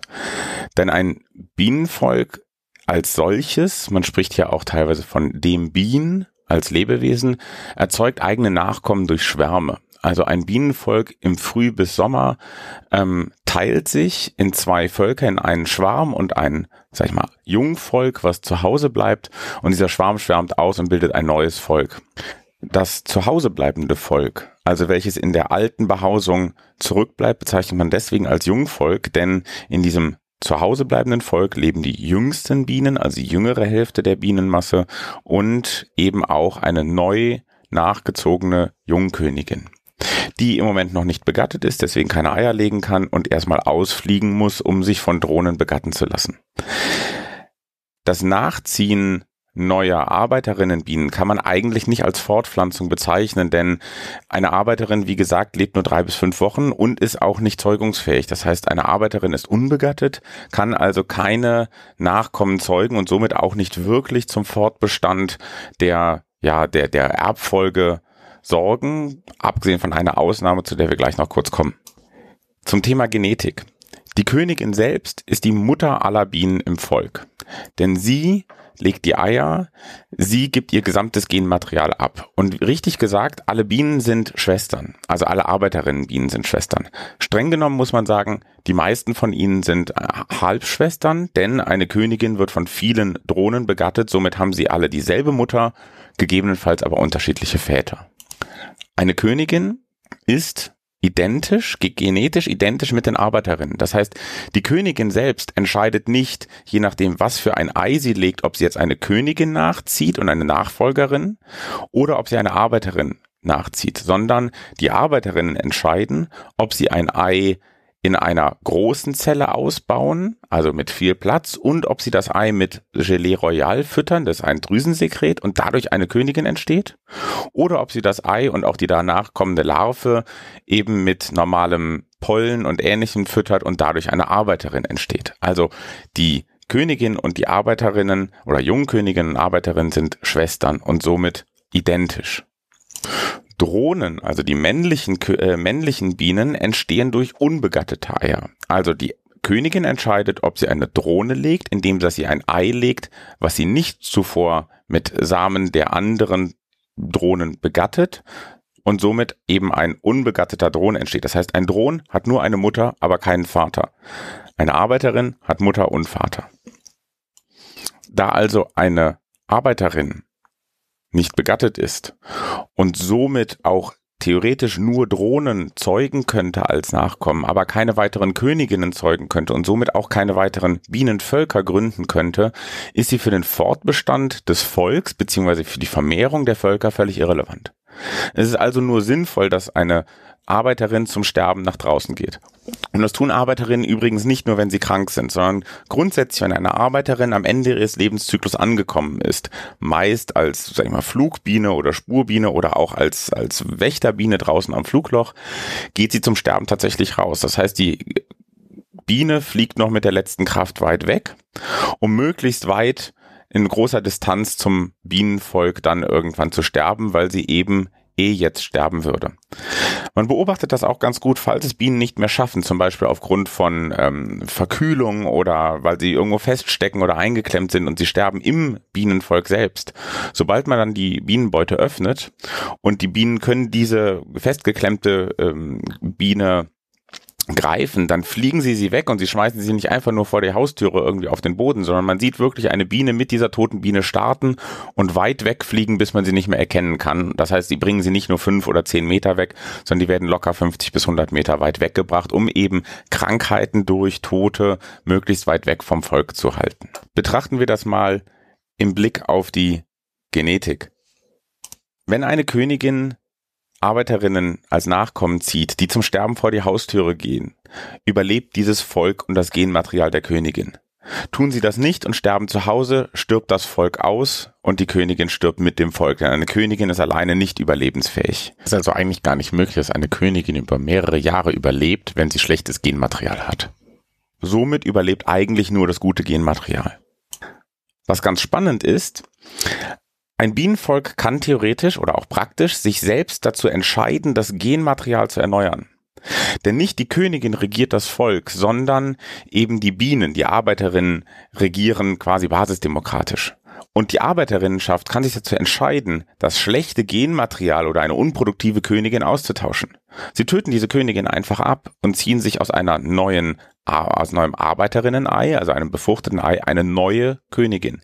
Diese neue Jungkönigin ist jetzt die Schwester aller Arbeiterinnen, fliegt nach draußen und lässt sich neu begatten. Da sie eine Schwester ist, aber gegebenenfalls mit einem anderen Vater, hat sie anderes Genmaterial als die Königin, schon mal 50 Prozent.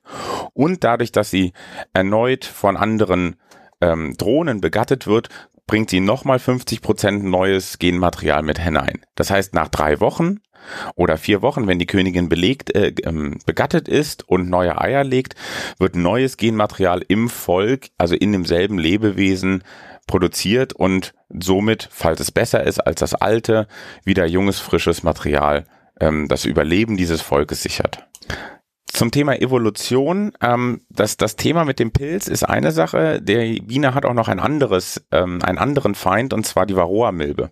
Das Problem hier ist, dass die Evolution hier nicht mehr greift, da wir als Imker sehr stark hier eingreifen und die Bienenvölker gegen diese Varroa-Milbe behandeln müssen. Die Varroa-Milbe ist aus Asien eine eingeschleppte Milbe, gegen die unsere europäischen Bienen eben nicht immun sind und nicht Resistenz. Das heißt, sie haben kein, ähm, keine Möglichkeit, sich gegen diese Milbe zu wehren. Und mit unserer Behandlung als Imkern verhindern wir eigentlich auch die Evolution und die Ausbildung einer solchen Resistenz. Im Moment ist die Wissenschaft sich weitestgehend einig, dass wenn man hingehen würde und mit der kompletten Varroa-Behandlung stoppen würde, würden circa 95 Prozent aller Bienenvölker im nächsten Winter draufgehen, diesen nicht überleben, weil einfach die Varroa-Last zu hoch wäre und das Bienenvolk daran sterben würde. Ein paar wenige Völker würden überleben, die eine höhere Resistenz haben, das heißt ein stärkeres Putzverhalten. Im nächsten Jahr wäre die Selektion erneut, das heißt die, die es schaffen, sich noch stärker zu putzen, würden noch stärker überleben, würden sich noch besser gegen die Milbe durchsetzen. Dadurch hätte man vermutlich nach wenigen Jahren eine Varroa-Resistenz hier in Europa entwickelt. Jedoch mit dem Nebeneffekt, dass wir circa 99 Prozent aller Bienenvölker verloren hätten. Und man muss ganz ehrlich sagen, wenn 99 Prozent aller Honigbienen auf einmal aussterben, würde das einer Naturkatastrophe gleichkommen, was die Pflanzenwelt angeht. Denn die Honigbiene ist zusammen mit Fliegen und den solitär lebenden Bienen doch einer der größten Bestäuber, gemeinsam natürlich mit den Hummeln, ähm, die es hier gibt. Und ähm, somit hätten wir durchaus, ähm, sag ich mal, ein krasses Problem. Deswegen können wir das nicht machen. Deswegen müssen wir hier weiter quasi gegen die Evolution arbeiten und die Bienen behandeln. Ich hoffe, das war interessant und nicht äh, zu lang. Falls es doch zu lang war, ähm, vielleicht einfach nur für euch interessant. Ich wünsche euch viel Spaß bei den nächsten Folgen mir natürlich und den anderen Hörerinnen ebenfalls. Und ja, alles Gute, bleibt gesund. Bis bald. Hallo Nikolas, hallo Reinhard. Hier ist Tobi vom Podcast Geschichte Europas. Ich wollte zusätzlich zu dem, was ihr in eurer Folge gesagt habt, noch ein bisschen was zur historischen Relevanz von Vogelkacke sagen. Guano war nämlich einer der ersten Rohstoffe, wo man befürchtete, dass der irgendwann zu Ende geht. Man hatte schon im Laufe des 19. Jahrhunderts erkannt, dass man mehr Guano verbrauchte, als die Vögel nachproduzieren können. Man versuchte also auch, sich so viel wie möglich davon zu sichern. Die USA verabschiedeten schon 1856 daher auch einen Guano Islands Act, nachdem bislang unbeanspruchte Vorkommen von Guano von amerikanischen Bürgern besetzt werden konnten, und diese dann als Teil der USA galten. Einige davon, etwa das Midway Atoll, sind heute noch Teil der USA. Das Ganze mit dem Guano muss man auch im Zusammenhang mit den Ideen von Robert Malthus sehen. Man dachte damals, dass die Bevölkerung exponentiell, die Kapazität zur Herstellung von Nahrung aber nur linear wächst. Danach würden, so die Theorie, mit quasi mathematischer Sicherheit immer wieder Hungersnöte auftreten, welche die Bevölkerungszahl so sehr dezimieren, dass man danach wieder genug Essen für alle produzieren konnte. Um eben diese Hungersnöte zu verhindern, forschte man nach Möglichkeiten, den molekularen Stickstoff, der ja über zwei Drittel der Luft ausmacht, zu Dünger zu machen. Das lief dann auch unter dem passenden Motto Brot aus Luft. Die beiden deutschen Chemiker Fritz Haber und Karl Bosch haben dann Anfang des 20. Jahrhunderts das nach ihm benannte Haber-Bosch-Verfahren entwickelt.